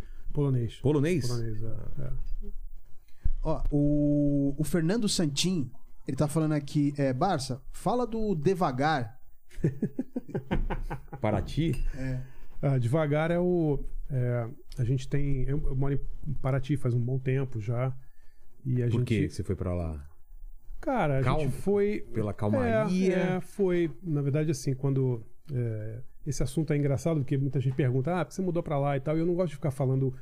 é, ficar dando, ah, como se fosse um conselho, entendeu? Eu posso dizer que, assim, que pra nossa vida, pra nossa, porque é muito chato essa coisa, né? Ah, eu mudei de vida e você deveria mudar também. Não, cada a ver. pessoa tem- Exatamente. tem as é, demandas é, dela. Exatamente. é. Eu saí do apartamento e vim pra casa porque não aguentava mais morar em Sim, apartamento. E faz sim, tempo sim. isso. é. É que as pessoas, muitas pessoas que fazem essa, essa coisa de, ah, vou sair da metrópole, depois eles ficam cagando regra, né? Tipo, ah, Venha, venha você também. Exatamente. Tipo, né? não, pra nós, pra nossa situação, foi, foi muito legal, porque a gente tinha acabado de ter uma filha, que hoje ela tem 14 anos, e a gente não queria é, criar ela numa, numa cidade como São Paulo. Assim, nada contra São Paulo, mas a, a gente achou que era um lugar muito inóspito pra criar ela, muito difícil e tal. E a gente mudou pra lá faz 13 anos já. E, e lá em Paraty a gente também tem um negócio de, de locação de, de barco. Ah, a é? gente tem um barco bem legal. É. A gente é muito ligado, minha mulher e eu e meus filhos, a, a mar. A gente gosta muito de velejar, essas coisas. E, e nossa Tá pira- perto do Amir Klink lá ou não? O Amir não mora lá, né? O Amir Não? acho que mora em São Paulo. Eles têm uma casa lá. Ah, é? Eu Achei que ele morava lá. Não, não, não, não. Ele tá, ele acho que mora em São Paulo, mas ele tem uma casa ali na, na praia, na, na Jurumirim ali, que é uma praia muito bonita e tal. E ele é uma, um ídolo, né, da É. cidade, né? Uma lenda. Tá assim. muito ligado, né? Tá muito ligado, é. Mas a gente, nossa piração é, é consertar barco velho, essas Ah, coisas é? a gente gosta muito, é. Pô, eu tive com minha mulher, minha mulher nunca tinha ido pra Paraty, um, sei lá, uns dois meses atrás. Ela adorou, ah, é? passando de Pô, barco que legal, lá e que tal. legal. E a gente reformou uma, uma traineira antiga, tem quase 50 anos, e, e, e a gente faz aluguel da, da traineira. É um barco muito legal, chama Devagar. É um barco, deve ter uns 50 anos, assim, original. E aí minha mulher tem um Instagram que ela gerencia, que faz essas locações de casa e barco e tal, e é, é arroba Devagar Paraty. Paraty Putz, com que Y, legal. tudo junto. É. Já vou ver esse esquema de voltar pra lá Devagar agora, cara. Paraty. É, é legal porque é um barco clássico, assim, é tipo um barco de madeira antigo. Então ele, como o nome diz, né, ele não é um barco pra você ficar correndo pela Bahia. É, É, um barco com aproveitar. motor de centro, a diesel, antigo, assim, mas é muito confortável, super estável, grande, dá pra levar a família inteira, assim. Cabem 18 pessoas, a gente recomenda, sei lá, 10 ou 12, assim, fica bem legal, assim. E você mergulha também ou não? A gente mergulha não profissionalmente, assim, a gente, a gente mergulha, veleja, a gente gosta de qualquer coisa, pesca, a gente gosta de qualquer coisa Não, ligada quem ao mar. Paraty é uma cidade muito legal. Como que chama aquela bebida de lá? A, a, cacha- Maria Isabel? É, A É cachaça. É cachaça, É, né? é, Putz, trouxe de lá. Já, já é. tomou Cachaça essa Maria cachaça? Isabel. Ainda não. não sei, não sei se acabou. A gente acabou Ah, tomando. tem, tem aqui. muitas. Coqueiro, tem. Ah, é? Paratiana, Paratiense, tem muitas. Já tomamos aí. é. Não, é uma É cidade mel, né? Uma coisa assim. maravilhosa, né? Muito bom. É uma cidade muito legal, a gente gosta muito e pelo fato de ser tombada, né, pelo patrimônio histórico, ela tem uma tem um ritmo diferente, sabe? Total. Ela é um ritmo mais devagar. De novo, não estou dizendo que é melhor ou pior, pra gente foi muito legal. E pro trabalho Mas- de vocês, casou, dá pra Cara, vocês. minha mulher, ela. eu- Pra mim, pra mim foi super tranquilo, porque mesmo antes da pandemia eu já trabalhava à distância. Já? Então, é, porque eu faço roteiro, Ah, escrevo então. livro, então pra mim tanto faz, assim, né? E a minha mulher, ela tem uma marca de acessório pra criança, ela chama Orangotango. São acessórios feitos em crochê e tal, e ela, ela usa mão de obra local, as Tá. crocheteiras de lá e tal. E o, é, o Instagram dela é, é Orangotango também. E é bem legal, assim, o trabalho das crocheteiras de Paraty e tal. Então, pra gente, cara, E você fazia o podcast de lá também. é, eu faço tudo, tudo à B3? distância, assim. É. E tranquilo. O, é, o B3 acabou por enquanto. né? Acabou? O B3 acabou. Eu faço o ABFP com meus amigos André Forachieri e o Paulão. E faço tudo à distância, cara. Eu sei que não estar em São Paulo no Rio atrapalha um pouco, mas ao mesmo tempo a gente Qualidade tem. de vida também, né, É, cara? é, e o Poxa. tempo também, né, cara? Porque eu trabalho, eu trabalho em casa, o tempo, eu trabalho, né? trabalho em casa, então tem mais tempo para escrever e tal. De novo, não estou dizendo que é melhor ou pior. Para nós foi uma decisão correta, assim, mas eu, eu entendo que muita gente não ia, não ia curtir, entendeu? Não ia gostar. Mas muita gente fez isso também. Eu acho que na pandemia é, mostrou que é, se tem uma coisa boa que essa merda dessa pandemia fez foi mostrar que é possível fazer o trabalho à distância de uma É. maneira, né? E você Cara, ter mais tempo Quanta para reunião você. eu tô fazendo Exatamente. agora call que antigamente iam fazer ir na merda do lugar, que não faz a menor diferença. Exatamente. Que sentido faz você sair do Rio para ter uma reunião de meia hora em São Não, Paulo, mesmo em pegar São um Paulo. avião? Mas mesmo em São não, Paulo, exatamente, cruzar a é. cidade É, é. pra oi, tudo bom, não sei o que, tal, tudo bem, é a Exato. primeira reunião, mas cara, tem muita coisa que Exato. 99% dá pra você resolver a. Cara, e aí você tem mais tempo para ficar com a família, É. mais tempo para curtir, né? Eu acho que a gente perde muito tempo com essa coisa de reunião, com essa coisa. Claro que em alguns trabalhos a, presença física ali é indispensável. Como mas pro- aqui. É, é Exatamente, Isso que a gente tá é, fazendo, é. de vez em quando. Mas eu já tinha feito meu- dois livros anteriores, três livros, na verdade, à distância. O, o Pavões, em 2014, eu fiz quase inteiro por É? telefone. É. E depois eu fiz um livro sobre o João Gordo, que O- Viva la Vida Tosca. É. Viva la vida tosca. É. Que nome maravilhoso. É, tua ideia o nome? Não, do João. É do, João. do João. Viva la É. vida tosca. Só ele poderia dar um nome desse, né? É. E fiz um livro de entrevista com o Marcelo Nova também, sempre por Marcelo Zoom. Nova teve aqui também. E ele chegou putaço. Você tava aqui nesse dia, não? Não tava Aí eu sei da mandíbula, história, né? É. Porque o Uber, se perdeu Ah, e não é, sei o foda. que. Ele chegou, meu irmão. E, cara, ele tava muito bravo. Aí foi acalmando durante. Sim. É, não, eu também fiz tudo por a distância, então eu já estava meio acostumado, assim, sabe? Mas é até, até ruim dizer que ah, a pandemia foi bom para isso. Mas se teve uma coisa boa, acho que foi isso, É. né? Mudar um pouco essa noção de que o trabalho precisa ser presencial e todo mundo precisa estar junto. É. Pra... Eu acho que foi uma coisa boa. Então, obrigado aí ao cara que. Quem foi que perguntou do, do devagar? Deixa eu achar o nome dele Fernando, aqui. né? Foi, não, não, foi o. Cadê? Cadê ele aqui? Foi o Fernando, Fernando, Fernando. Santinho. Helene, ó, a memória Legal. dele tá melhor que a sua, cara. então, sobre os anos 80, você escreveu sobre o. Ou você tem. Você pensa sobre isso? Os anos, a música brasileira? É, o rock, né? Dos anos 80, que foi aquela época que. Cara, eu, eu, eu acho assim, já tem, já tem muitos Já tem trabalhos bastante sobre isso, sobre né? isso. É, Mas é. você tava onde nessa época? Eu tava na Ilha do Governador, curtindo, assim. Fui, É? fui, pô, fui ver muito. Fui ver primeiros shows da Legião Urbana. Mas Inclusive. todo o movimento também, o, o lance do teatro também, do, do, do Não. Asdrubal. Não, o Asdrubal, o Asdrubal foi assim, comecinho dos anos 80. Eu sou de 68, então eu não peguei. Ah, tá. Foi eu antes. comecei a ir ver show em 83, eu tinha 15 anos, Tá. assim. Então eu vi Barão Vermelho, no Circo Voador. Vi. eh, tinha umas bandas que depois sumiram, né? Gangue 90. eh, vi muitas bandas de São Paulo também que, que tocavam lá. Aquela galera Rigo, eh, Itamar Assunção também, que não é exatamente rock, mas eles É, foram muito sim. importantes, né? Na O cena, Tubarões né? Voadores, esse disco do Arrigo e tal, Clara Cro- Crocodilo. Mas eu vi, sei lá, os primeiros shows da Legião, gostava muito, e vi RPM no Maracanãzinho, vi essas bandas todas, assim. Inclusive fi- fui. Eu fiz uma série sobre o Renato Russo, né? A série que foi proibida aí pelo filho, que se tudo der certo a gente lança esse ano ainda, vamos ver. Como que funciona essa coisa dos direitos? Você que fez a, a biografia do, do Zé do Caixão e agora tá, tá fazendo o Nelson Ned, é, é diferente, claro, dos Estados Unidos pra cá? Você pode publicar? Tem que ter autorização? Como que funciona isso? Olha, depois da de- decisão do STF sobre o caso lá do, Do Roberto Carlos, o que, que foi? O que Cara, aconteceu exatamente? basicamente- O livro, o livro tinha, já tinha sido publicado, liberado. É, isso foi, o- foi o caso do Paulo César de Araújo, É. né? Que o primeiro livro que ele fez sobre o Roberto, que ele lançou outro agora, foi proibido pelo Roberto, é, ele, pelos chegou a, advogados. ele chegou a ser lançado? Chegou, Roberto Carlos em detalhes. Aliás, o, o Paulo César de Araújo é um cara maravilhoso para você trazer aqui, porque é muita Fechou. história, Pô, muita com história. certeza, com É, certeza. um dos grandes pesquisadores brasileiros, assim. Mas o depois da decisão do STF, biografia é protegida. Abriu um precedente, Bio- isso? Sim, biografia, livro. O problema de audiovisual é que você depende da liberação de imagens. Né? Então, por exemplo, Mas, não dá são atores? Ou vo- você está falando quando você usa arquivo ou não? quando você vai usar uma música Ah, tá. Aí sim. ou, ou, ou uma imagem. Por exemplo, você vai usar, você vai fazer um documentário sobre o Gonzaguinha. Tá. Você quer usar uma imagem do Gonzaguinha, você vai precisar pedir autorização para a Entendi. família do Gonzaguinha. Você vai esbarrar nisso. Você sim. vai esbarrar nisso. E aí no Brasil, eh, os herdeiros têm uma tendência a dificultar em vez de facilitar. É, Que é uma burrice absurda. também acho, entendeu? porque Os ah, caras jogam contra o patrimônio deles. isso vai trazer de novo aquele Exatamente. assunto, vai vender, vai fazer dinheiro e. Exatamente. é. No caso do, do sei lá, Renato Russo, ou filho do Chorão, ou filho do Tim Maia, que também é problemático. Essas Renato Russo, coisas. qual foi a história? Não, o Renato Russo. ah, Tem aquele filme, né, do, do- que foi feito dele. Sim, mas aí, aí é com a anuência do, do Então, herdeiro. É. Mas aí ficam filme, uns filmes chapa branca exatamente. que exatamente. conta é. só o que quer contar. O do Sim, Cazuza também eu sim. senti isso, que, pô, podia ser tão Podia. foda. Podia.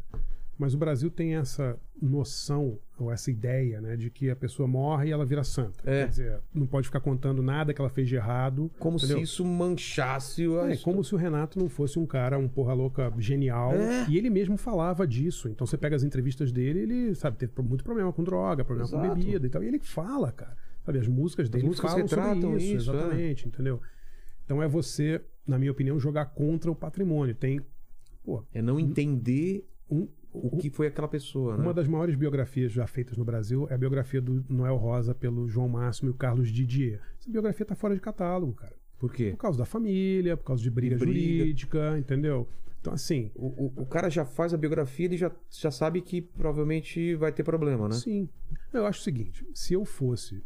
Ah, eu vou fazer um disco de regravações do Gonzaguinha e vou ganhar dinheiro. Aí é sim, uma eu, coisa. eu entendo. Aí, Entendeu? Aí, beleza. negociação. Exatamente. É. Família, seguinte, eu quero fazer isso, eu vou lucrar, vocês vão lucrar Exato. também. Agora, cara, um trabalho jornalístico, documental, trabalhoso, sobre, porra, absurdamente detalhista. trabalhoso, cuja intenção é contar para o maior número possível de pessoas a vida daquele artista. Não, e André, não sei se você concorda também de uma coisa. Você faz um trabalho porco e que a família fala, cara, é mentira. Cara, com certeza vai vir alguém que vai fazer uma biografia muito melhor Exatamente, e contando mais detalhes que essa Sim. daqui vai acabar morrendo Sim, porque sim, todo mundo conviveu com essa pessoa e fala, não, tá Claro, tudo errado aí. claro. Aí vem uma puta biografia que essa vai ser a... Exato. Não, e, e existem legislações, né, cara? Legislação, por exemplo, se eu, se eu mentir sobre alguém, Exato. se eu falar o Vilela pegou dinheiro e roubou não sei o que, você me processa, Exato. entendeu? E você Por- por me esse- expõe. é. Exatamente, entendeu? Então, Agora, por contar a verdade, no caso do, do, do Roberto Carlos, parece que foi por causa do acidente dele da, da não, perna. cara, o Roberto nunca deixou ninguém falar com ele ou fazer nada sobre ele. Ele sempre foi muito cercado. Independente assim. se é bom, se é ruim. É, exatamente. Ele é, é. provavelmente nem leu o livro ou leu. Cara, não sei dizer. O Paulo César. Aí a, a- coisa foi tão dolorosa pro Paulo, pro Paulo César, que ele fez um livro contando essa história, que chamou O Réu e o Rei, que é maravilhoso. É um livro inteiro contando a saga dele publicando esse Roberto Carlos em detalhes.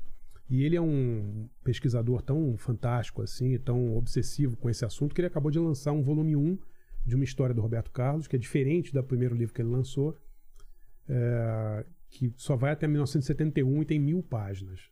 É o Que? volume 1. É, E é. foi autorizado isso? Aí não precisa, porque o STF já deu a decisão, entendeu? Ele está escorado na decisão do STF. Como assim? O STF não decidiu que biografias não. é, você pode fazer biografias, basicamente. A decisão do STF abre brecha para. Ele não precisa pedir mais autorização para o Roberto Carlos, a não ser que ele use é, imagens do Roberto ou músicas do Então, Roberto, putz, eu não entendi. A primeira não foi aprovada por quê? porque foi antes da decisão do STF. Ah, tá, tá. Então por que ele não volta com esse livro agora? Porque, cara, a história é absurda. Porque a, a editora dele assinou um contrato, um acordo é, com o Roberto Carlos de que eles não lançariam mais o, o livro.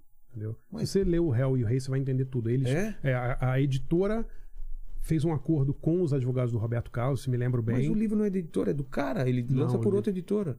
Não, eu- não, eles fizeram um acordo que aquel- aquele livro nunca mais seria lançado. E eles podem fazer isso? Ah, aparentemente, claro. Aparentemente pode. é. Tanto que ele fez um outro livro inteiro E ok. que é um livro brilhante, contando música a música do Roberto Carlos, então acabou de sair. Quer dizer, saiu faz uns seis meses, eu Sei. já tô no, tô no meio do, do livro. Assim, que é um livro muito longo, tem mil páginas. E segundo o Paulo César, a segunda parte vai sair ano que vem, parece. Caramba. Mas é. Cara, é muito difícil, cara. E no Bi- teu biografia caso, no Brasil é é, ou foi, foi proibido por quê? do, do Renato. É.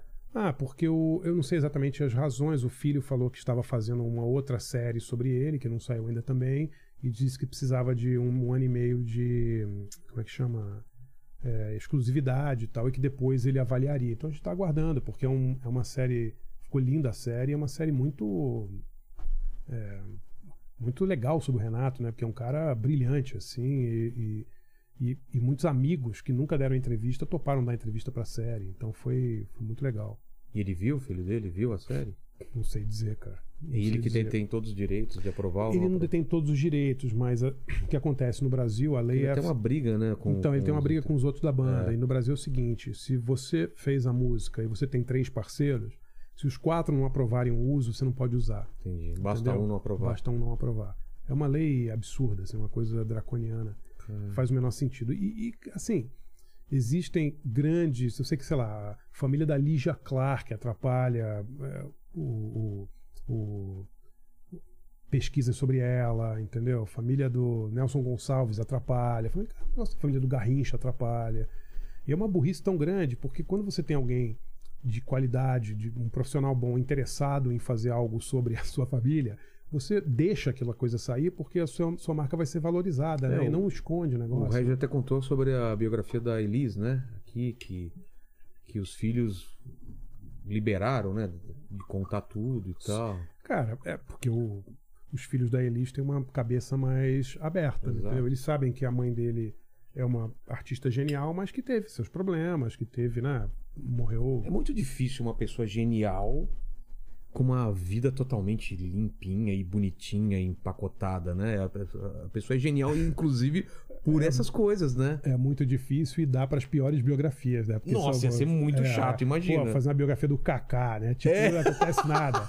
Nossa, Porra, em 2000, passa assim. em 2000 eu tomei uma cerveja a mais do que deveria. É. E, é, né? Tipo, e fiz. Quando era criança, eu mostrei a língua É, para um amiguinho e. Exatamente. É. A gente quer essa, É, essa vida igual a cara, nossa. né? exatamente. Com erros e acertos. né? Ah, e, e é o que é o que interessa as pessoas, não, não a coisa do sensacionalismo ou da desgraça, mas a de ver a humanidade, É né, o por trás do, das pessoas, do né, Ray cara? Charles, né? Que Foda, mostra. foda. Você vê. Você vai esconder por quê? É. Por que você vai esconder, entendeu? E é uma burrice tão grande. Você vê o negócio do Queen, por exemplo. O Queen É. nunca foi tão popular quanto ele é hoje. Com o Fred Mercury morto, morto há 30 anos. É absurdo o que esse filme fez pelo Queen. É Quer dizer, absurdo. porra, por que, que você não, não tá fazendo mais coisas, entendeu? Então, é um país em que você tem um problema muito sério de arquivo, você não consegue achar arquivo sobre quase nada. Você tem um problema de herdeiros. Cara, tem, tem um monte de projetos que eu- as pessoas estão tentando fazer há anos e que nunca saíram. Você já viu algum documentário sobre secos e molhados? Não. Tem, cara. Por causa de, Ou esse- Novos Baianos? de algum desses motivos que Novos. Baianos. Estão fazendo agora dos secos e molhados. Espero que saia, entendeu?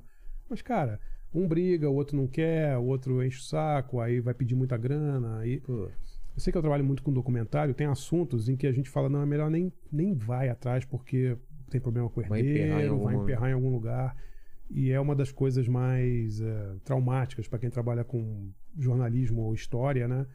É, ter um trabalho barrado por questões jurídicas, cara. Isso é Não, coisa imagina você perder dois anos da sua vida e, e esse, esse- impressionante. ninguém vai ver. É, eu tive casos no- na primeira edição do Pavões.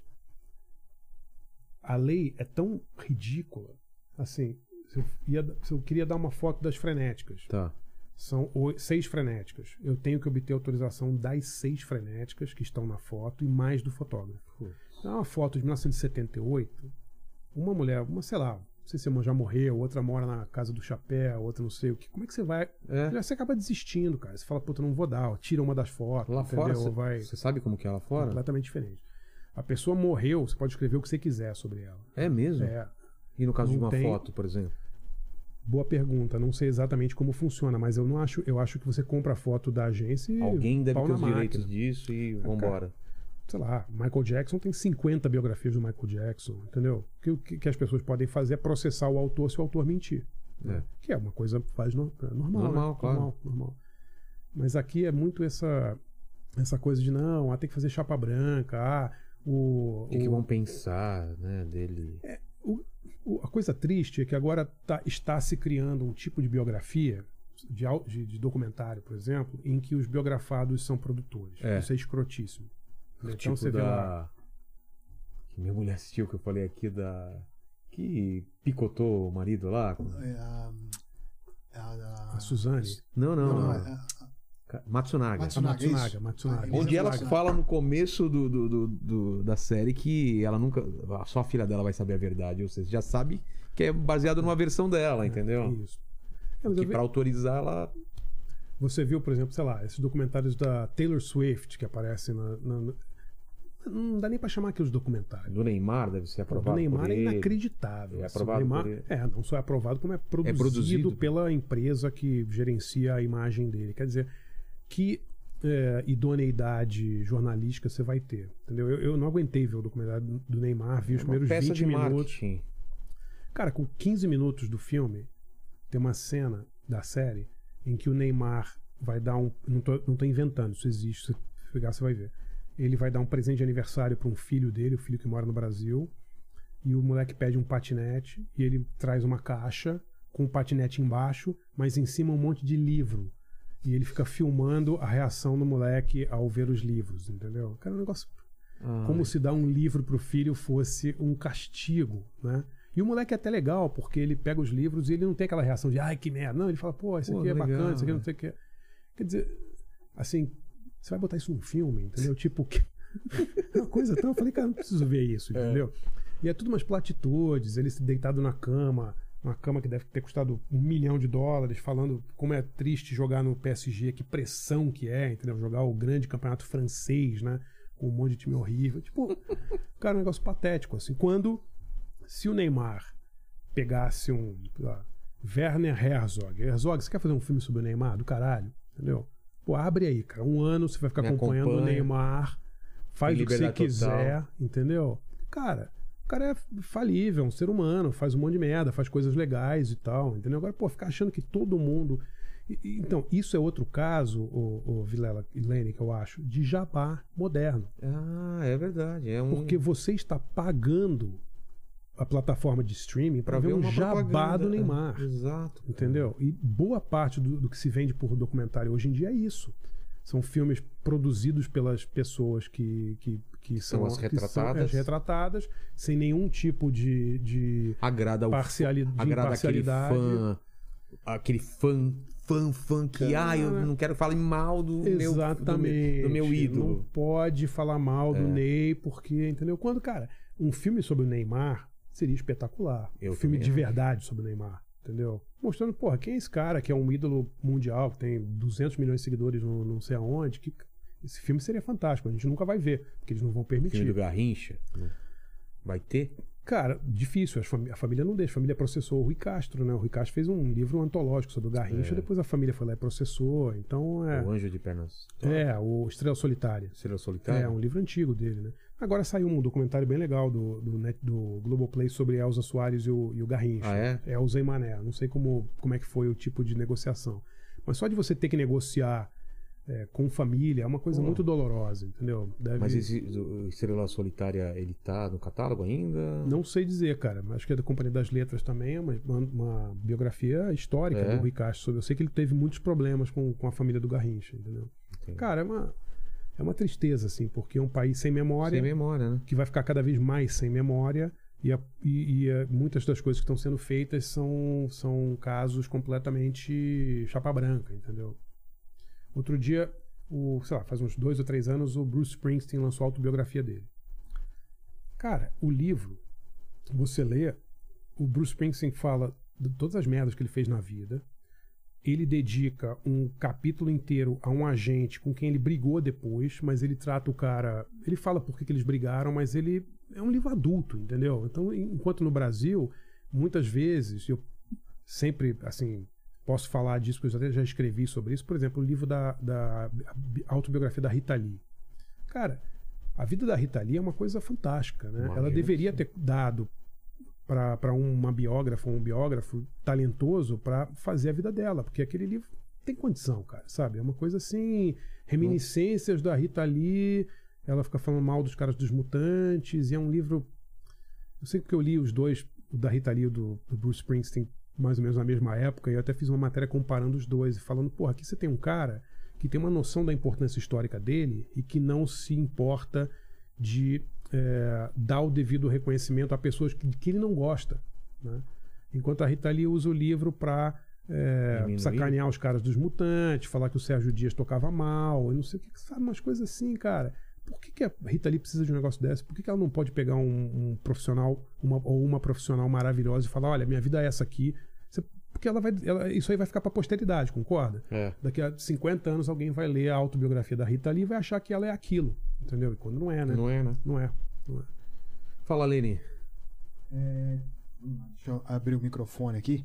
Tô tão intertido no papo aqui que até. Eu tô vendo, cara. Você demo- teve um atraso de dois segundos aí que normalmente né? não tem. É. Ó, é o seguinte, o, o, o pessoal tá pedindo aqui pra você falar, tem uma história curiosa que você, você acompanhou a, a Copa de 94, né? Acompanhei. Você foi. É, e aí, é, em, em algum lugar você disse que em, em alguns dos treinos do, Rober- do Roberto Baggio você batia um papo com ele. assim. Sim. Como que sim. foi esse- essa Copa de 94? Qual era o seu trabalho? Você estava acompanhando pela, Jornal do Brasil. pelo Jornal do Brasil. Eu morava em Nova York e rolou a Copa dos Estados Unidos e eu fui escalado para cobrir. E foi muito legal co- essa Copa porque tinham grandes jogadores, né? Foi a Pô. Copa do Maradona, a Copa que ele foi pego e foi tirado no meio. É verdade. É. Foi a Romário, Copa. É, Romário. Bebeto. Então, e- o Brasil, eu pedi pra não fazer o Brasil, porque eu sabia que todos os jornalistas iam querer cobrir o Brasil. Então eu falei, olha, me põe no outro lado. Então eu cobri eh, as outras seleções, assim. Então eu fiz, eu fiz jogos muito legais, cara. Fiz o eh, Alemanha 3, Bélgica 2, na, acho que foi oitavas, né? Fiz eh, um jogo da Itália com a Nigéria, que foi um jogo incrível, que o, a Itália estava perdendo o jogo até o final, empatou no último minuto, depois foi para prorrogação e o Baggio fez um gol na prorrogação e a Itália ganhou. Vi Itália e Irlanda no Giant Stadium e tal. E foi uma Copa de muitos jogadores muito bons, cara. Eu vi a Romênia jogar, o Hadji estava jogando na Romênia. Stoichkov na Bulgária, lembra do Stoichkov? Sim. É. Eu vi Mas você só acompanhava os jogos ou você também ia pra não, concentração? Não, ia pra concentração. Era outra época. A gente ia direto pra concentração. Eu fiquei. é, começou a funilar, né? É. Tipo, bu- a Bulgária foi jogar. Você Ah. escolhia os jogos, você? Ou era. O editor falava, ah, vai fazer isso, vai fazer aquilo. Então eu, eu fui pra Chicago, fiz Alemanha e Bélgica, fiz vários jogos da Itália. Infelizmente não vi o Maradona jogar, não vi a Argentina. Mas eu vi, eu acompanhei a Itália, porque a Itália. é, vocês vão lembrar disso. Teve uma quarta de final, se não me lembro, era, era Alemanha e Bulgária. E, e eu estava cobrindo, cobrindo essa, esse lado leste, assim. A Bulgária tinha tanta certeza que eles iam ser eliminados que eles já tinham um voo marcado para a noite do jogo, depois do jogo. E eles ganharam da Alemanha. É. Se você olhar, eles ganharam, se não me engano, foi 2x1 um do Giants. Eles ganharam. Eles não tinham onde ficar para treinar, para jogar depois a semifinal contra a Itália. Se não me engano, era a semifinal, faz 30 anos, não me lembro exatamente.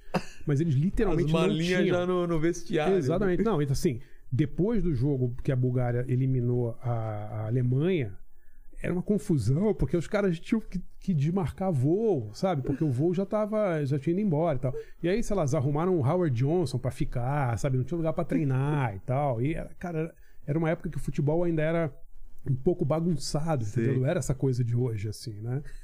Então, assim, eu fui, eu fui ver, eu fui fazer Itália e Nigéria em Boston, Fox, fui no Foxborough.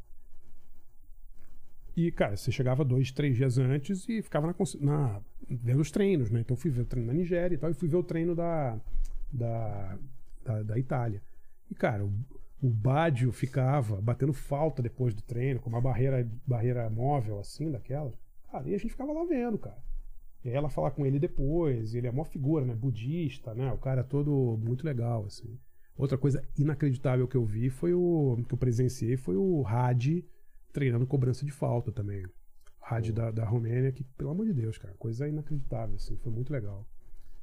E por sorte eu não fiz o Brasil, porque tava todo mundo lá no Brasil e eu acabei Mas fazendo. Quando vai pra final, converge Não. pro Brasil. ou Sim, mas aí a final foi na Califórnia. Ah, foi no Rose Bowl. Eu morava no, no outro lado do país, no Nova Entendi. York, e não fiz. Aí foi entendeu? outra pessoa. O último jogo que eu fiz, posso estar enganado, mas eu acho que foi a semifinal foi Itália e Bulgária, eu acho que foi, Ah, não é isso? lembro. É, eu não me lembro também. Mas eu fiz a semifinal, porque ia ser a, a ideia, todo mundo estava esperando que ia ser Itália e Alemanha, É. né? E a Alemanha perdeu da Bulgária e aí, cara, quando a Bulgária foi jogar com a Itália, os caras estavam cagando, É. não tava nem aí, cara. Falaram assim, pô, já eliminamos a Alemanha, tá tudo beleza, entendeu? E eles perderam da Itália, já era super esperado, assim. Mas, cara, bagunça a, a concentração da Bulgária. Eles ficaram num hotel super vagabundo, porque tiveram que arrumar de última hora, E assim. os americanos, como que tava vendo isso? Estavam meio cagando pra Copa ou meio que pararam? Cara, também? eu acho que, assim, é, os públicos foram gigantes, mas só, só quase de imigrante, entendeu? Ou turista, né? Muito, é, mas cara, por exemplo, eu vi, eu vi um jogo muito legal que foi Irlanda e Itália em Nova York. Se não me engano, foi no Giant Stadium. Eu acho que tinha, sei lá, 70 mil pessoas e irlandês, cara, assim, Pra caralho. pra caralho, assim, tipo, mais do que italiano, entendeu? Muito irlandês. E foi uma Copa muito legal, assim, para ver, porque teve todas essas coisas, né? O Maradona foi tirado no meio por causa de doping, né? Aquele sol de meio-dia. É, exatamente. É, é.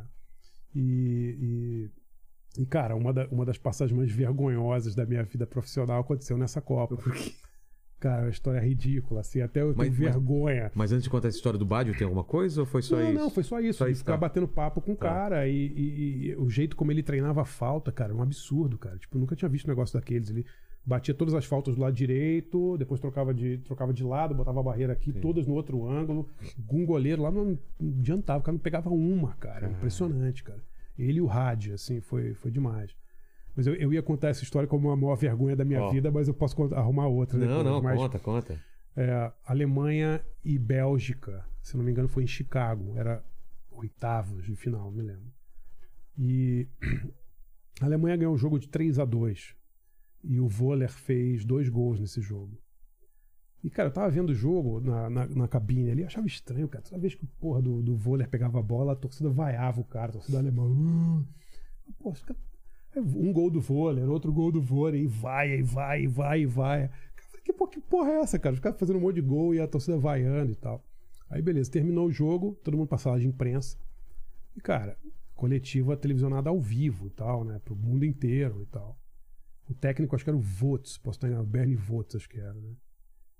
E o, o Voller tava lá também, o cara tinha marcado dois gols e tal. E aí, cara, eu me inscrevi pra perguntar, né? Assim, levantei lá, falei, pô, sou André Barcim, Jornal do Brasil, Brasil e tal. Uma pergunta pra você. Pô, você marcou dois gols. todo mundo te vaiando. Aí, cara, ficou todo mundo parado assim, olhando. Aí os jornalistas, porra, você é um idiota. Aí eu falei, tu estavam vaiando? Ele falou, não, ele- o nome dele era Rudy Voller. Então o pessoal tava, Rudy. Toda, toda vez que ele pegava na bola, você ouvia, Rudy.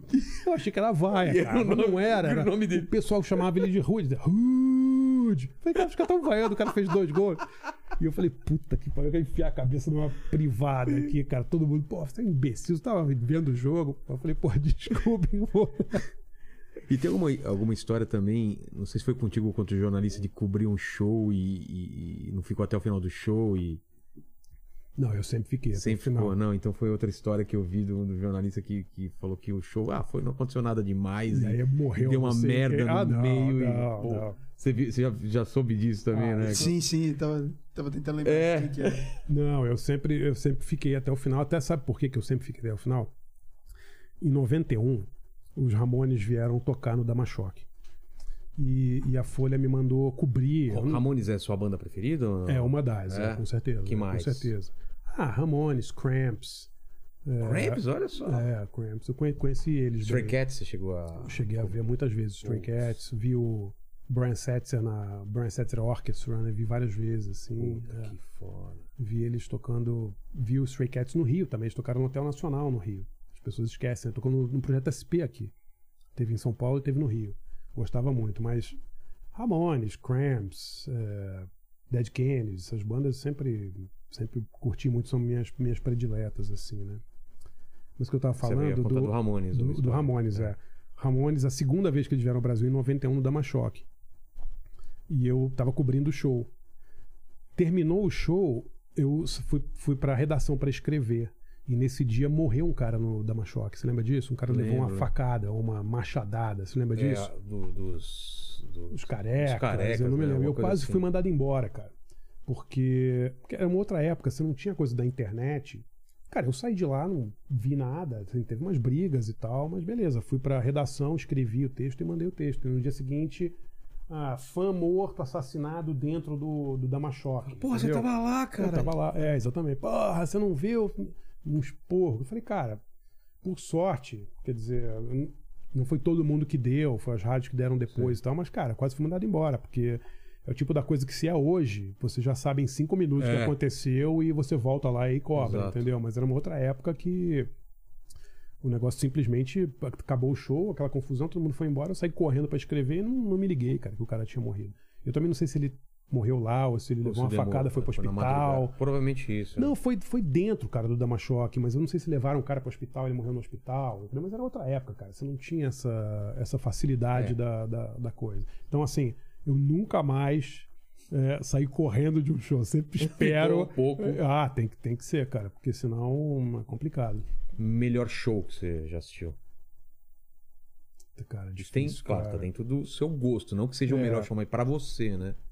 Olha, eu acho que esse do. Os melhores, assim, esse do Nirvana em 91, com certeza, foi. Se você assistiu o DVD, o Live at Paramount, você vai ver, é um grande show, assim, que é, vários é, clipes do, ao vivo do Nirvana são tirados desse show. O clipe de In Bloom tem cenas desse show, é um show emblemático, assim. Mas eu vi o Cramps, foi emocionante demais pra mim, em 91. Vi o show de 50 anos do David Bowie no Madison Square Garden com Lou Reed, Pixies, e isso foi foda também, Porra. cara. 8 de janeiro de Foi, 97. foi como fã ou trabalhando? Fui trabalhando. Trabalhando. É, mas eu, eu não me lembro nem se eu publiquei nada, mas eu, eu peguei um lugar maravilhoso, fiquei bem perto, assim, e foi.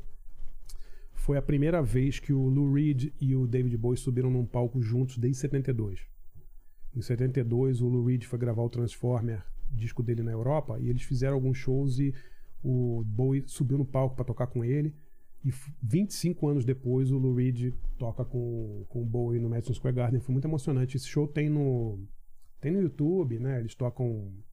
Eles tocam Queen Beach e tocam White Light, White Heat. É, é- foi muito comovente, assim, ver o, ver o David Bowie né, nessa. de perto, assim, né, cara? Foi muito, muito legal. Mas muito show, cara. Mi- primeira vez que eu vi o Ministry foi bestial, assim, muito, muito pesado. Cara, muitos shows legais. O Iggy Pop no Canecão em 88, cara. Uma época que tinha show pra ver, cara. É. Não tinha show pra ver. Entendeu? Não é, É. que nem hoje, né, cara? Pô, era, era um evento.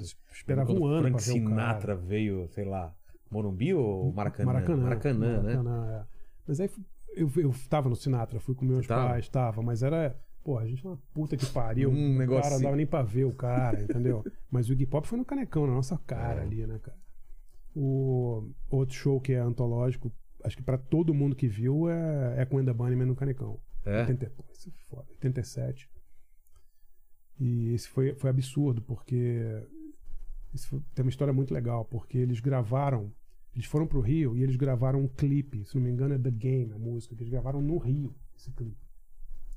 E eu trabalhava na tribuna da imprensa, o jornal ficava na rua do Lavradio, na Lapa. Eles tinham tocado no Canecão, e aí no dia seguinte eu fui trabalhar na tribuna da imprensa, e, e cara, vi uma movimentação ali perto do Circo Voador e tal, uma galera e tal. Fui ver e era o Echo and the Bunnymen. Que eles tinham, estavam no meio da gravação do The Game, do, do clipe. Se olhar, o, o- eu acho que é The Game, que tem cenas no Rio e tal, é bem, bem, bem legal, assim. E depois a gente ficou muito amigo do, do Ian McCulloch, do Echo and the Bunnymen, que inclusive ele foi no nosso programa de rádio Garagem. A gente levou ele pro Morumbi, você sabe dessa história? Não. Ah, essa história foi do caralho, assim, muito legal. Morumbi, o estádio? É. O Ian, ele é fanático por futebol e tal, né? Louco pra caramba.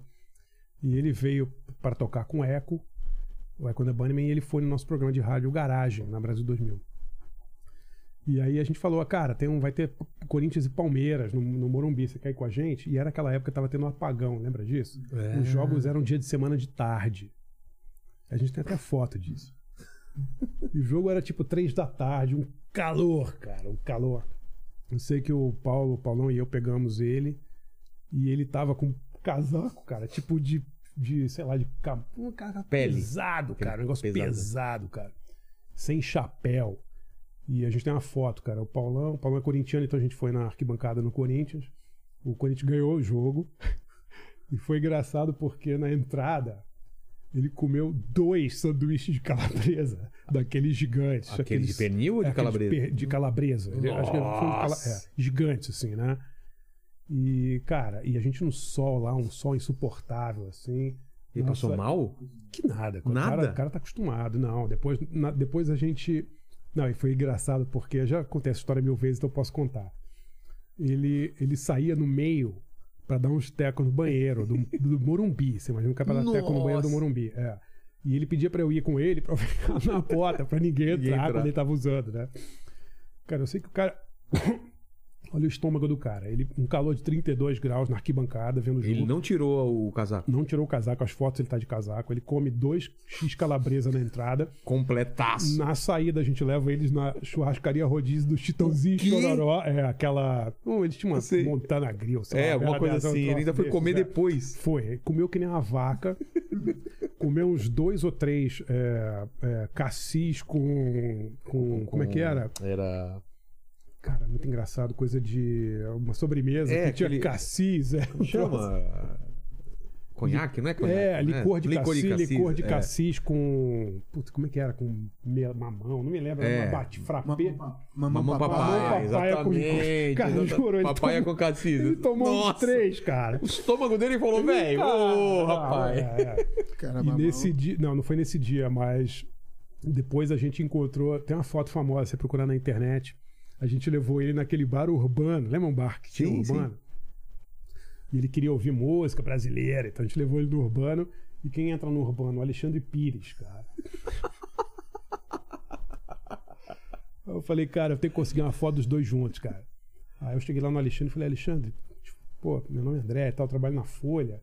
Pô, tem um cara aqui, um inglês, que é músico. Pô, o cara é muito fã seu, cara. Ele tem todos os seus discos. Tá mentira. Aí, Ian, Ian, porra, tem aqui o cara, é o Pelé do samba, cara. Tem que fazer uma foto com o cara. Aí, beleza, cara. A gente fez a Juntou foto, cara. dois. Dá uma olhada na foto. É muito engraçado, porque tá o Alexandre Pires e o, o Ian Macola com uma cara de puto lá no meio. e só o Paulão e eu rindo, assim. Porque... Gente falou, porra, cara, tem que... não dá pra Não, perder, né, pô. cara? Dá pra perder uma Quando foto dessa. Quando? Vai Quando? acontecer no universo. Nunca, É. nunca, nunca. Essa foto eu consegui porque a, a maior foto da minha vida que eu perdi, que foi que o cara não quis fazer, mas foi em 89, no hotel, é, um hotel em Copacabana, entrevistando o Motorhead. Abril de 89, se não me engano, foi a primeira, a primeira turnê do Motorhead no Brasil. Eu tô com o Motorhead, tá todo mundo com o Motorhead no hotel assim, e eu levo o, motor, o Motorhead pro canto pra fazer umas fotos do Motorhead. Quem entra no, no hotel? Clodovil, cara. Juro, com tipo um poodle assim na mão. Sei. Eu falei, caralho, eu tenho que conseguir uma foto do Leme com Clodovil. Pre- Preciso disso, cara. Aí fui lá, falei com o Leme, falei, Leme, tem um cara ali, é o Liberati brasileiro, cara. Você tem que conhecer esse cara, esse cara é muito foda, não sei o quê. Ele falou, ah, quer, posso fazer uma foto tua? Pode, pode. Eu fui lá falar com o Clodovil. O Clodovil, pô, tem uma banda aí, cara, inglesa e tal, os caras são muito legais e tal, você quer fazer uma foto? Aí, cara, o Clodovil olhou pro Leme assim, cara, falou, ai, querido, não vai dar não, e foi embora. Querido, não vai dar. Puta que pariu. Metade deu certo do plano. Não deu certo. Eu tenho uma foto minha com o Leme e o Urzel, né? Os dois já morreram. Mas o Clodovil não, Não- quis não entrar, cara. Não foto, quis. Imagina a cara. foto, cara. Leme e Clodovil. Era, era o auge, assim, O o auge. auge. Não tem uma foto melhor do mundo. Iggy Pop e Mara Maravilha, sabe essas coisas assim? Exatamente, é. Encontro aleatório encontros total. aleatório é, total, cara. total. Puta, perdi, cara. Essa foi uma decepção. Mas o Alexandre Pires com, com coisa tá aí, cara. Esse aí, Maravilha. esse aí, é, é. Fala, Lênis. Ó, é o seguinte, é, o pessoal tá pedindo pra você falar. É, aqui, cadê? Deixa eu achar aqui. Ah, que você entrevistou o, o Ozzy e o Bon Jovi, Sim. né? E na entrevista com o Bon Jovi teve uma, um, um imprevistinho ali. Mas eu queria que você contasse a do Ozzy também, que deve ter sido engraçada também. Do Ozzy, Cara, de comer a, a pomba lá? É. Eu, eu, eu, eu tinha, eu tinha separado duas coisas pra falar da maior vergonha da minha vida. As duas vocês vão me pedir pra contar antes. Relaxa, mas tudo bem, é, relaxa, relaxa. foda-se. É, é. Na do Ozzy, cara, eu entrevistei o Ozzy algumas vezes, assim, ele sempre foi um cara muito engraçado, assim, né, o Ozzy, né? E aí teve uma vez, uma das entrevistas, eu, eu perguntei pra ele, Ozzy, aquele disco que você fez em 72, fiz uma pergunta assim, ele falou, olha, não me pergunta nada entre 70 e 82, porque eu não consigo lembrar nada. Minha cabeça é um vazio, um vácuo. Eu não me lembro de nada dessa época. Falei, cara, foi sua melhor época. Eu falei, ah, mas eu não me lembro de nada e tal. É. Aí tinha uma história, tem, isso aconteceu, né? É, que ele mordeu a cabeça de uma pomba. É. Uma pomba, né? O negócio do morcego. Isso é real. Do morcego. Eu escutava do morcego. Então, a do morcego não existem, que eu saiba, não tem provas do morcego, mas a pomba tem, porque a pomba tem foto, inclusive. É mesmo? É, é. foi uma, uma reunião dele com funcionar com executivos da Sony, ele tirou uma pomba, isso tem na, na biografia do Sabá, tem, né, do Sabá. Ele morde a cabeça da pomba. Imagina o nível do. Né, da, né. Da droga no, É, no é. sujeito. Aí eu falei, Ozzy, é, vamos falar daquela pomba? Ele falou, ah, não quero falar da pomba. eu falei, não, cara, a pomba, pô, é uma parte importante da sua vida e tal, né? Por que que você é, mordeu a porra da cabeça de uma pomba? Aí ele falou, ah, porque, porque ninguém da gravadora confiava em mim e eu queria impressioná-los. Eu falei, pô, e depois que você mordeu a cabeça de uma pomba, eles começaram a confiar em você? Aí ele falou, não, confiar não, mas eles ficaram com muito medo de eu fazer uma merda muito grande e começaram a me dar tudo que eu queria, assim. Cara, que Muito bom, muito bom, Você é. tirou isso dele. É, é. Ozzy, puta, o Ozzy acha que beleza, né? Ele, ele mordendo a cabeça de uma pomba, é, os executivos vão, É, vão achar fantástico, né? Tudo, né, cara? E a do Bon Jovi foi, sem dúvida nenhuma, a segunda maior vergonha que eu já passei depois do Rude Voller, né? O Rude Voller tinha mais gente, transmitido ao vivo, foi Nossa. foda, né? Mas a do, a do Bon Jovi foi engraçada. Eu tava em Los Angeles e eu não dirijo. Eu não- então, é, a minha mulher, na época, me levou de carro até o hotel onde ia ter entrevista com o Bon Jovi. E eu não lembro se era o disco do Bon Jovi ou era um disco solo do John Bon Jovi. Mas eu sei que eu- ela ficou esperando, foi ver um filme, alguma coisa assim. E eu fui fazer a entrevista. Era um hotel de luxo, assim. Eu fiquei sentado esperando o, o Bon Jovi ia ser uma exclusiva. Eu sentei assim no sofá e do lado do sofá tinha tipo um abajur assim de metal, cara.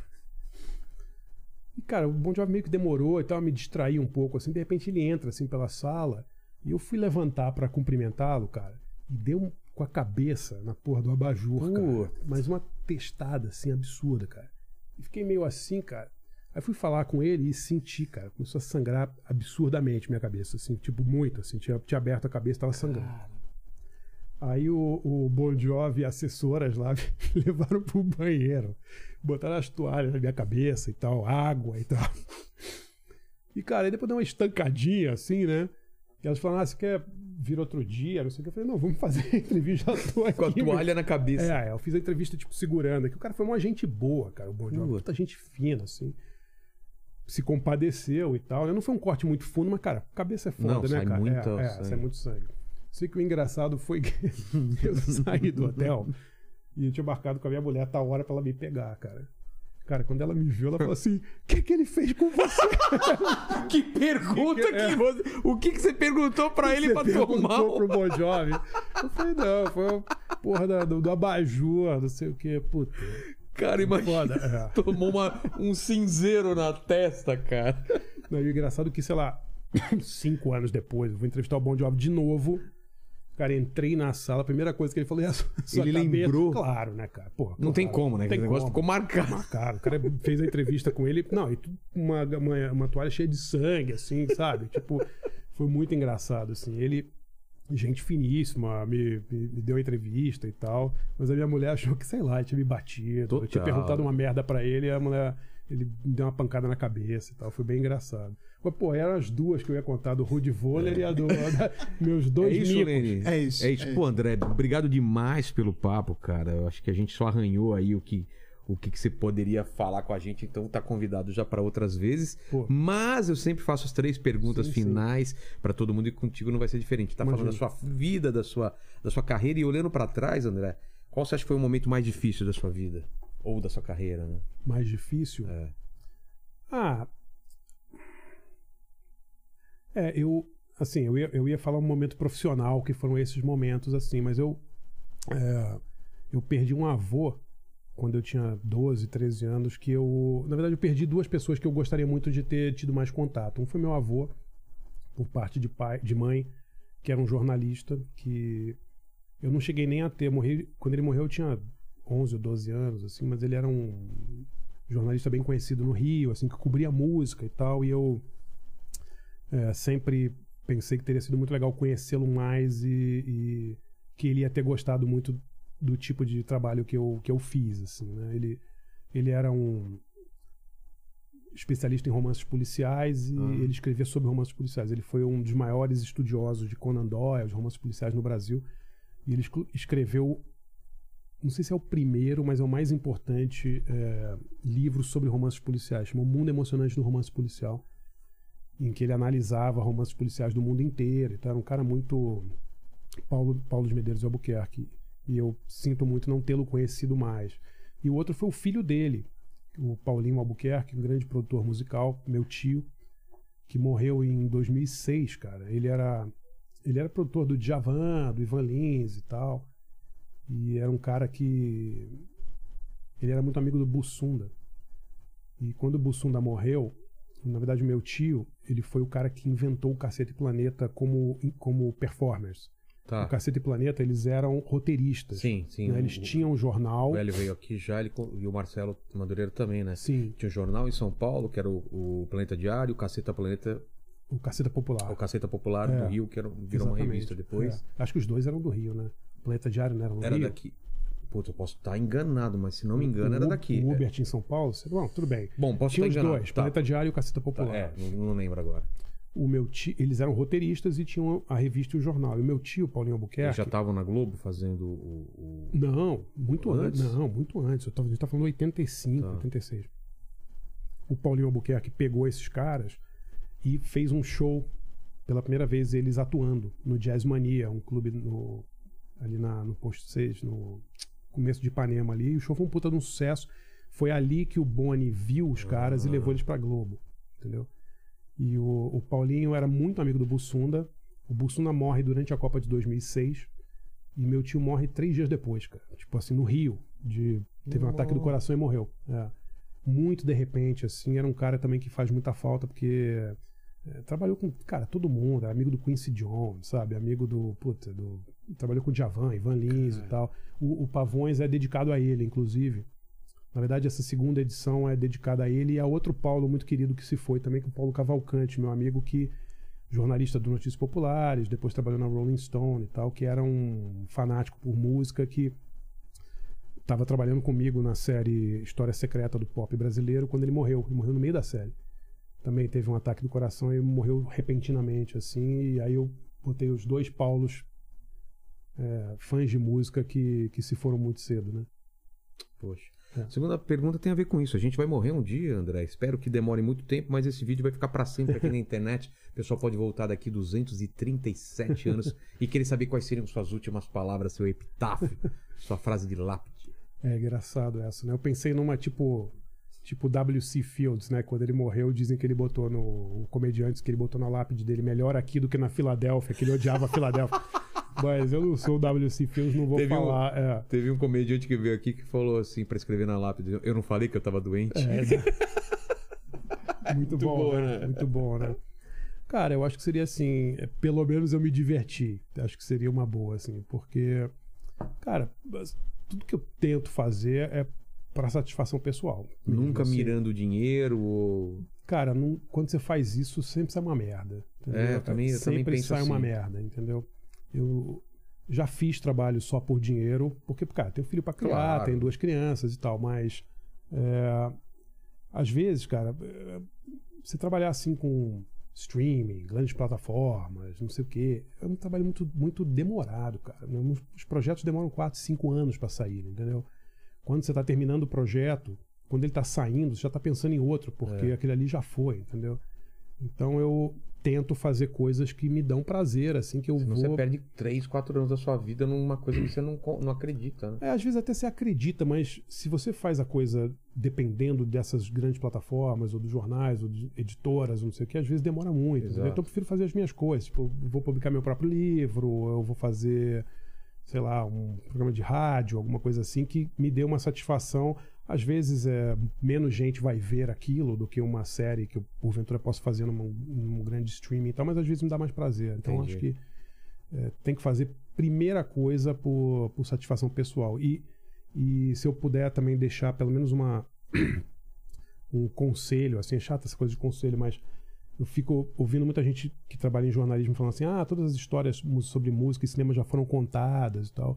E é absolutamente mentira isso, cara. Também o não acredito Brasil nisso daí, não. não. Cara, qualquer lugar que você ande tem, Você tem histórias numa foda, história cara. fantástica. Às vezes as histórias mais fantásticas não são da- das pessoas mais famosas, né? São das pessoas menos conhecidas e, e, cara, sei lá, que nem o Nelson Ned, tem 500 mil outros aí que merecem, merecem ser biografados, entendeu? Às vezes você não precisa fazer uma- uma- contar a história de uma pessoa que é, que é famosa. Às vezes, a- às vezes o técnico de estúdio tem uma história tão foda, mais foda do que o artista, É. entendeu? Que você acaba entendendo o contexto geral. né? É, cara, eu acho que as histórias estão aí, as pessoas têm, têm muita. Pô, fui entrevistar, como eu falei, esse Aloysio Pontes, o, o maestro. Cara, o cara tem 82 anos, ele começou a me contar, ah, porque eu toquei com a Ella Fitzgerald, veio ao Brasil, eu toquei durante três horas com ela. Ele gravou com o Johnny, com Johnny Alf, com o Tito Madi, com o Benito de Paula. Cara, esse cara dava um, um livro também, entendeu? É, Por tipo que Blade Runner, né, cara? Dá a impressão que se essas histórias não forem contadas, elas vão se perder, né? Exatamente, mas vão se perder, né? cara? É. As pessoas estão morrendo, né? As pessoas estão morrendo É, e é, se ninguém é. registra isso, Exatamente. toda essa história tá indo Exatamente. embora. É. E é por isso que É eu faço isso. esse podcast todo dia que eu tô conversando Claro. com uma pessoa totalmente diferente aqui. Eu tô muito feliz. A terceira pergunta é se você tem uma dúvida. Eu acho que como jornalista você deve se fazer várias perguntas, tem vários questionamentos. Divide aí alguma dúvida pequena ou grande aí com a gente. Sobre jornalismo? Sobre qualquer coisa, sobre, sobre a qualquer vida, coisa. sobre café, sobre jujuba. Cara, é uma, uma coisa meio É. existencialista, assim, mas eu sempre me pergunto se, se vale a pena planejar para o futuro. Eu sempre me pergunto isso, assim. Eu acho que cada vez mais não. Eu entendeu? tenho uma resposta que, que eu, depois de velho, eu, eu me planejava muito e eu percebi que não adianta nada. Adianta nada. Mas se eu não me planejar, não acontece alguma coisa. A gente tem que se Sim. planejar pra ser, pra ser surpreendido. Se a gente não planeja, Sim. pode acontecer qualquer coisa. Quando você planeja e aí vai para outro caminho, você fala, nossa, que legal. É, Mas é. eu planejo, mesmo assim. Eu sei que não vai dar. É, Não é? Você entendeu é. isso? Entendi, entendi. Você, você claro. traça um plano É, é. e você vai, vai, vai, de repente você tá em outro lugar e fala, nossa, que maravilhoso, É. né?